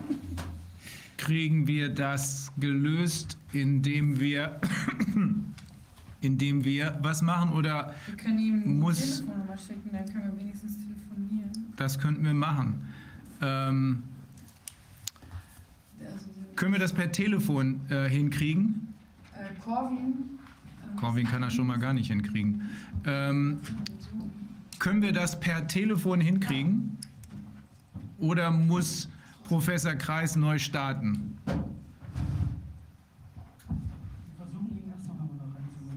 Okay. Ich komme gerade noch mal einen anderen Aspekt ansprechen, der mir eingefallen ist noch. Wir haben ja möglicherweise auch ein Haftungsrisiko, was auf uns als Staat zukommt, wegen Impfschäden, Fehler, fehlerhafte Aufklärung und so weiter. Sollten wir uns auf jeden Fall mal im Hinterkopf das behalten. Müssen wir, das müssen wir im Anschluss machen. Ähm, Herr Professor Kreis, wie ist denn der Zu, also ich glaube schon, dass wir das getrennt betrachten müssen. Wie ist der Zustand der international, der global operierenden Konzerne einerseits? Äh, nach meiner Erinnerung sind die ja quasi geschwemmt worden äh, mit öffentlichen Mitteln, mit gedrucktem Geld, wie wir jetzt erkennen müssen. Und wie ist andererseits der Zustand äh, der kleinen und mittelständischen Unternehmer in Deutschland? Leider hat sich die Internetverbindung gerade äh, aufgehängt. Es hat sich da eine starke Schere aufgetan. Die großen Konzerne haben dramatisch gewonnen durch die Entwicklungen der letzten 18 Monate. Paradebeispiel ist Amazon, ja, der, ähm, der, der lokale Einzelhandel wird stark geschwächt, macht zu und Amazon gewinnt. Das gilt aber nicht nur für Amazon und Einzelhandel, das gilt für ganz viele Branchen. Kleine Hoteliers, kleine Restaurants schließen, die großen Ketten profitieren. Und das gilt auf fast allen Gebieten, dass durch diese Lockdowns die, die mittelständischen und die kleinen Unternehmen geschwächt wurden. Und man kann das, diese Lockdowns auch als einen gigantischen Fischzug betrachten, wenn man so will, aus Ex-Investmentbanker-Sicht. Je stärker die Lockdowns, je härter die Lockdowns, umso mehr gehen die kleinen Konkurrenten zugrunde und umso mehr können die Großen an Marktanteilen gewinnen. Und deswegen fürchte ich, wenn diese Entwicklung so weitergehen, dass wir tatsächlich äh, diese Schere weiter aufgehen dass die Großen, auch die Milliardäre, die Milliardärsvermögen noch äh, deutlich stärker wachsen werden, weil es den kleinen und mittelständischen Unternehmen schlecht geht. Nicht etwa trotz dem es der Wirtschaft schlecht ist, sondern weil es den kleinen und mittleren schlecht geht. Deswegen steigen die Gewinne der Großen dramatisch an. Und ich fürchte, dass diese Prozesse ähm, weitergehen, weil es äh, starke Interessen gibt von großen Finanzgruppen, von großen Konzernen, dass man äh, sich äh, auf die Art und Weise ganz gut der kleinen Konkurrenz entledigen kann. Wir haben, wir haben immer wieder im Verlaufe unserer Diskussion in sämtlichen Bereichen ähm, des, Gesamt, des gesellschaftlichen Zusammenlebens, in der Bildung, in der äh, in der, äh, natürlich in der Wirtschaft, aber auch in der Kultur. Wir haben immer wieder gesehen, dass es zu Konzentrationen kommt, zu Konzentrationen in bestimmten Medienbereichen, hier jetzt im Bereich der Wirtschaft ebenso. Und es ist uns immer deutlicher geworden, dass diese Konzentrationen keine zufälligen Ergebnisse sind. Äh, wenn wir also sehen, dass im großen Stil kleine und mittlere Unternehmen offenbar nicht nur bei uns, sondern ich weiß es auch aus den USA, in die Pleite getrieben werden, deren Marktanteil Anteile aber von den Großen übernommen werden. Ähm, müssen wir vor dem Hintergrund dessen, was wir jetzt wissen, auch äh, des bekannten Programm des Great Reset, müssen wir davon ausgehen, dass es sich hier um gezielte Maßnahmen handelt, die dafür sorgen, dass das Vermögen der kleinen und mittleren Unternehmer und des Verbrauchers nach oben hin in Richtung der Superreichen verschoben werden? Oder ist das eine falsche Vorstellung? Also wie viel da nun just Absicht dahinter ist, ist schwer zu sagen. Ich kann nur sagen als Ex-Investmentbanker, dass es massive Anreize gibt, äh, diese Strukturen so, ähm, die, die, diese Entwicklungen so zu fördern. Also es gibt massive Anreize, kleine und mittelständische Unternehmen aus dem Feld zu schlagen und dadurch die Vermögen nach oben wachsen zu lassen. Das sind sehr stark antidemokratische Prozesse. Inwieweit die jetzt tatsächlich gesteuert und eingefädelt sind, das kann ich nicht beurteilen. Ich weiß nur, dass man in Krisensituationen, in schwierigen Situationen, in Bereinigungssituationen sehr, sehr schnell sehr hohe Gewinne machen kann. Oft viel schneller in ruhigen Zeiten des Wirtschaftswachstums. Man kann genau an dem zugrunde gehen von Branchen, an dem zugrunde gehen von Unternehmen über zum Beispiel Put-Optionen oder über Short, Short-Geschäfte besonders große Gewinne machen. Aber ich muss noch nicht mal Short gehen, also auf sinkende Kurse spekulieren. Es reicht doch einfach, wenn ich riesige Liquiditätspolster habe und die anderen haben sie nicht und die Konkurrenz geht nieder. Also ich möchte nicht sagen, dass es eingefädelt ist und gemacht ist, aber es gibt ein großes Interesse von den großen Playern, diese Konzentrationsprozesse voranzutreiben. Und eine der wichtigsten Player in dem Zusammenhang sind natürlich die Medien. Und in den Medien sehen wir ganz dramatische Konzentrationsprozesse. Nein, dramatische Konzentration. Da gibt es gar keine Prozesse mehr, denn die Medien sind ohnehin entweder in Staatsmedienhand, die nicht sehr regierungskritisch berichten, oder die Privatmedien sind fast alle in den Händen von Multimillionären oder Milliardären. Und auch für die gibt es einen großen Anreiz, diese Konzentrationsprozesse voranzutreiben, denn auch die gewinnen, die Inhaber der großen Konzerne, auch der Medienkonzerne, gewinnen auch, wenn die Lockdowns möglichst lang sind, wenn der Absturz vom Mittelstand besonders groß ist. Von daher jetzt aus Mediensicht gesprochen, wie berichtet man über einen bestimmten Sachverhalt, beispielsweise Corona, objektiv oder lieber dramatisierend, also angstschürend oder lieber beruhigend, dann ist ganz klar ein Interesse da, so stark angstschürend wie möglich zu berichten. Denn je mehr Angst geschürt wird in den Medien, umso leichter, umso länger, umso härter werden die Lockdowns sein und umso größer sind die Gewinne der großen Player, sei es Medienkonzerne, sei es Industriekonzerne, sei es Finanzkonzerne. Also da gibt es eine ganz starke Anreizstruktur, in diese Richtung zu wirken, in, in Richtung Angst erzeugen und in Richtung möglichst starke, lange Lockdowns. Und als politische Maßnahme wäre natürlich das allererste, diesen Ungleichgewichten, diesen Konzentrationsprozessen entgegenzuwirken, indem man zum Beispiel ein Gegengewicht in der Medienlandschaft schafft, was durchaus möglich wäre, und dem man auch den Mittelstand natürlich fördert und die großen Konzerne stärker, äh, stärker zu Adel ist. Die werden ja teilweise nicht mal ernsthaft besteuert. Ich hätte dazu mal eine Frage. Ähm, ist es denn nicht so, dass, äh, dass das Marktgeschehen eben auch staatlicherseits mitgesteuert wird oder auch, die, äh, dass die Rahmenbedingungen äh, vom Staat gesetzt werden? Also insofern äh, könnte ich mir doch grundsätzlich vorstellen, und da würde mich Ihre, Ihre Meinung interessieren oder auch äh, mal eine Darstellung, welche ähm, welche Optionen gibt es denn dort einzugreifen? Das hört sich ja jetzt eben eher so an, man könnte ja hier ein bisschen und hoffen, dass irgendwas passiert. Kann man nicht richtig reingehen und sagen, also bestimmte Konzentration gestattet man nicht mehr oder wie, welche Maßnahmen auch immer. Aber ähm, was für Optionen gibt es denn grundsätzlich staatlicherseits darauf Einfluss zu nehmen? Naja, da gibt es eine ganze, eine ganze Palette von Maßnahmen, ja, um, äh, um Konzernmacht zu begrenzen, wie wir es wie ja in den letzten 18 Monaten dramatisch sehen, wie die Vermögen nach oben wachsen. Die Milliardäre weltweit hatten einen solch starken Zuwachs wie ganz selten in der Geschichte. Vielleicht ist es sogar einzigartig. Und man kann natürlich von staatlicher Seite ganz einfach dagegen gehen, eben diese ganzen äh, Gewinne, diese ganzen Krisengewinne äh, stärker angeht, abschöpft. Also das ist, man könnte zu einer stärkeren Vermögenssteuer greifen, zu Abgabenstaffeln greifen, äh, zu einer vernünftigen Bodenwertsteuer greifen. Es gäbe alle möglichen Maßnahmen, um die großen Vermögen die großen Gewinner der letzten 18 Monate, aber eigentlich geht der Prozess schon länger zurück, geht schon auf die erste Finanzkrise zurück, 2007, 2009, dass man diese großen Vermögen angeht und stattdessen die, die Normalverdiener, die normalen Menschen im Mittelstand fördert. Also da gibt es eine ganze Palette von staatlichen Möglichkeiten, beginnend mit der Steuerschraube, ja, mit dem Steuermechanismus, dass man eben hohe Vermögen und Wertzuwächse tatsächlich angeht, was heute ja praktisch nicht gemacht wird und indem er umgekehrt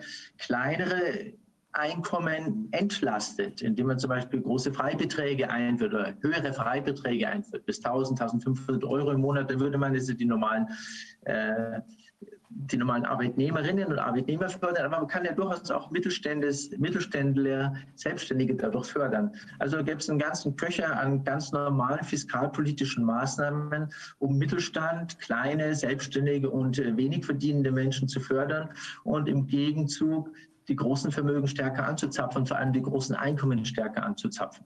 Dann kann man das auch so verstehen, man, man, kann damit theoretisch sogar das Spiel komplett umdrehen und sagen, man schraubt die richtig runter, die Großen, und lässt die Kleinen wirklich in diese Lücke rein. Wo sind Grenzen oder wo hat das Auswirkungen auf eine, äh, den internationalen Wettbewerb unserer Volkswirtschaft? Ja, natürlich. Also das wäre den politischen Willen vorausgesetzt relativ einfach, aber man muss selbstverständlich Acht geben, dass wir nicht unsere Industrie vertreiben aus unserem Land. Das wäre ganz falsch. Dann, wenn wir Industrie zu stark besteuern, dann wandert sie eben aus in die Nachbarländer. Das wäre Unsinn. Aber wo man anfangen könnte, wäre zum Beispiel beim Bodeneigentum.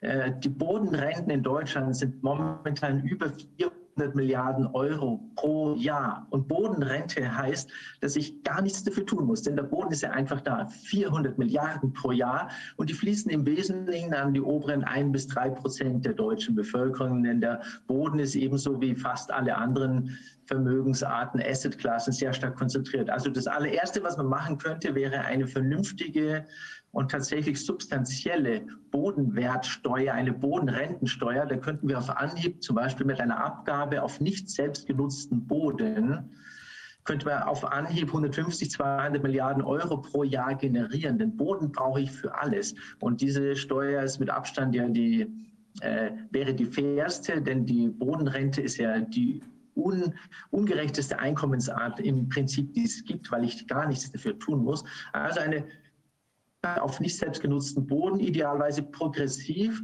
ab 100 Hektar, ab 1000 Hektar, ab 10.000 Hektar steigend. Und da kann man diese Bodenrenten abgreifen und damit normale, kleine Kleinverdiener fördern, indem man die Freibeträge erhöht oder auch den Mittelstand fördern. Also es ginge ganz einfach, denn der Boden kann nicht abwandern von Deutschland nach Liechtenstein. Der Boden ist immobil. Das ist ja eine ganz interessante Perspektive. Mir fällt dabei nochmal ein, die großen Besitztümer, also bodenmäßig insbesondere, die auch die Kirchen angesammelt haben. Gibt es dafür noch besondere Wettbewerbsbedingungen? Also, also, zu den Kirchen möchte ich nicht Stellung nehmen. Da weiß ich auch nicht, wie die Eigentumsverhältnisse sind. Die haben sich ja in den letzten äh, Jahrhunderten ziemlich geändert.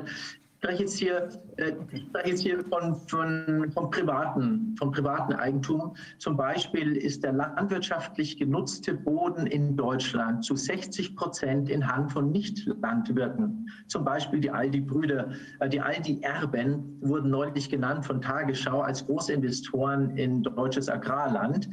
Also das heißt, dass über 40 Prozent der deutschen, äh, über 60 Prozent der deutschen Landwirte eine Pacht zahlen an Nicht-Landwirte, denen der Boden gehört. Das ist ein vollkommen absurdes, ein vollkommen ungerechtes System. Das, also das geht überhaupt nicht. Und es gilt aber nicht nur für landwirtschaftlichen Boden, es gilt auch für für Miet, Mietwohnungen und so weiter. Das ist in Hand von relativ wenigen sehr potenten Investoren. Und das könnte man sofort abgreifen, denn nochmal, die Immobilien sind Immobilien. Das sind Immobilien, die können nicht abwandern in die Schweiz oder nach Österreich. Also da könnte man, hätte man sofort einen Hebel, da gibt es eine politische Ausrede, dass das Kapital fliehen könnte. Deswegen würde ich als erstes tatsächlich bei diesen Bodenrenten, bei den Immobilien anfangen und beim überhaupt beim Boden, auch beim landwirtschaftlich genutzten Boden. Müssen wir, müssen wir versuchen, das Ganze international zu koordinieren. Also unsere Grundidee ist äh, zurück zur, zur Souveränität, zurück zur Basis, zurück in die Region. Ähm, wenn wir also uns darauf konzentrieren wollen, soweit das eben jetzt schnell möglich ist, regionale Strukturen und Versorgungsketten aufzubauen und uns, soweit das eben auf die Schnelle möglich ist, von den äh, globalen Strukturen abzukoppeln. Denn ich persönlich bin davon überzeugt, dass die WHO, dass äh, die NATO, dass die EU nicht reformierbar ist, sondern dass man sich nur abwenden kann. Wenn wir das tun, ähm, sollten wir dann gleichzeitig im Wege eines Netzwerks mit der äh, internationalen Gesellschaft versuchen, einen ganz neuen Lockstep zu machen und äh, beispielsweise in den europäischen Nachbarländern, aber auch in den internationalen anderen Ländern, wie zum Beispiel den USA, ähnliche Überlegungen in Gang zu setzen. Was die Immobilien angeht, ist klar, da kann, kann, niemand, äh, äh, kann niemand die Immobilien mitnehmen. Aber es gibt ja bisher schon äh, sehr, sehr verbreitete Möglichkeiten für große Konzerne oder für einzelne Superreiche äh, steuerlich auszuweichen. Ähm, sollte man, wenn man diese Struktur sich insgesamt als neues Modell, als auch gesellschaftspolitisches Modell überlegt, ich will meine Souveränität zurückhaben, ich will in meiner Region dafür sorgen, dass das, was für mich richtig ist, umgesetzt wird. Ich will mir nicht von oben von irgendjemandem, zu dem ich überhaupt keinen Draht habe und der noch nicht mal auf demokratisch legitimierte Weise in seine Machtposition gekommen ist, sollten wir dann versuchen, das international zu koordinieren, damit weltweit sich viele kleine regionale Netzwerke aufsetzen, die dann miteinander verbunden werden. Also das wäre natürlich das Beste, es international zu koordinieren. Aber ich halte das für extrem unwahrscheinlich und extrem schwierig. Ich glaube, alle Reform fängt lokal an. Ja. Also was Sie richtig sagen, das Regionalitätenprinzip finde ich persönlich besonders wichtig, dass wir von unten anfangen zu reformieren. Es wäre natürlich besser, oben zu reformieren, aber aller Wandel beginnt unten. Und wenn wir warten, dass internationale Organisationen das im menschlichen Sinne verändern, ich glaube, dann können wir lange warten. Also ich fürchte, man muss einfach regional anfangen. Es gab ja mal ein Alternativgeld äh, in der Gemeinde Wörgl in Österreich, ja, eine 4000 Seelengemeinde. Und wenn man mit kleinen Beispielen vor Ort anfängt, heute gibt es in Deutschland den Chiemgauer, eine Regionalwährung, die sehr gut funktioniert, oder in Italien gibt es den Sardex, wo über 10.000 Unternehmen angeschlossen sind. Es gibt heute funktionierende lokale, regionale Zusammenschlüsse, die funktionieren und man kann von diesen Regionen Regionen aus anfangen. Wir brauchen einen Nukleus, mit dem wir anfangen können. Wir sagen, das funktioniert. Hier ist eine Vernetzung, hier ist ein Alternativgeld, hier sind Vernetzungsprozesse auch in der Ökonomie, die dem zugrunde liegen oder die das abdecken, dieses Finanznetzwerk. Und wenn man von diesen regionalen Vorbildern ausgeht, kann man das regional machen und dann hoffentlich überregional, national. Und dann wird sich zeigen, dass diese ähm, subsidiären Prinzipien, diese regional verankerten Prinzipien, dass die sehr große Vorteile haben. Und dann ist die Hoffnung, dass es dann international übergreift, dass dann die Idee übernational überschwappt, wie es auch 1932, 33 bei der Gemeinde Wörgl der Fall war. Ja, das galt als das Wunder von Wörgl und wurde in der angelsächsischen Presse in USA und in Großbritannien, auch in Frankreich, als ein Musterbeispiel gezeigt. Und ich denke, so müsste das, so könnte es heute auch laufen, dass man regionale Strukturen vor Ort aufbaut, real, die funktionieren, man sieht, das funktioniert. Und dann kann man sich international vernetzen und versuchen, es international aufzubauen. Ich glaube, aller Wandel beginnt regional, lokal oder vielleicht noch national und kann dann über, übergreifen auf internationale, auf supranationale Strukturen. Und das Ziel muss, sollte natürlich sein, am Schluss supranationale Einheiten zu haben, die diese Ideen aufgreifen, diese menschliche Wirtschaftsform, diese nicht den Konzentrationsprozessen dienenden Wirtschaftsformen. Wobei auch wichtig ist, denke ich, dass wir schon noch mal durchgucken, was gibt es vielleicht auch für Aktivitäten, wo wir im Moment also als Land involviert sind, zum Beispiel große Spenden für Impfaktionen, jetzt Gavi äh, im Ausland ähm, mit einem Produkt, wo wir auch jetzt erkannt haben, dass wir da überhaupt nicht hinterstehen können. Also aus meiner Sicht müsste das auch schon aus ethischen Gründen nicht sehr schnell gestoppt werden, aber eventuell sind da auch zum Beispiel Gelder zurückzuholen, die wir für andere Zwecke einsetzen könnten. Ich denke, da sollten wir mal alle äh, Aktivitäten da mal auf den, auf den Prüfstein stellen. Könnten wir, Herr Professor Kreis, äh, so herangehen an eine Neuordnung und Neustrukturierung der Wirtschaft, beziehungsweise das Ganze kann ja nur innerhalb, kann ja nur eingebettet sein in eine, in eine gesamtgesellschaftspolitische Veränderung. Kann man das so strukturieren, dass wir sagen, angesichts dessen, was wir hier erlebt haben, einer totalen Konzentration von Macht auf private globale Konzerne und private globale NGOs, ähm, kann man das so strukturieren, dass man sagt, als erstes zurück zur Regionalität, weil das der Ursprung der Demokratie ist. Die Macht kommt von unten vom Volk. Als zweites, da wo wir die ganz großen Ungleichgewichte jetzt deutlich erkennen können, besser als je zuvor, Steuern durch Besteuerung.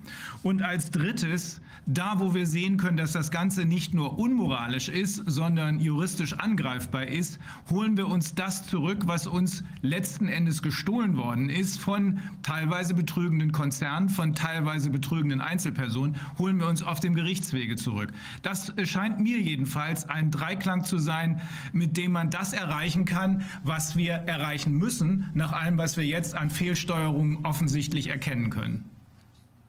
Ja, absolut, bin ich absolut einverstanden, dass man auf allen Ebenen vorgeht, die man kann. Also äh, regionale Initiativen fördern, die heute schon funktionieren.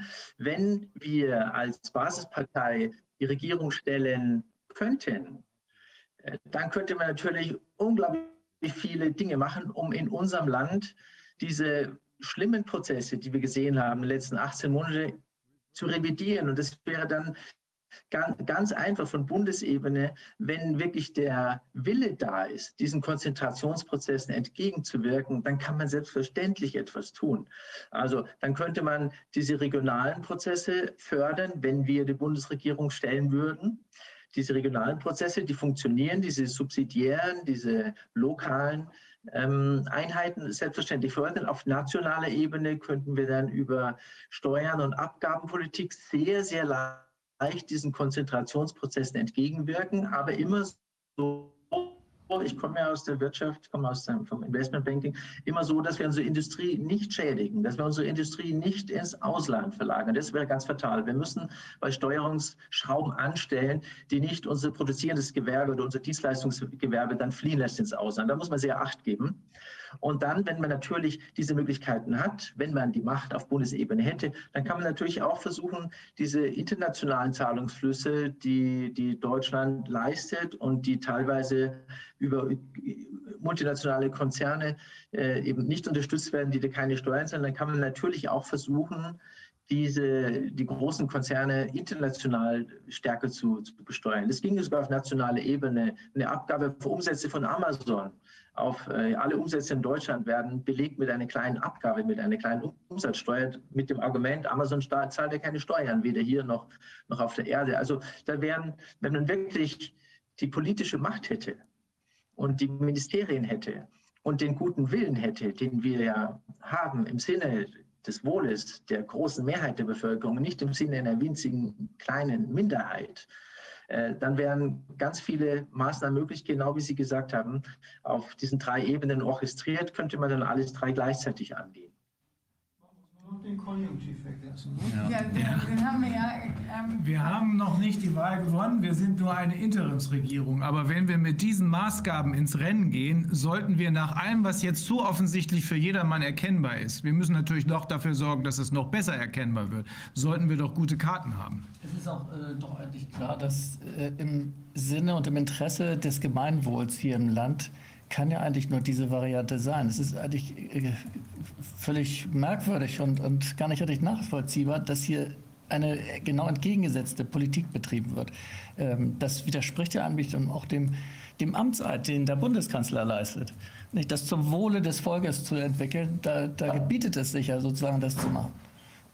Die Erkenntnis, die wir gewonnen haben hier im Laufe dieser vier Tage, ist, dass nicht zum Wohle, sondern genau gegen das Wohl des Volkes gearbeitet worden ist und zugunsten irgendwelcher supranationaler Konzerne, die Follow the Money, die daran sehr viel Geld verdient haben. Da gibt es gar keine Notwendigkeit zu. Das ist ja freiwillig so gemacht worden. Ja, das ist das Erstaunliche. Wir wissen inzwischen, dass aus für die Bevölkerung nicht nachvollziehbaren Teilen des Bundeshaushalts in gigantischem Umfang, in Mi- Milliardenhöhe, in der Verantwortung der Merkel-Regierung ähm, steuerliche, steuerliches Geld, also uns allen gehörendes Geld, ausgerechnet an die ähm, impfstoffproduzierende Industrie gegangen ist oder an die sie überstrahlenden Investoren gegangen ist, mit der Konsequenz, dass die gesamte Forschung und Entwicklung der daran angehängten Impfstoffhersteller vom Steuerzahler bezahlt wurde, dass die Verimpfung vom Steuerzahler bezahlt wurde und dass die Gewinne daraus bei den Leuten bleiben, die vorher keine Kosten hatten. Das ist eine Erkenntnis, die, glaube ich, den größ dem größten Teil der Bevölkerung überhaupt nicht bewusst ist. Ja, absolut. Und wenn man über manche dieser Maßnahmen, die ich jetzt vorgeschlagen habe, wenn man da die Menschen abstimmen ließ in unserem Land, dann käme heraus, 95 Prozent der Leute würden dafür sein, meiner Überzeugung nach, denn diese Abgaben, die man auf sehr reiche oder superreiche Menschen erheben würde oder große Vermögen, die treffen nur ein, drei, fünf Prozent der Bevölkerung. Aber diese ganzen Zahlungsflüsse, die die ganze Zeit so subkutan laufen, so ähm, verdeckt laufen, die werden nicht offengelegt. Die werden von den Medien nicht offengelegt. Das sind offizielle Zahlen, die ich verwende vom Sachverständigenrat der deutschen Wirtschaft und Deutschen Bundesbank. Die zeigen, dass wir tagtäglich einen Transfer haben von vielen zu wenigen. Die zeigen, dass tagtäglich dieser Transfer von vielen zu wenigen von der Bundesregierung gestützt wird. Aber nicht nur von der Bundesregierung, auch in Griechenland, in allen Ländern wird Klientelpolitik gemacht für die, weiß ich nicht, 1000, 3000, 5000 reichsten Familien. Aber für eben für, für, für sehr vermögende Menschen äh, sehen wir schon seit Jahrzehnten eigentlich ganz dramatische Klientelpolitik und nicht mehr Politik für das Volk. Und es wäre wenn man wirklich aufklären würde und dann eine Umfrage machen würde, wäre die große Mehrheit der Bevölkerung mit Sicherheit für diese Maßnahmen, ich habe vorhin ein paar skizziert, ja, Entlastung der, der einfachen Leute, Belastung der großen Einkommen, der großen Vermögen. Aber es beginnt schon an der Transparenz. Diese Zahlungsströme werden nicht offengelegt. Die werden vielleicht im Kleingedruckten mal in drei Zeilen auf Seite 17 erwähnt oder zu später Sendezeit, dass man gesagt hat, ja, wir haben es ja gesagt, äh, Frau van der Leyen hat es vor einigen Jahren als Sozialministerin gesagt, dass die Hälfte der deutschen Bevölkerung 1,6 Prozent des Nettovermögens hat. Also im Prinzip ist die untere Hälfte in Deutschland vermögensfrei, laut Aussage von Frau van der Leyen, als sie noch Sozialminister war, Ministerin war, hat Regierung Merkel das ganz offen gesagt. Das Vermögen ist bei der oberen Hälfte in Deutschland und da wiederum bei den oberen 10 bis 1 Prozent, der allergrößte Teil. Aber so Dinge werden ganz kurz angesprochen und dann gehen wir wieder drüber hinweg. Denn wenn diese Nachrichten öfter kommuniziert würden, dann gäbe es einen Aufschrei in unserem Land. Da würde man sagen, das geht nicht, das ist eine große Ungerechtigkeit. Aber diese Transparenz herrscht nicht, die wird von unseren Medien so nicht transportiert. Die Medien sind in Hand der, von Multimilliardären im Wesentlichen oder Staatsmedien. Das heißt, es müsste Hand in Hand gehen, um als Regierung wirklich den Support zu bekommen von großen Bevölkerungsmehrheiten müsste man auch für objektive Informationen sorgen, die wir momentan fast nicht mehr haben. Also mir fallen dann noch also zwei Branchen ein, die da die ganz besonders betroffen sind. Das eine wäre die, die Energiebranche, Strom, äh, grenzüberschreitend. Das heißt, wir beziehen ja laufend ähm, zum Beispiel Atomstrom aus Frankreich und aus Polen. Und das zweite ist die Medienbranche. Ist die Medienbranche nicht genauso zu regulieren wie jede andere Branche? Was unterscheidet sie? Also wenn man jetzt feststellt, da, da hat sich eine, ähm, eine Anballung entwickelt, genau, die, die nicht funktioniert, dann wird man auch da doch äh, gegensteuern können, grundsätzlich. Mit Rahmenbedingungen. Also unsere Medienbranche, unsere Medienbranche und die fast aller Länder beruht auf einem Denkfehler. Wir glauben, dass privates Kapital und Gewinnerzielungsabsicht, Profitmaximierung äh, für freie Medien sorgen kann. Das ist ein Denkfehler, das kann nicht sein. Es darf niemals Geld, Kapital, Profit mit Information vermengt werden. Die Medien müssten frei sein, die müssten das berichten, was wirklich wichtig ist. Also diese Konzentration in der Medienbranche, das ist fast die, die ist eine der allerhöchsten von allen Branchen zusammen. Wir haben in Deutschland, glaube ich, acht oder zehn Familien, die fast die gesamten deutschen Medien äh, besitzen. Und äh, schon ein FAZ-Gründungsjournalist hat schon vor 30, 40 Jahren gesagt, Meinungsfreiheit in Deutschland heißt, dass 200 reiche Familien sagen dürfen, was sie meinen. Aber heute sind es nicht mehr 200 Familien, heute sind es vielleicht noch zehn Familien. Also wir haben hier einen Denkfehler, dass wir wirklich unsere Medien in private Vermögenshand geben. Das geht überhaupt nicht, denn diese Vermögen beeinflussen ja sofort den Geist, beeinflussen sofort das Denken, beeinflussen sofort die Fragestellung, was berichtet wird und was nicht berichtet werden. Also die Medienbranche ist vollkommen falsch organisiert. Dass auch das über Werbegelder, das so stark finanziert wird, das heißt wiederum, dass wir eine reine konzernabhängige Medienlandschaft bekommen. Denn wenn Sie ständig die Werbeeinnahmen brauchen, die Annoncen brauchen, die die äh, Werbekampagnen, die Werbeanzeigen brauchen, dann können sie nie gegen die große Industrie berichten, objektiv. Also unsere Medienlandschaft ist vollkommen falsch aufgestellt und gehört ganz stark ähm, neu aufgestellt durch unabhängige Medienfonds, durch unabhängige Journalisten, die zum Beispiel über ein Kulturrat eingesetzt werden, dass wir ein, zunächst mal einen Fonds gründen von fünf oder zehn Milliarden Euro pro Jahr, der freien Journalisten, die ausgewählt werden von einem Kulturrat, der wirklich plural besetzt ist, dass wir Dutzende, Hunderte hunderte von kleinen neuen Medienhäusern in die Welt setzen und die großen Medienhäuser langsam, langsam deren Macht beschränken. So, denn solange wir diese Kapitalmacht in den Medienhäusern haben oder Staatsmedien haben, solange werden wir nie frei informiert werden können. Also ganz besonders wichtig wäre eine ganz tiefgehende Reform unserer gesamten Medienstruktur. Aber vor allem wohl auch des äh, öffentlichen Rundfunks, oder? Das wäre jetzt mein Punkt gewesen. Ja. Genau, Ja. Herr Professor Kreis, Sie haben jetzt eigentlich alle Punkte schon genannt, die ich jetzt hätte bringen können heute. Äh, Ich möchte eigentlich wirklich nur noch ganz kurz ergänzen, wir haben ja diesen Rundfunkstaatsvertrag. Und in dem Rundfunkstaatsvertrag ist ja auch geregelt, dass ähm, Minderheitsmeinungen gehört werden müssen. Ja? Und da muss ausgewogen berichtet werden. Und das äh, haben wir jetzt in 18 Monaten ja erlebt, dass das genau nicht der Fall ist. Dass Leute wie äh, Dr. Wodak zum Beispiel, der im äh, März, glaube ich, letzten Jahres noch einen kurzen Auftritt hatte bei Frontal 21, danach ja medial an die Wand gestaltet äh, worden ist. Und dann äh, war die Sache im Prinzip eigentlich durch. Also da müssen wir uns wirklich darum kümmern, äh, dass das nicht mehr passieren kann. Wir hatten diese Idee mit dem Fonds in etwas anderer Weise auch schon. Aber in der Tat sind auch wir der Meinung, als wir noch im Corona-Ausschuss gearbeitet haben, wir sind der Meinung, dass die GEZ oder das, was als Nachfolgeorganisation Rundfunkbeiträge einsammelt, dass dieses Geld als Fonds benutzt werden sollte, um dem unabhängigen Journalismus eine Existenzgrundlage zu geben, den wir brauchen. Denn das, was wir bisher gesehen haben, das muss selbst dem Dümmsten aufgefallen sein. Das ist ein, eine Form von äh, gelenkten Staatsmedien, wie wir sie eigentlich immer vermutet haben in totalitären Regimen. Äh, das ist der Grund, warum wir glauben, dass diese Idee besonders gut ist. Äh, am besten auch, wir haben gerade Herrn Umfrageergebnis dazu Ja. nochmal bekommen. Und zwar die Frage war, äh, also geht es ja auch darum, was die Leute, ob sie damit zufrieden sind. Ja, und das sind sie offenbar nicht. Wir hatten die Frage gestellt, sollte jeder selbst bestimmen, welches Medium seinen GEZ-Beitrag erhält? Und da haben wir eine 97-prozentige äh, Aussage, ja, jeder sollte das selbst bestimmen können. Offenbar ist man mit der aktuellen Beteil wie Verteilung überhaupt gar nicht zufrieden. Und wir haben ja auch noch ein Ergebnis zu der Frage, sollte globalen, globale Firmen wie Amazon, Google und so weiter in Deutschland Steuern zahlen, wollen 99 Prozent der Leute, dass es so ist. Natürlich. Da, wo Vielleicht kann, vielleicht kann ich noch kurz ergänzen. Ich habe vorhin die privaten Medien angesprochen. Die Staatsmedien sind als solche vom Gedanken her nicht so ganz falsch, diese GEZ-Finanzierung.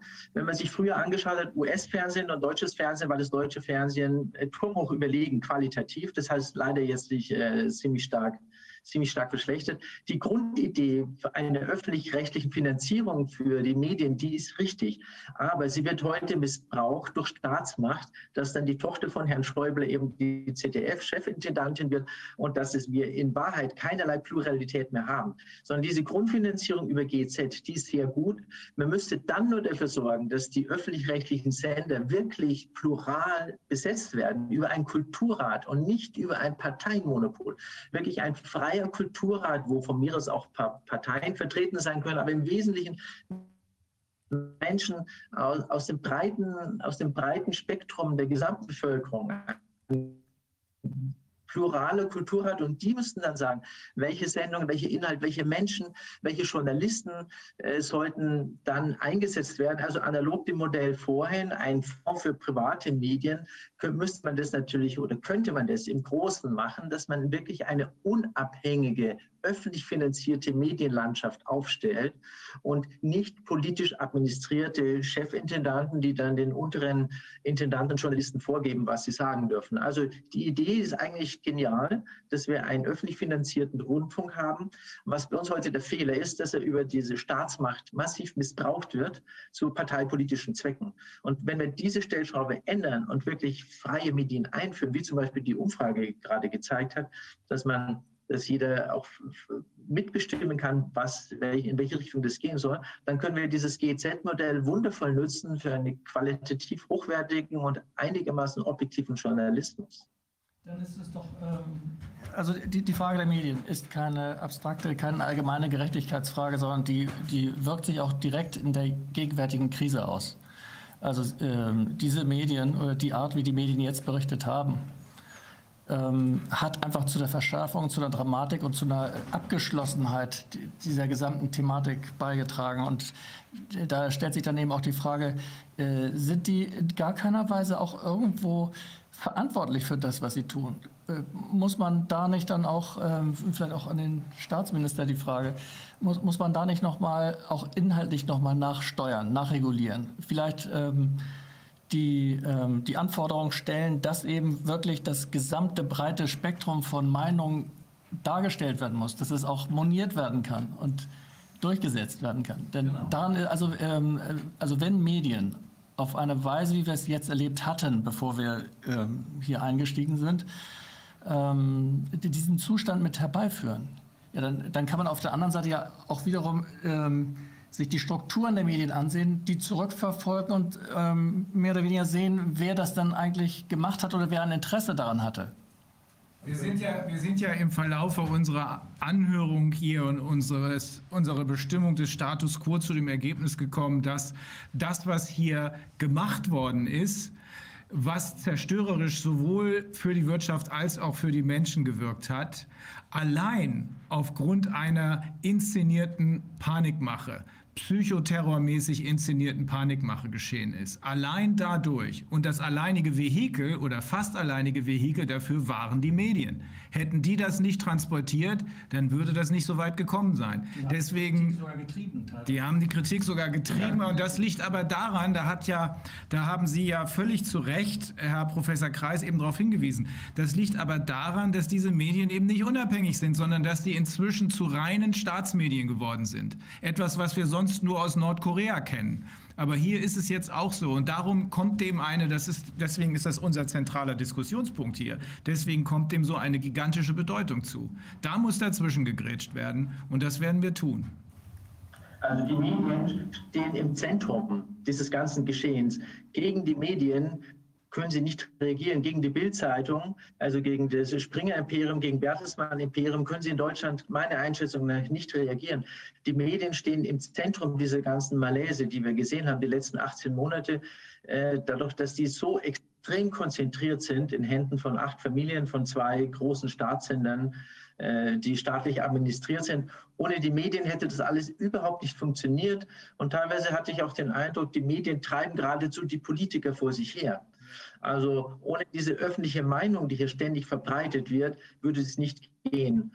Deswegen wäre die fast die allererste Maßnahme, sofort die Medien anders aufzustellen. Sowohl die Staatsmedien selbstverständlich, endlich plural, objektiv und unabhängig und dann im nächsten Schritt selbstverständlich auch die privaten Medien versuchen zu entmachten, zu dekonzentrieren und aufzuteilen auf verschiedene Dinge. Nur noch ein, ein letztes, dass das Bildimperium, das Springer-Imperium jetzt äh, zum großen Teil KKA gehört, die, äh, die an der Wall Street sind, ja, das eines der wichtigsten meinungsbildenden ähm, Journalisten-Imperiums von Deutschland in Hand von Wall Street-Investoren sind, muss man sich mal vorstellen, was das bedeutet. Das geht überhaupt nicht. Solche Eigen die Eigentumsstrukturen greifen selbstverständlich in die Inhalte hinein. Also das aller, allererste wäre, die Medien anders zu machen. Im Übrigen zeigen, alle Revolutionäre, alle Revolutionen und alle äh, autokratischen Systeme zeigen immer als allererstes werden die Medien gleichgeschaltet, selbstverständlich. Und deswegen wäre der, einer der allerersten Punkte, wenn man Regierung ist, sofort die Medien anders zu gestalten, selbstverständlich. Ja. Ich habe jetzt noch mal eine Frage an den äh, Staatssekretär da ähm, für, für Kultur und Medien. Ähm, wir haben ja jetzt besprochen, viele Probleme im produzierenden Gewerbe. Es ist ja, ähm, also insbesondere jetzt muss man mal sagen, wenn, also in der Kultur, die Kulturlandschaft, die liegt ja ziemlich brach. Also jetzt haben ein paar Sachen wieder angefangen. Ich habe gesehen, der Friedrichstadtpalast hat irgendwie zumindest mit der Hälfte der Menschen, kann da wieder was angeschaut werden, aber wer weiß, wie lange also es gegangen wäre, wenn wir jetzt nicht eben eingeschritten wären als Regierung. Dann wäre das die, Ruhe wäre das die, die völlige, also der völlige Ruin gewesen. Ähm, was, was ist denn da zu erwarten, wenn das jetzt das Ende der Krise gekommen ist und es wieder losgehen kann? Ähm, wird es denn, da wird wahrscheinlich schon eine starke Bereinigung im Bereich der, was heißt Bereinigung, also ein, da wird ein starkes Sterben wahrscheinlich auch von, von äh, Kultur, Landschaft sich auch vollziehen. Oder wie sehen Sie das? Hat sich schon vollzogen. Also will sie nicht vollziehen? Hat sich schon vollzogen. Ich kenne einige äh, kleinste oder kleinere Theater in Deutschland, die werden nicht mehr aufmachen. Das ist ganz klar. Ja. Und äh, ich weiß auch einige Künstler, die werden nicht mehr als Künstler irgendwie tätig werden, sondern die äh, sind jetzt unbestehen, die machen Busfahrer oder tragen Gemüse aus oder solche Sachen, was ja nicht schlecht ist. Aber ähm, Kunst lebt ja auch davon, dass man irgendwie auf der Bühne steht. Ja, und äh, die ganzen Kollegen haben jetzt anderthalb Jahre nicht mehr auf der Bühne gestanden. Die denken jetzt einfach, also von einem Tag auf den anderen werden die Läden wieder aufgemacht und dann muss das mit dem gleichen Niveau weitergehen. Die Orchester, die nicht geprobt haben, ja, sollen jetzt in gleicher Qualität äh, ihre Sachen abliefern wie noch vor der Corona-Krise. Das wird so leicht nicht sein.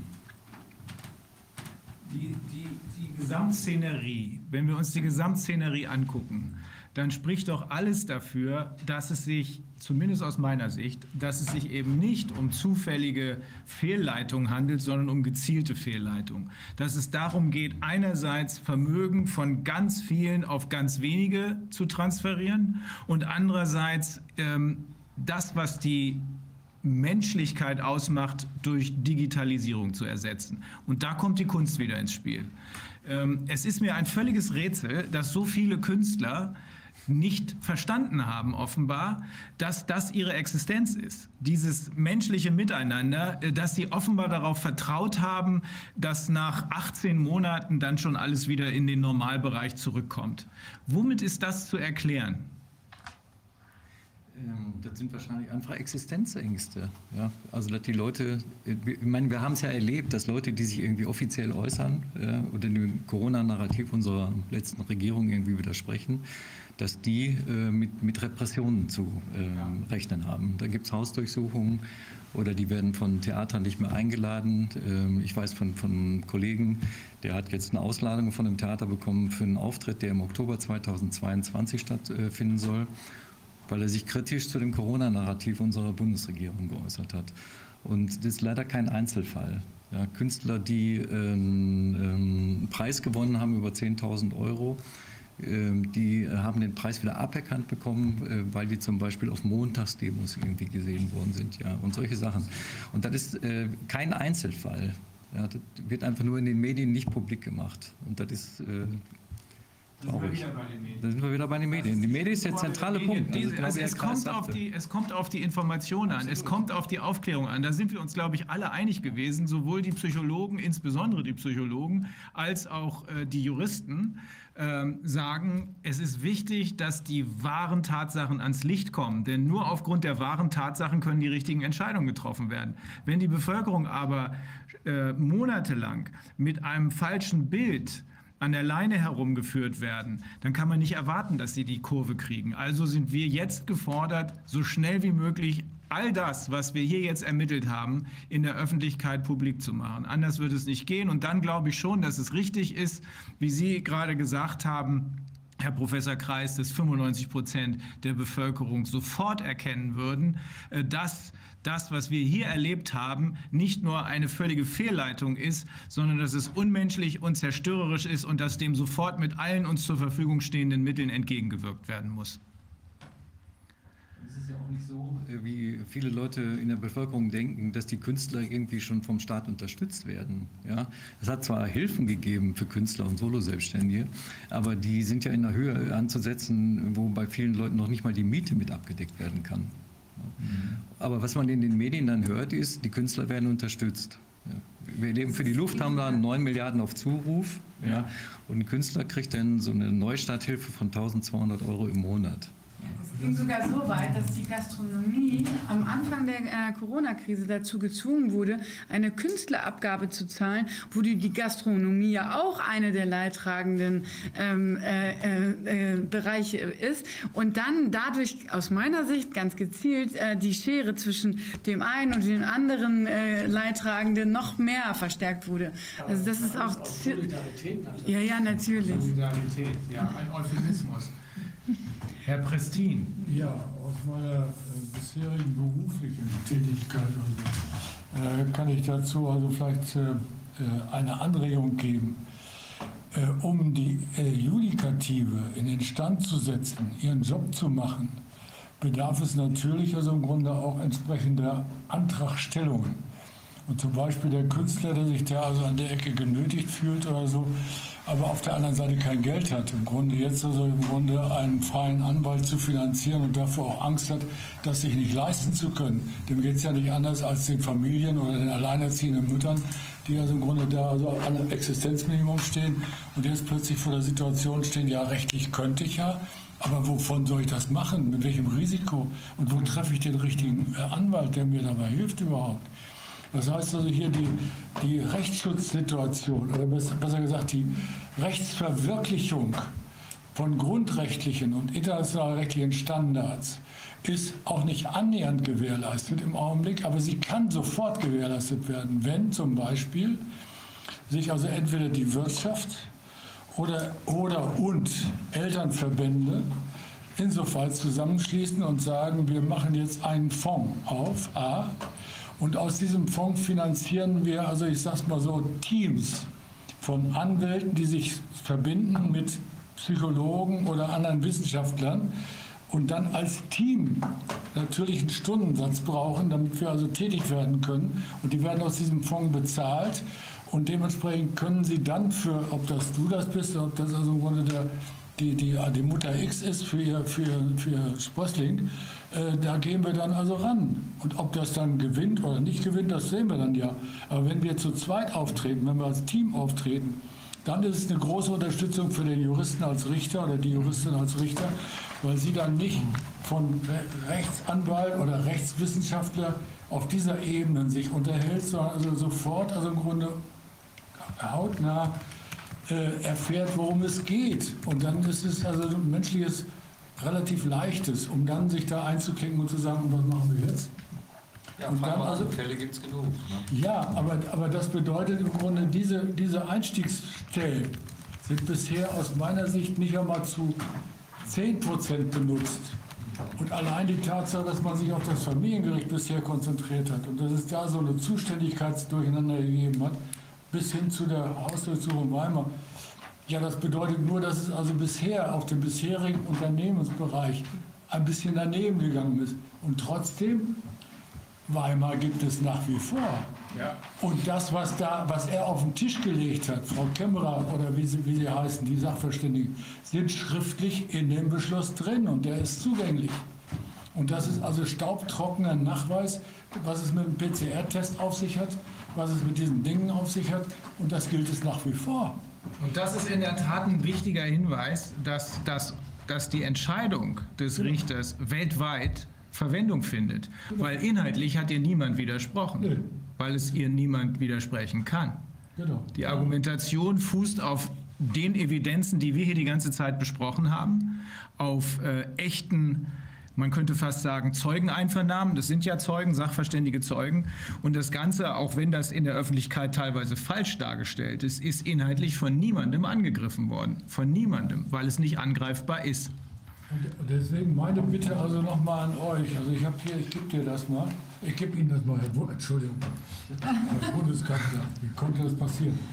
Ich habe hier so Punkte zusammengestellt, was also zum Beispiel Aufgaben und Funktionen eines, eines Kinderbeauftragten des Bundestages sind. Elf Punkte, die also im Grunde im Einzelnen also sehr deutlich machen, dass es also da nicht nur um irgendwie Gerede geht, sondern dass also ein solcher Kinderbeauftragter und, und Familienbeauftragter ein konkretes Initiativrecht zum Beispiel hätte zur Überprüfung bestehender Gesetze auf ihre Kinderverträglichkeit, ein Rederecht in allen Ausschüssen des Parlaments, ein Auskunftsrecht gegenüber Regierung und Landesbehörden, einzelne Schulen und Einrichtungen zur Kinderbetreuung, ein Recht zur uneingeschränkten Erhebung von Daten, die die Lebenswelt von Kindern betreffen, gegenüber allen und Bundeslandes- und Landesbehörden. Eine Veranlassung einer regelmäßigen wissenschaftlichen Erforschung der Lebensrisiken von Kindern in Korrelation zu ihren unterschiedlichen familiären wie außerfamiliären Rahmenbedingungen und so weiter. Jährliche Berichte über Erfolge und Defizite im Hinblick auf Beachtung und Umsetzung internationaler und nationaler Vorgaben. Stärkung gemeinsamer Ausübung der grundrechtlich gebotenen Elternverantwortung durch beide Eltern für die Dauer der Minderjährigkeit. Entwicklung und Durchführung von interdisziplinären kindorientierten Schulungsprogrammen für die mit Kindesbetreuung und Schutzbeauftragten Bediensteten des Bundes und des Landes. Und, last but not least, Auf- und Ausbau einer fachübergreifenden, unabhängigen Kinder- und Familienanwaltschaft als Institution des Kinder- und Familienbeauftragten zur Gewährleistung kostenfreier Beratung und uneingeschränkter Vertretung ihrer Rechte in allen sie betreffenden behördlichen und gerichtlichen Verfahren für Kinder, Jugendliche und Familien. Ja, ich glaube, das ist für jedermann einsehbar, dass gerade an der Stelle was passieren muss, denn äh, die Kinder sind es, die in erster Linie inzwischen zum Opfer und zur Zielscheibe der Maßnahmen geworden sind und gerade die Ereignisse in Weimar zeigen uns, glücklicherweise zeigen sie uns, dass dieser Bereich massiv gestärkt werden muss. Bevor wir aber zum Ende kommen, möchte ich gerne noch eine Frage stellen, Herr Professor Kreis. Ähm, ich, hab, ich bin ja auch früher Banker gewesen und ich habe mich damals schon gewundert, äh, vor äh, elf Jahren bei der Finanz- und Wirtschaftskrise, äh, wie es sein kann, dass man alle Verantwortlichkeiten zur Seite schiebt, indem man anfängt, Geld im Wahnsinnstempo zu drucken. Jetzt äh, habe ich den Eindruck, und ich möchte mich nur vergewissern, dass dieser Eindruck richtig ist, ich habe den Eindruck, dass durch das Gelddrucken, ist ja gar keine Inflation entstanden, weil das nämlich nicht bei der Bevölkerung gelandet ist, dieses Geld, aber dass durch das Gelddrucken im Wesentlichen mit gedrucktem Papier wiederum Vermögenswerte von unten nach ganz oben verschoben worden sind. Ist das so? Da bin ich mir nicht ganz sicher. Die Prozesse sind schon länger, die Ströme gehen schon die ganze Zeit. Ob durch das Gelddrucken jetzt explizit wieder das nach oben gewandert ist, ist schwer, schwer zu sagen. Ich, es ist schon möglich, dass es dadurch verstärkt wird, denn durch diese Nullzinspolitik sind ja vor allem die Vermögenswerte sehr stark gestiegen. Also die Immobilien, die Bodenwerte und die Aktienpakete sind besonders stark gestiegen, sodass Neueinsteiger, Jüngere schwerer, schwerer haben, einen Teil von dem Kuchen abzubekommen. Also im Prinzip über diese Asset Bubble, die wir sehen, oder diese sich aufblähenden Vermögenswerte, ähm, würde ich sagen, Herr Füllmich, stimmt die Aussage, dass äh, indirekt sozusagen die, die Vermögen einfach noch stärker gewachsen sind und die, die schon vorher einen großen Stake hatten an Immobilien, an Aktien, deren, deren Stake ist geblieben und die sind, äh, deren, deren Werte sind stark nach oben gegangen und die, die vorher schon keine Aktien und keinen Boden hatten, die haben an diesem ganzen Run, an diesem Auftrieb eben nicht teilgenommen. Insofern würde ich sagen, über diese Nullzinspolitik hat, hat tatsächlich indirekt ein weiterer Vermögenskonzentrationsprozess stattgefunden, weil jetzt jüngere Familien, jüngere Einsteiger, jüngere Aktieninvestoren ähm, jetzt so hohe Beträge zahlen müssen, dass sie nicht mehr so gut an diesem Spiel teilhaben können. Ja, stimmt. Ich habe das auch deshalb gefragt, weil wir ja äh, auch die frühere Investmentbankerin und ähm, Assistant Secretary of Housing and Urban Development, Catherine äh, Austin Fitz, befragt haben, zu ganz konkreten Entwicklungen in den USA. Sie hat uns beschrieben, wie in an einem Beispiel, das war, glaube ich, Minneapolis in Minnesota, wie dort in einem bestimmten Bereich äh, kleine und mittelständische Unternehmen, die insbesondere von schwarzen und Latino-Familien über äh, eine Generation, vielleicht auch über zwei Generationen mühsam aufgebaut wurden und die damit einen bestimmten Wert hatten, wie diese kleinen und mittelständischen Unternehmen als allererstes von jeglichen Einkommen abgeschnitten wurden, indem die Lockdowns sie daran gehindert haben, weiter Geld zu verdienen und danach durch organisierte äh, Demonstrationen, die dann zu Gewalttätigkeit, äh, in Gewalttätigkeiten ausgeartet sind, angefangen als Black Lives Matter, aber jedenfalls gewalttätige Demonstrationen, wiederum gezielt ähm, kaputtgeschlagen wurden im wahrsten Sinne des Wortes, sodass im Anschluss daran diejenigen, die das ganze Papiergeld äh, nicht nur sich selbst drucken lassen haben, sondern auch gehabt haben, für ein Appel und ein Ei, um es mal ganz platt zu formulieren, genau diese Unternehmen kaufen konnten. Äh, das ist ein, ein Blick, der sicherlich einen hoffentlich einen Einzelfall äh, nur darstellt, aber wenn das äh, sozusagen Pandoras Box aufmacht und sagt, oh mein Gott, so könnte das in vielen anderen Bereichen auch gelaufen sein, äh, dann wird es noch dringender, dass wir jetzt aktiv werden und zwar auf allen Ebenen. Ja. Also zu USA kann ich, möchte ich es nicht sagen. Ich glaube sofort, was Sie sagen, äh, dass diese, dass die Dinge vorgekommen sind oder vielleicht auch weiter vorkommen. In Deutschland ist es bisher so dramatisch nicht. Wir haben bislang keine Insolvenzwelle von den Kleinen und Selbstständigen oder viele, die sich schleichend verabschiedet haben, die in der Insolvenzstatistik nicht auftauchen. Das ist äh, schon möglich. Aber so krass wie in den USA, so offensichtlich läuft es bei uns äh, bislang nicht. Es kann natürlich sein, dass es kommt, wenn die Insolvenzwelle nachgeholt wird. Aber bisher haben wir diese Zustände, wie, wie Sie sie schildern, der USA, in dieser, äh, so krass haben wir sie in Deutschland bis jetzt nicht, so viel ich das feststellen kann. Vielleicht gucken wir ganz kurz nochmal die, und die Ergebnisse. Also einen Teil haben wir schon vorgelesen, aber vielleicht können wir uns ganz kurz noch, jetzt nochmal in dem Zusammenschau anschauen.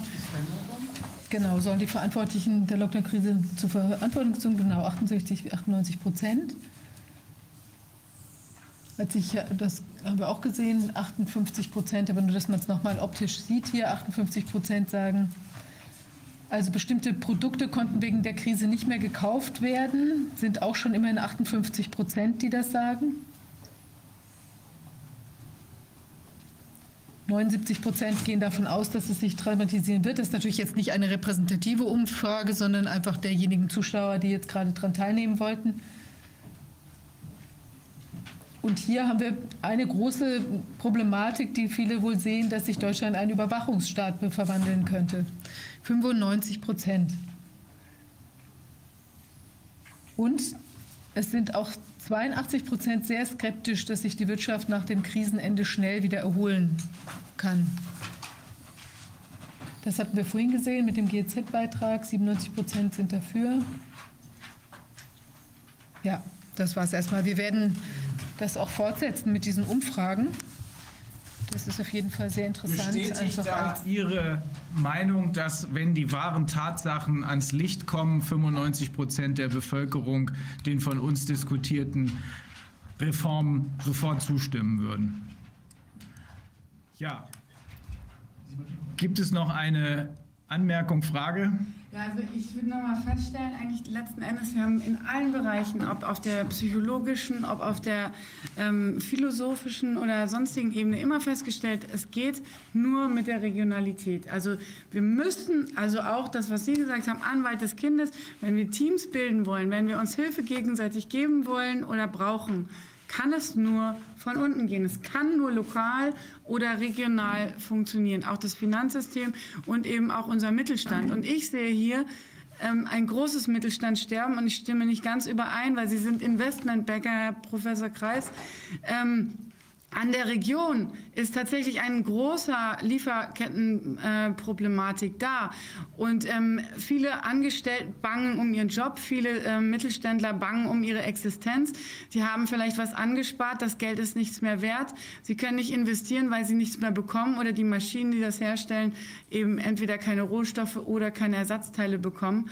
Ähm, ich sehe hier, also wir wollen eine Zeitung drucken, wir bekommen kein Papier. Also in ganz Europa scheinen auch hier die Vorräte stark eingeschränkt zu sein.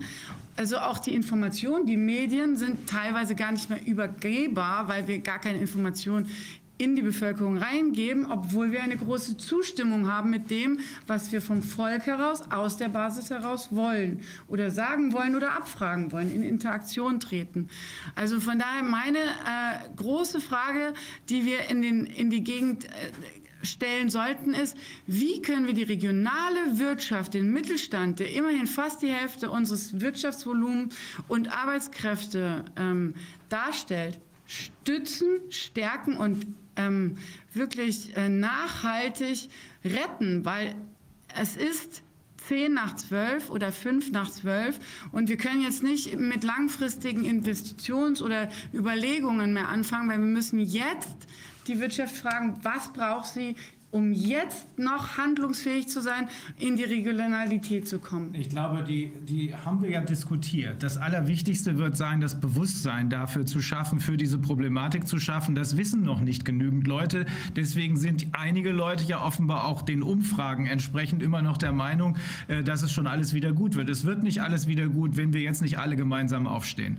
Und äh, Professor Kreis hat ja vor äh, Monaten schon ähm, er, äh, berichtet, dass er davon ausgeht, dass wir, wenn diese, dieses Insolvenzmoratorium ausle aus, äh, ähm, äh, ähm, endet, äh, dass wir dann mit 500 bis 800.000 Insolvenzen rechnen müssen. Ich glaube nicht, dass äh, Sie diese Einschätzung geändert haben, auch wenn sich das Ganze jetzt viel länger hinauszögert, als wir es alle erwartet haben, weil eben mit aller Macht versucht wird, das reale Bild vor der Allgemeinheit zu versteuern oder versucht worden ist.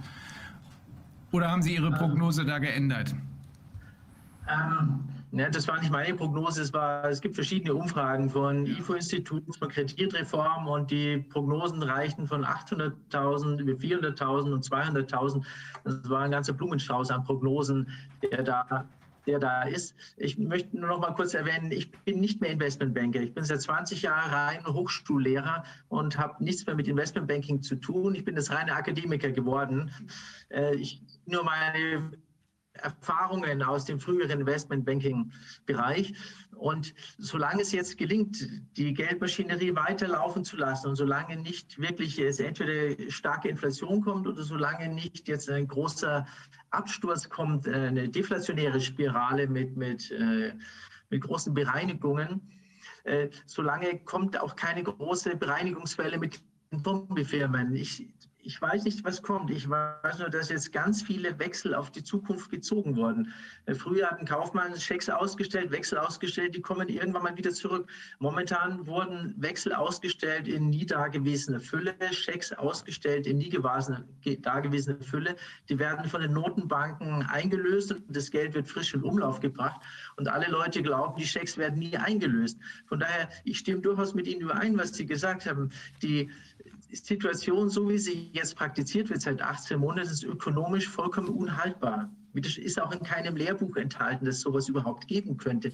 Das wird uns in irgendeiner Weise um die Ohren fliegen. Und dann, wenn dieser Moment einsetzt, ich weiß aber nicht wann und wie und woher er kommt, wenn uns diese ganzen Wechsel, diese ganzen Schecks, die jetzt auf die Zukunft wollen. Wenn die plötzlich eingelöst werden, dann werden wir ein ziemliches Debakel sehen. Und dann können wir diese Prognosen von 2 bis 800.000 können wir dann auch leicht nach oben überschreiten. Denn wenn wirklich ein Zusammenbruch kommt, wo wir 2008 nahe davor waren, nach, der Lehman-Pleite im September, wenn wirklich so ein Zusammenbruch kommt, dann sehen wir wahrscheinlich noch ganz andere Zahlen. Nur solange diese, diese Implosion nicht kommt, diese Absturz an den Finanzmärkten, diese wirkliche Krise offensichtlich wird, solange kann es jetzt erstmal mit dieses Gelddrucken ähm, noch, noch eine ganze Weile weitergehen. Ich weiß nicht, wie lange. Ich gebe auch dazu keine Prognose mehr ab, aber es kann nicht auf Dauer funktionieren. In irgendeiner Form wird es uns um die Ohren fliegen und dann werden die Prognosen, diese äh, Pleiteprognosen möglicherweise noch deutlich höher sein, als sie vor, vor, vor einem Jahr waren. Davon gehe ich auf jeden Fall aus. Ja, wir sind dann am Ende unseres viertägigen Regierungsübernahmeversuchs. Äh, Ich glaube, wir haben hoffentlich für alle, die das Ganze transparent mitverfolgt haben und auch mit Interesse diese Transparenz mitverfolgt haben, ähm, etwas in Gang gesetzt. Und ich hoffe, wir haben für alle, die das gesehen haben, äh, zumindest das Bewusstsein dafür geweckt, dass niemand hier sitzen bleiben darf. Die eben angesprochenen Wechsel auf die Zukunft werden fällig werden. Und die werden uns umso härter treffen, äh, je unvorbereiteter wir sind. Wer also jetzt aufsteht und aktiv wird, und sei es nur, wenn er zur Wahl geht und die richtige Partei wählt, nämlich die Partei, die sich gegen diese Maßnahmen wendet, nämlich die Basis. Die können was tun, die können was bewegen. Wer sitzen bleibt, wird möglicherweise von der Entwicklung überrollt werden. Ja, dann danken wir allen, die zugehört haben, für die Geduld und für die Mitwirkung. Denn wir haben ja gesehen, interaktiv haben wir sogar eine Umfrage oder mehrere Umfragen starten können. Vielen Dank, Herr Professor Kreis. Äh, Und äh, hoffentlich werden wir dann im Wirtschaftsministerium tatsächlich so zusammenarbeiten können, wie sich das jetzt schon abzeichnet.